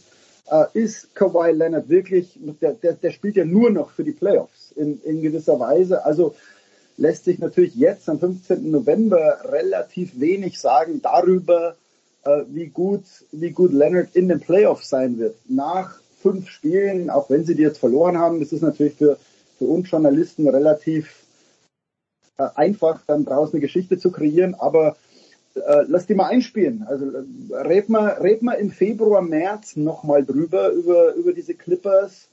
Ähm, vielleicht sagen wir dann, nein, es wird nichts, aber vielleicht sagen wir auch, schau mal, da, da ist jetzt was gewachsen und, und die können gefährlich sein. Aber da musst du natürlich sagen, sie sind nicht das einzige Team im, im Westen, das gefährlich ist. Also äh, ich sehe da, egal, egal was ist, ähm, schon zwei, drei, vier stärkere Teams als, als die Clippers. Auch den Lokalrivalen, Jürgen. Auch die. Aber, aber du hast ja tatsächlich, klar, die, die, die Nuggets sind, sind immer äh, äh, sehr, sehr gut. Du hast ähm, die Timberwolves, wissen wir nicht, äh, wie sie passieren. Warriors ist auch so ein Team, wo du sagst, ist denen die Regular Season tatsächlich wichtig oder, oder werden die dann auch so im März, April äh, aufwachen? Also, wie gesagt, du hast da wirklich äh, drei, vier, fünf Teams, von denen man sagt, ich glaube, die sind stärker als die Clippers. Tja, wie kriegen wir jetzt die Kurve zur NHL, Heiko? Das ist doch ganz einfach, was Jürgen gerade sagte. Also die Clippers schlecht gestartet, die Oilers schlecht gestartet und alle sagen, ja, aber die haben ja schon viel Talent oder große Namen und wer weiß, wenn die im März erstmal so ins Rollen kommen, also da, das ist doch eine Parallelautobahn, die du gerade gebaut hast. Direkt von LA hoch nach, hoch, hoch, hoch nach Edmonton. Kommen Sie denn ins Rollen im Februar, Heiko? Ähm, ja, die Messlatte ist ja in der NHL schon immer Thanksgiving, ne? Da haben sie noch jetzt äh, eine knappe Woche. Also 80 Prozent der Teams, die am Thanksgiving im, in, auf einem Playoff-Platz sind, die kommen auch dann tatsächlich in die in die Endrunde oder beziehungsweise in die KO-Runde, obwohl ja da noch knapp fünf Monate zu, zu spielen sind. Ist eine erstaunliche Zahl, finde ich. Aber die äh, Oilers haben natürlich, die hatten den schlechtesten Start der Vereinsgeschichte und haben erstmal einiges aufzuholen. Also die haben jetzt ja zweimal nacheinander gewonnen, spielen jetzt gleich gegen die Seattle Kraken wieder. Ähm, haben den Trainer ja gewechselt, ähm, aber sag mal, tiefer ging's ja auch nicht. Du warst Vorletzter und spielst beim letzten bei den San Jose Sharks, die zuvor, ich glaube, aus elf oder zwölf Spielen drei Punkte geholt hatten. Die hatten ein Torverhältnis von minus 50 gefühlt und selbst da verlierst du. Und da hat ja äh, Ken Holland, der Trainer, dann jetzt gesagt, nach dem Spiel haben sie sich zusammengesetzt. Und da war letztlich der, der, der Sieg in, gegen Seattle in Seattle, der 4-1-Sieg total irrelevant. Äh, das große Picture pa passte nicht mehr. Und dann haben sie sich halt entschieden, äh, Jay Woodcroft äh, nach einem Jahr und neun Monaten zu entlassen und Chris Nobloch äh, vom AHL-Team der Rangers zu holen. Und äh, was haben wir festgestellt gleich im ersten Spiel? Also Nobloch, ich musste erstmal nachgucken, wie man ihn überhaupt ausspricht, Gespräch, gesprochen Knoblauch. Leon Dreiseitel mag Knoblauch. Im ersten Spiel gleich vier Punkte äh, und den neuen Trainer. Und äh, ja, mal sehen, wie das weitergeht. Aber das, wir waren uns ja immer einig. Ich meine, Ken Holland sagte dasselbe. Du siehst, okay, drei Spiele schlecht gestartet, vier Spiele, fünf Spiele schlecht gestartet. Aber das wird schon, das wird schon. Aber das waren ja letztlich, ich glaube, 13 Spiele. Von 13 Spielen hatten die zwei gewonnen. Und du hast, wie gesagt, beim, beim schlechtesten, mit Abstand schlechtesten Team, ein Team, das da eigentlich gar nicht derzeit in diese Liga gehört, diese San Jose Sharks. Selbst da hast du verloren. Und da musst du irgendwann sagen, okay, ja, es ist zwar Anfang November, aber komm, wir müssen hier die Reißleine ziehen. Und natürlich, ich glaube, es liegt in erster Linie nicht am Trainer, sondern es ist wieder, normalerweise müsstest du beide Torhüter austauschen und zwei neue reinbringen. Kannst du aber nicht. Ne? Und ähm, äh, äh, deshalb, also Edmonton Oilers, es ist, es ist tragisch fast, dass du jetzt in der neunten Saison bist, gemeinsame Saison von Dreiseitel und McDavid und die haben in dieser gesamten Zeit es nie hinbekommen, vernünftigen Torhüter zu holen. Also Jack Campbell sollte ja die Lösung sein angeblich, ne, letztes Jahr geholt, fünf, fünf Jahre, 25 Millionen. Und dann äh, ein halbes Jahr später oder wenige Monate später ist schon der eigentliche Ersatzmann Stuart Skinner ist beim All-Star Game und äh, repräsentiert den Verein. Aber Stuart Skinner geht dann wiederum jetzt nicht als klare Nummer eins. Du hast immer noch keine klare Nummer eins gehabt und die haben ja hin und her gewechselt. Ich weiß noch, wir haben am ersten Spieltag haben wir doch auch zusammen gesprochen, da verlieren die 8-1 in Vancouver. Dann verlieren sie das nächste Spiel 4-3 zu Hause, glaube ich, wieder gegen Vancouver. Da hast du zwei Spiele und schon zwölf Gegentore. Und das ist natürlich nicht nur die, die Torhüter, sondern generell das Defensivverhalten. Aber das ist Wahnsinn. Und natürlich derzeit aktuelles Fragezeichen auch, was, what the heck is going on mit äh, Conor McDavid? Also der war ja verletzt, hat paar Spiele verpasst. Und seitdem er zurück ist, ist er, äh, wenn du die Zahl mal anguckst, da denkst du, Moment, das ist zwar Nummer 97, der da übers Eis äh, läuft, aber das kann nicht McDavid sein, weil, also, ich weiß nicht, ob da was verschwiegen wird, ob sie auch sagen, komm Junge, du musst jetzt, weil wir können nicht noch weiter zurückfallen es ist interessant, aber klar, von der Papierform her, da ist viel zu viel Talent, als dass die nicht die Playoffs erreichen. Hat sich Union Berlin auch gedacht, bis Urs Fischer dann gesagt hat, ja. äh, lass mal's bleiben.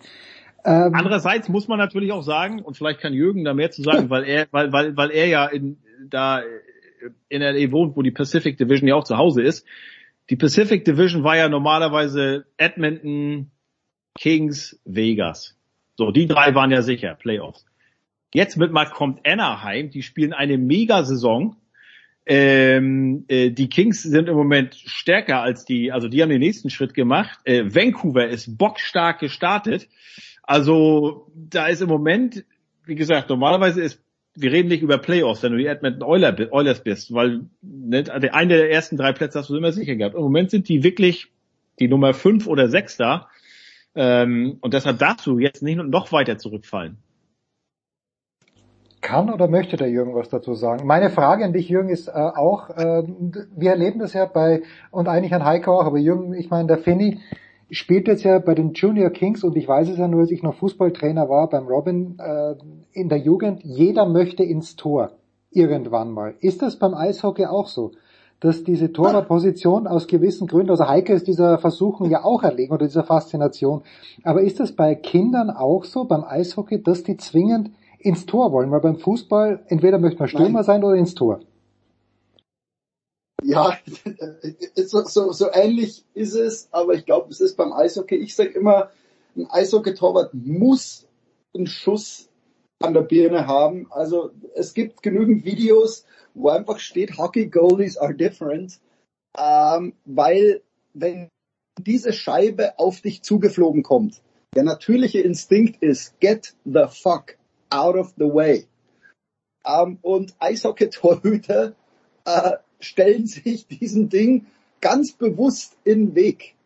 Ähm, und die wissen auch, da kommen harte Jungs auf dich zu und, und wenn die auf dich zukommen, dann wird's krachen. Also man sagt immer, Fußballtorhüter sind verrückt. Äh, ich glaube, Fußballtorhüter sind kleine Lichter, wenn es auf der Verrücktheitsskala... Hand, Hand, Handballtorhüter ja. sind verrückt. Die sind noch bekloppter. Ja, Handball sind auch bekloppt, aber Eishockey ist noch eine ganz, ganz andere Nummer. Ähm, es ist so, wir hatten letztes Jahr einen, äh, Jake Frankel heißt der, das ist jetzt einer der besten Torhüter in den USA, glaube ich sogar. Der ist jetzt in eine höhere Kategorie aufgestiegen. Ähm, der, der, wenn, wenn man mit dem gefahren ist, der netteste Bub, den es gibt, aber wenn du auf ein Spiel gefahren bist, hat der seine Kopfhörer rein und, und der sagt dir dann immer, der ist im Auto schon das ganze Spiel durchgegangen.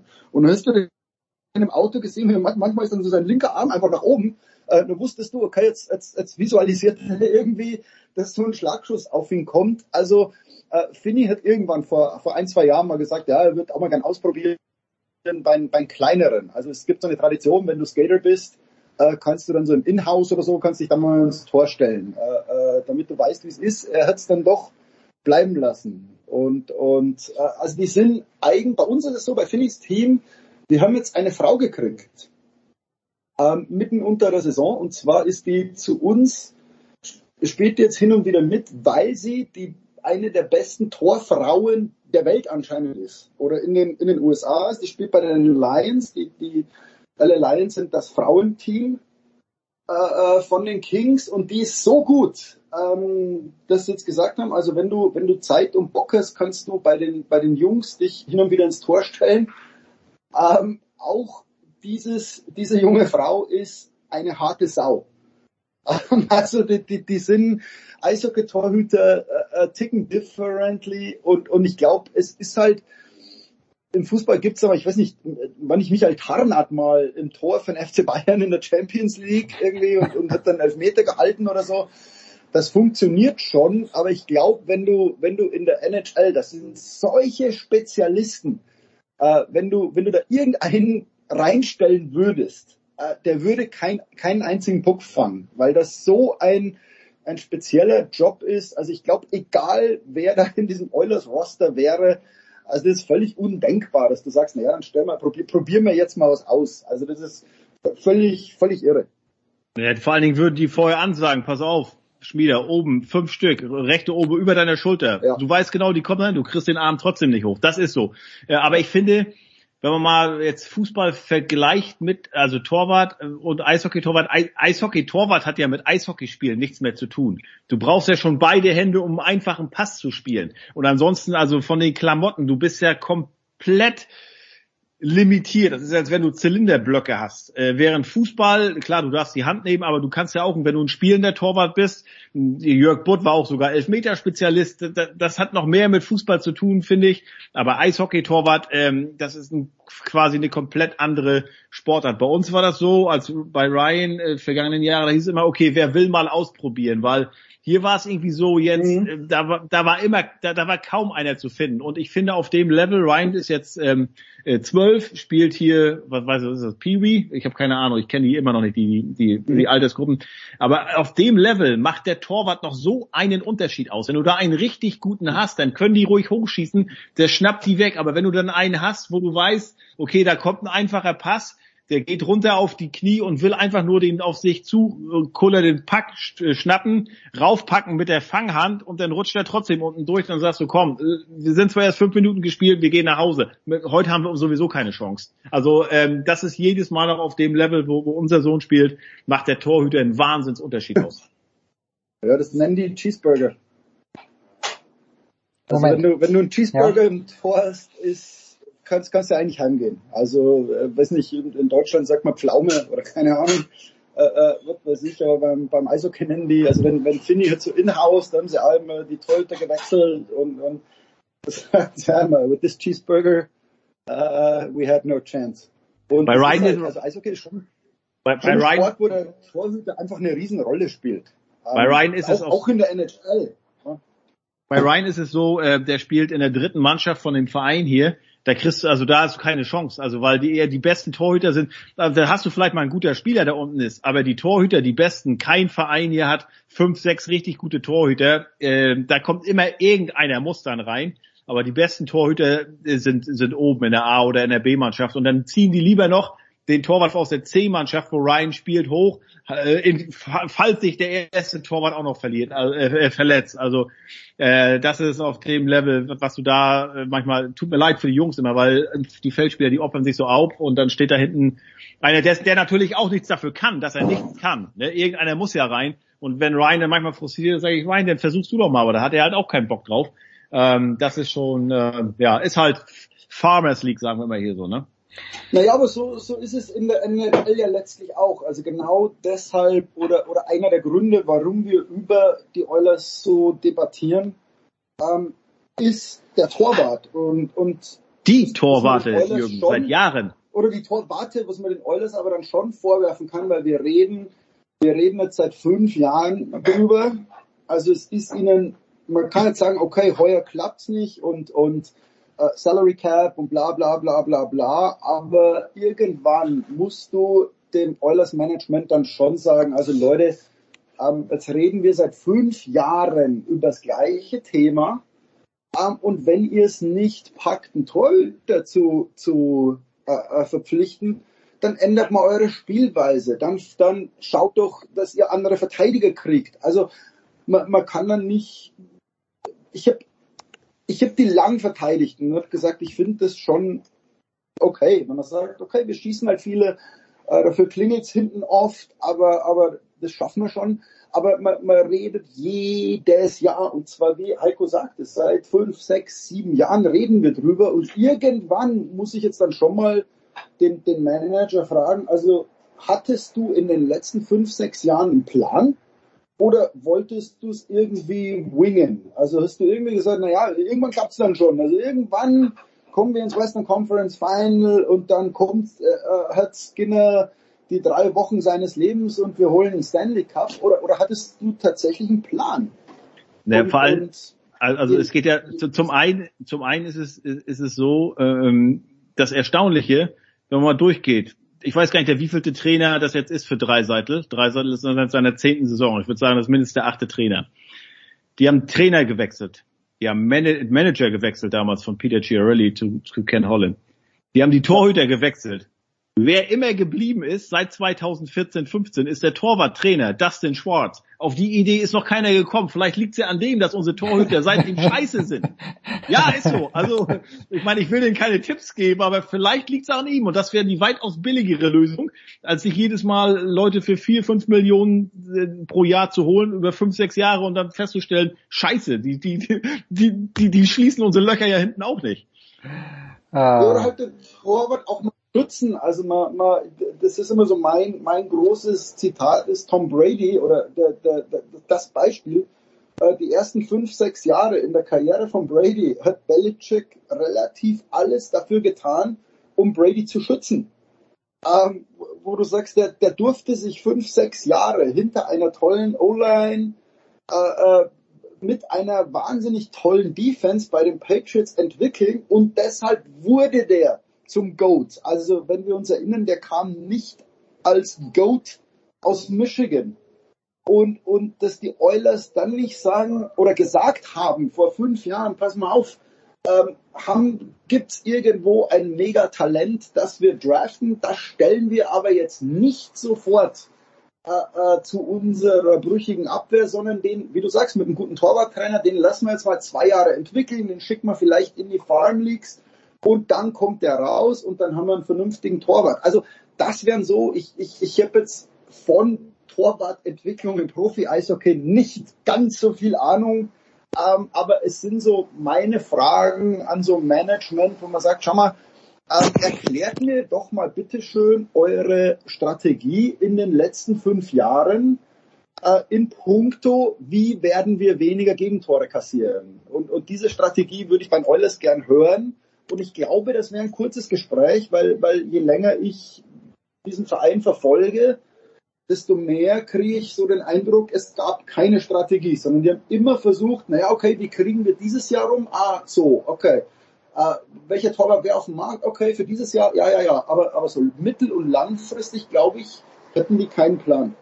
Ja, vor allen Dingen nur eins noch, es ist ja wirklich ganz wichtig, Leon Dreiseitel ist in seinem vorletzten Jahr, Vertragsjahr.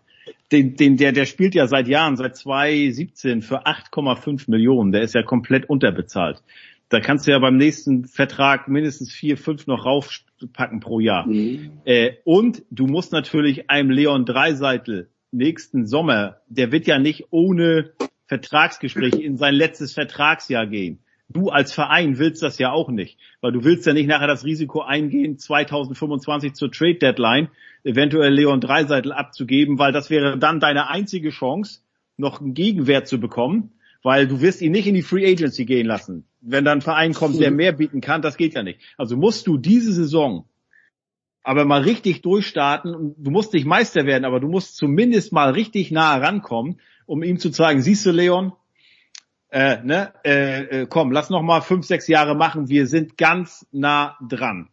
Aber wenn du jetzt nicht mal die Playoffs erreichen solltest mit so einem Team, warum sollte Leon Dreiseil den Edmund verlängern wollen?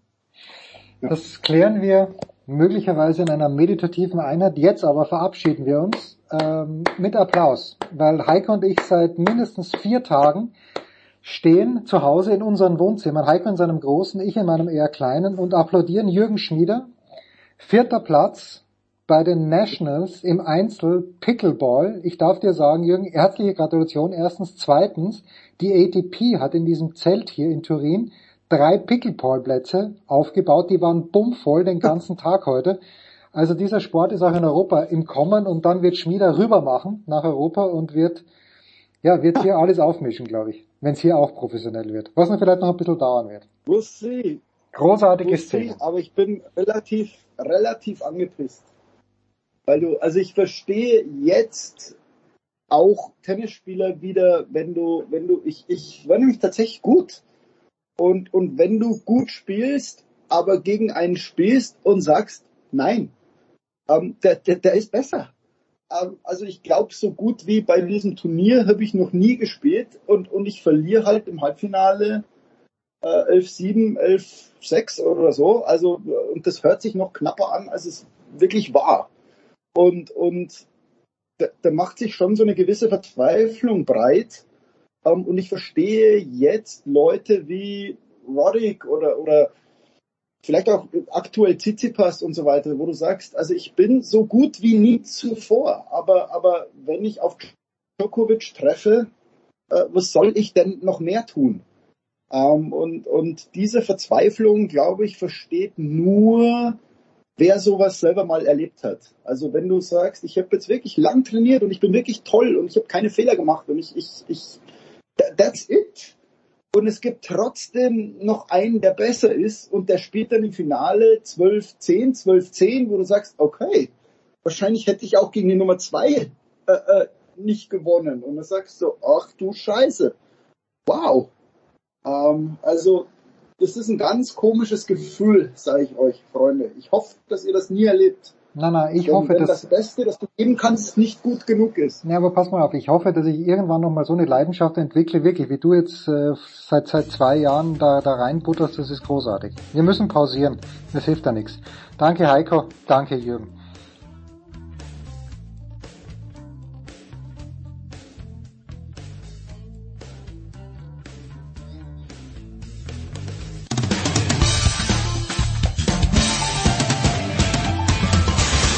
Ja, hallo, mein Name ist Raphael Holzdeppe. Ich bin deutscher Stabhochspringer und, und live zu hören bin ich hier auf Sportradio 360.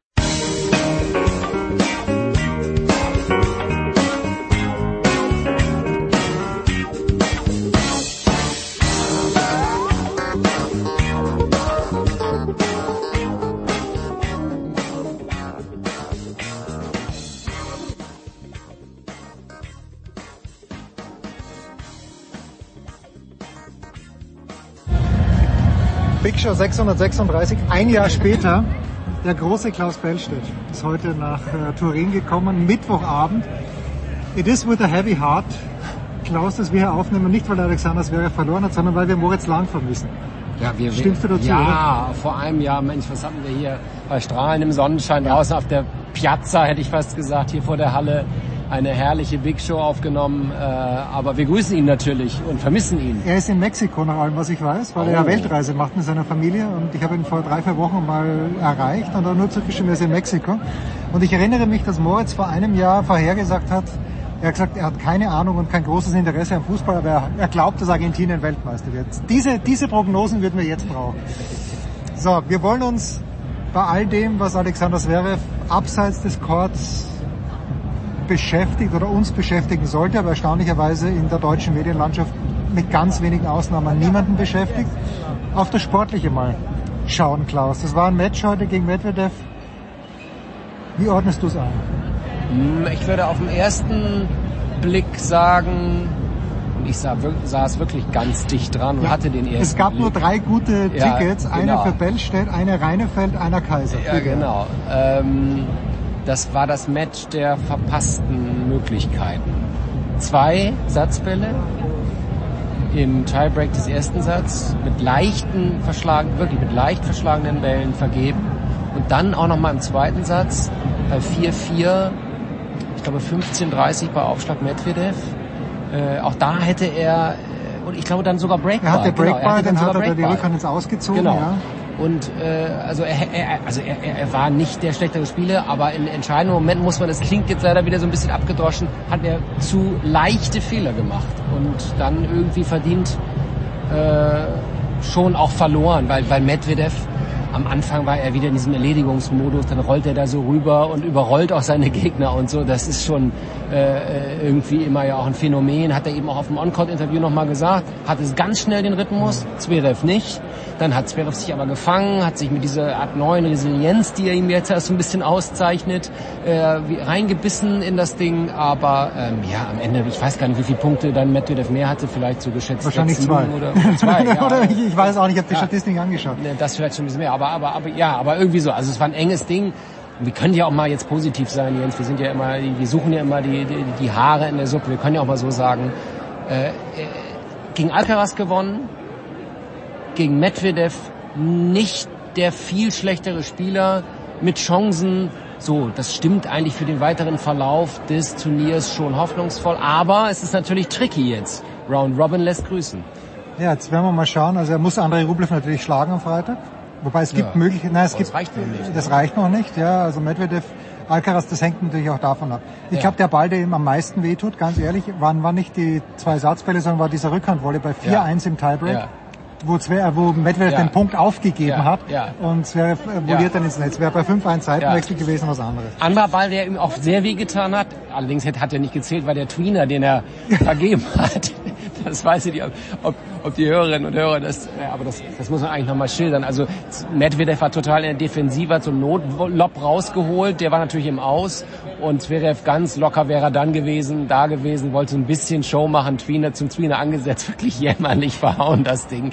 Und musste selber lachen, die Zuschauer auch, aber sowas ist halt peinlich. Also Ja. Naja. ja gut, aber da hat er sich da wieder, und ich fand sowieso, die Zuschauer waren jetzt nicht, also man hat schon einseitigere ja. Zuschauer gesehen, aber ich fand schon, dass er eher, eher ich habe eher ja. pro Zverev. Ja. Warum ist das so?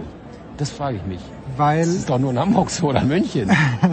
Gut, weil hier offenbar die Süddeutsche Zeitung nicht gelesen wird oder auch der Spiegel nicht ja. und deshalb die Leute, glaube ich, nicht wissen, was da abseits des Platzes ja, vielleicht. los ist. Großes Picture, na, lass, mich, lass mich noch was Positives erwähnen. Mhm. Bevor Alexander Zverev heute gespielt hat, hat mein Lieblingsdoppelspieler mhm. gespielt. Ich habe mittlerweile einen absoluten rein sportlichen Man-Crush ja. für Rajiv Ram, ah. weil der mit einer Bierruhe, würde ja. wahrscheinlich Thomas Tuchel sagen, was ja. über Harry Kane immer sagt, ja. mit einer Bierruhe Doppel spielt und es schaut alles so, ja, so straight irgendwie aus. Äh, hat mir, hat mir Spaß gemacht. Äh, Ram Salisbury singt schon im Halbfinale, wie auch Daniel Medvedev. Äh, das ist mal das eine. So, jetzt gab's gestern Abend, du warst noch in Hamburg, mhm. ich war schon hier, ich bin bei 4 zu 3 mhm. ähm, hier in, in, die Halle gekommen und habe dann mhm. bemerkenswertes Spiel gesehen zwischen Yannick Sinner und zwischen Novak Djokovic. Mhm. Äh, zuerst mal deine Eindrücke. War das, wie wichtig war das für Sinner, denkst du? Der noch nicht übrigens, der noch nicht fix im Halbfinale ist, obwohl er zweimal gewonnen hat. Das ist so verrückt, dieses, dieses ja. Turnier. Ich sag's immer wieder, Round Robin. Äh, ich glaube, das ist schon in seiner Hitliste wahrscheinlich eines der, vielleicht, vielleicht sogar das wichtigste Spiel. Geist, weiß nicht, ist das für ihn mehr wert als ein Masters Tausender gewinnen? den er ja hat. Äh, aber es ist ein Meilenstein, den er gebraucht ja, hat. So. Ja, den, der hat ihn gebraucht. Ja. Und wir haben, glaube ich, auch schon oft, ich meine mich zu erinnern, immer so ein bisschen, ja, so das Letzte fehlt ihm vielleicht noch, das letzte Stück, so, so ein richtig großer Spieler zu sein. Und das kann er hier wirklich werden auch nochmal angeschoben von dem Publikum. Du hast mir gestern noch geschrieben, als wir kurz Austausch hatten, es war gar nicht so gigantisch, wie ich es am Fernseher gesehen habe, so vom Sound her. Ich dachte, das fliegt hier gleich weg. Aber interessant, das kannst du vielleicht gleich nochmal schildern, wie die Stimmung war. Das ist auf jeden Fall ein Faktor, das Publikum hier. Das wird ihn weitertragen. Ähm, du hast das recht, belastet ihn nicht. Das nee, das, das belastet ihn nicht. Ja. Es belastet ihn nicht mit, mit diesem Gemüt. Da, da kocht er nicht über wie ein Rune, sondern da ist er, da, da bleibt er bei sich schlägt den Djokovic. Ich meine, das muss man sich vorstellen. In so, einem, in so einem äh, super engen Match, also auch in dieser, in diesem engen, in diesem, diesem, diesem, diesem engen Ergebnis, dann zu gewinnen am Ende, rauszugehen als Sieger, wird ihn weiterbringen als Tennisspieler. Erste Anmerkung zur Stimmung. Also die Leute haben sich Mühe gegeben, aber ich bin ja ein bisschen geprägt von Wien vor ein paar Wochen und da ist die Halle einfach anders gebaut. Dieses Pala Alpi Tour ist, ist eine schöne Halle, wunderbare Halle, heraus mit diesem Trainingsplatz, alles gut. Aber sie ist halt ein bisschen weiter und die Halle in Wien ist enger und steiler und da bleibt, da, das, das, das ist einfach, ist einfach lauter, sagen wir es mal so. Die Leute waren fair. Djokovic hat ja gut, hat ein bisschen orchestriert, da die Buhrufe nimmt er halt immer mit, provoziert er natürlich auch ein bisschen, manchmal braucht das auch, ja.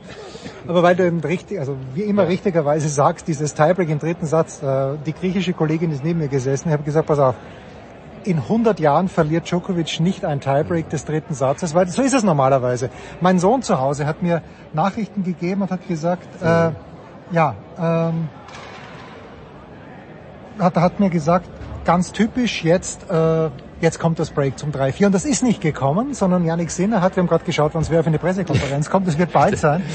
Äh, aber gut, ganz, gut für uns. Gut für uns. Ganz typisch äh, ist das eben nicht verlaufen. Und das finde das finde ich den, den Evolutionsschritt für Sinner. Dass er nicht eingebrochen ist, so wie es Rune ist im dritten Satz, sondern dass er physisch da war und dass er auch vom Kopf her da war. Ich war beeindruckt.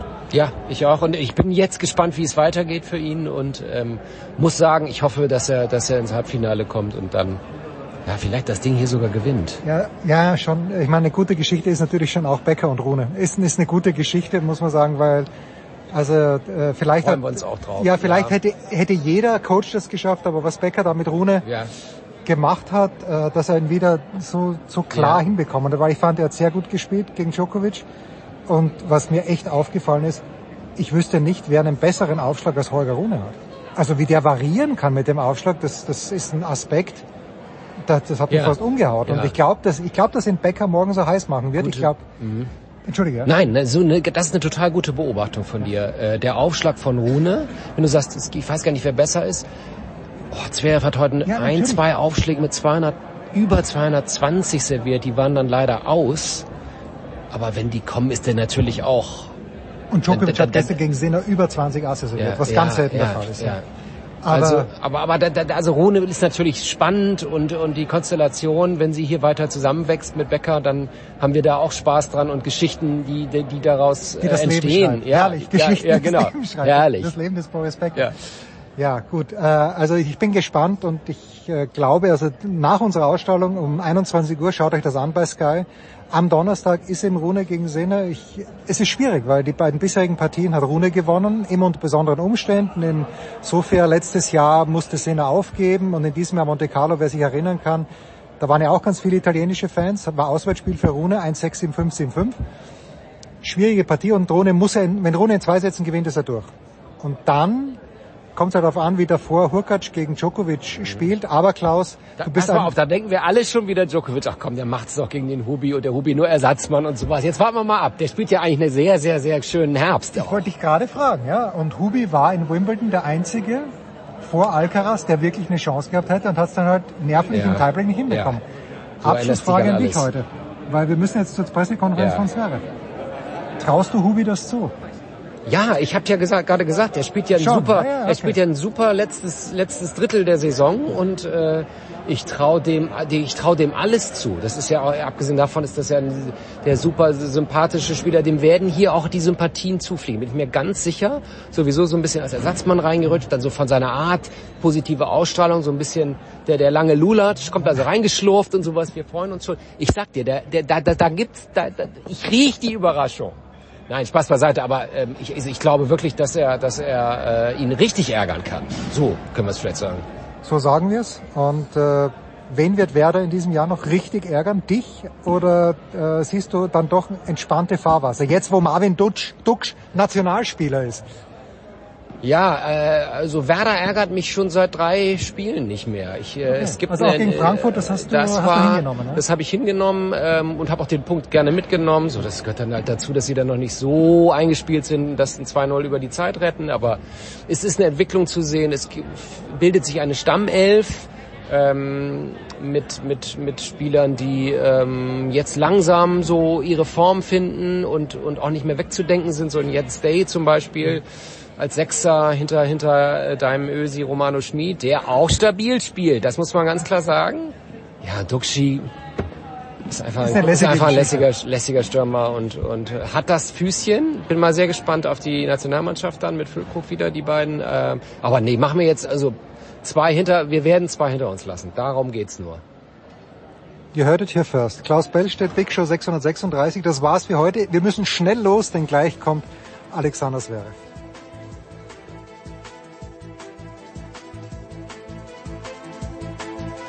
Das war die Big Show auf Sportradio 360.de. Folgen Sie uns auf Twitter, klicken Sie den Gefällt mir Button auf unserer Facebook-Seite und abonnieren Sie uns via RSS-Feed oder auf iTunes. Die nächste Ausgabe der Big Show gibt es am kommenden Donnerstag. Bis dahin sollten Sie die Zeit nutzen und die weiteren Angebote auf Sportradio 360.de wahrnehmen. Play Ball! Da ist gar nichts toll.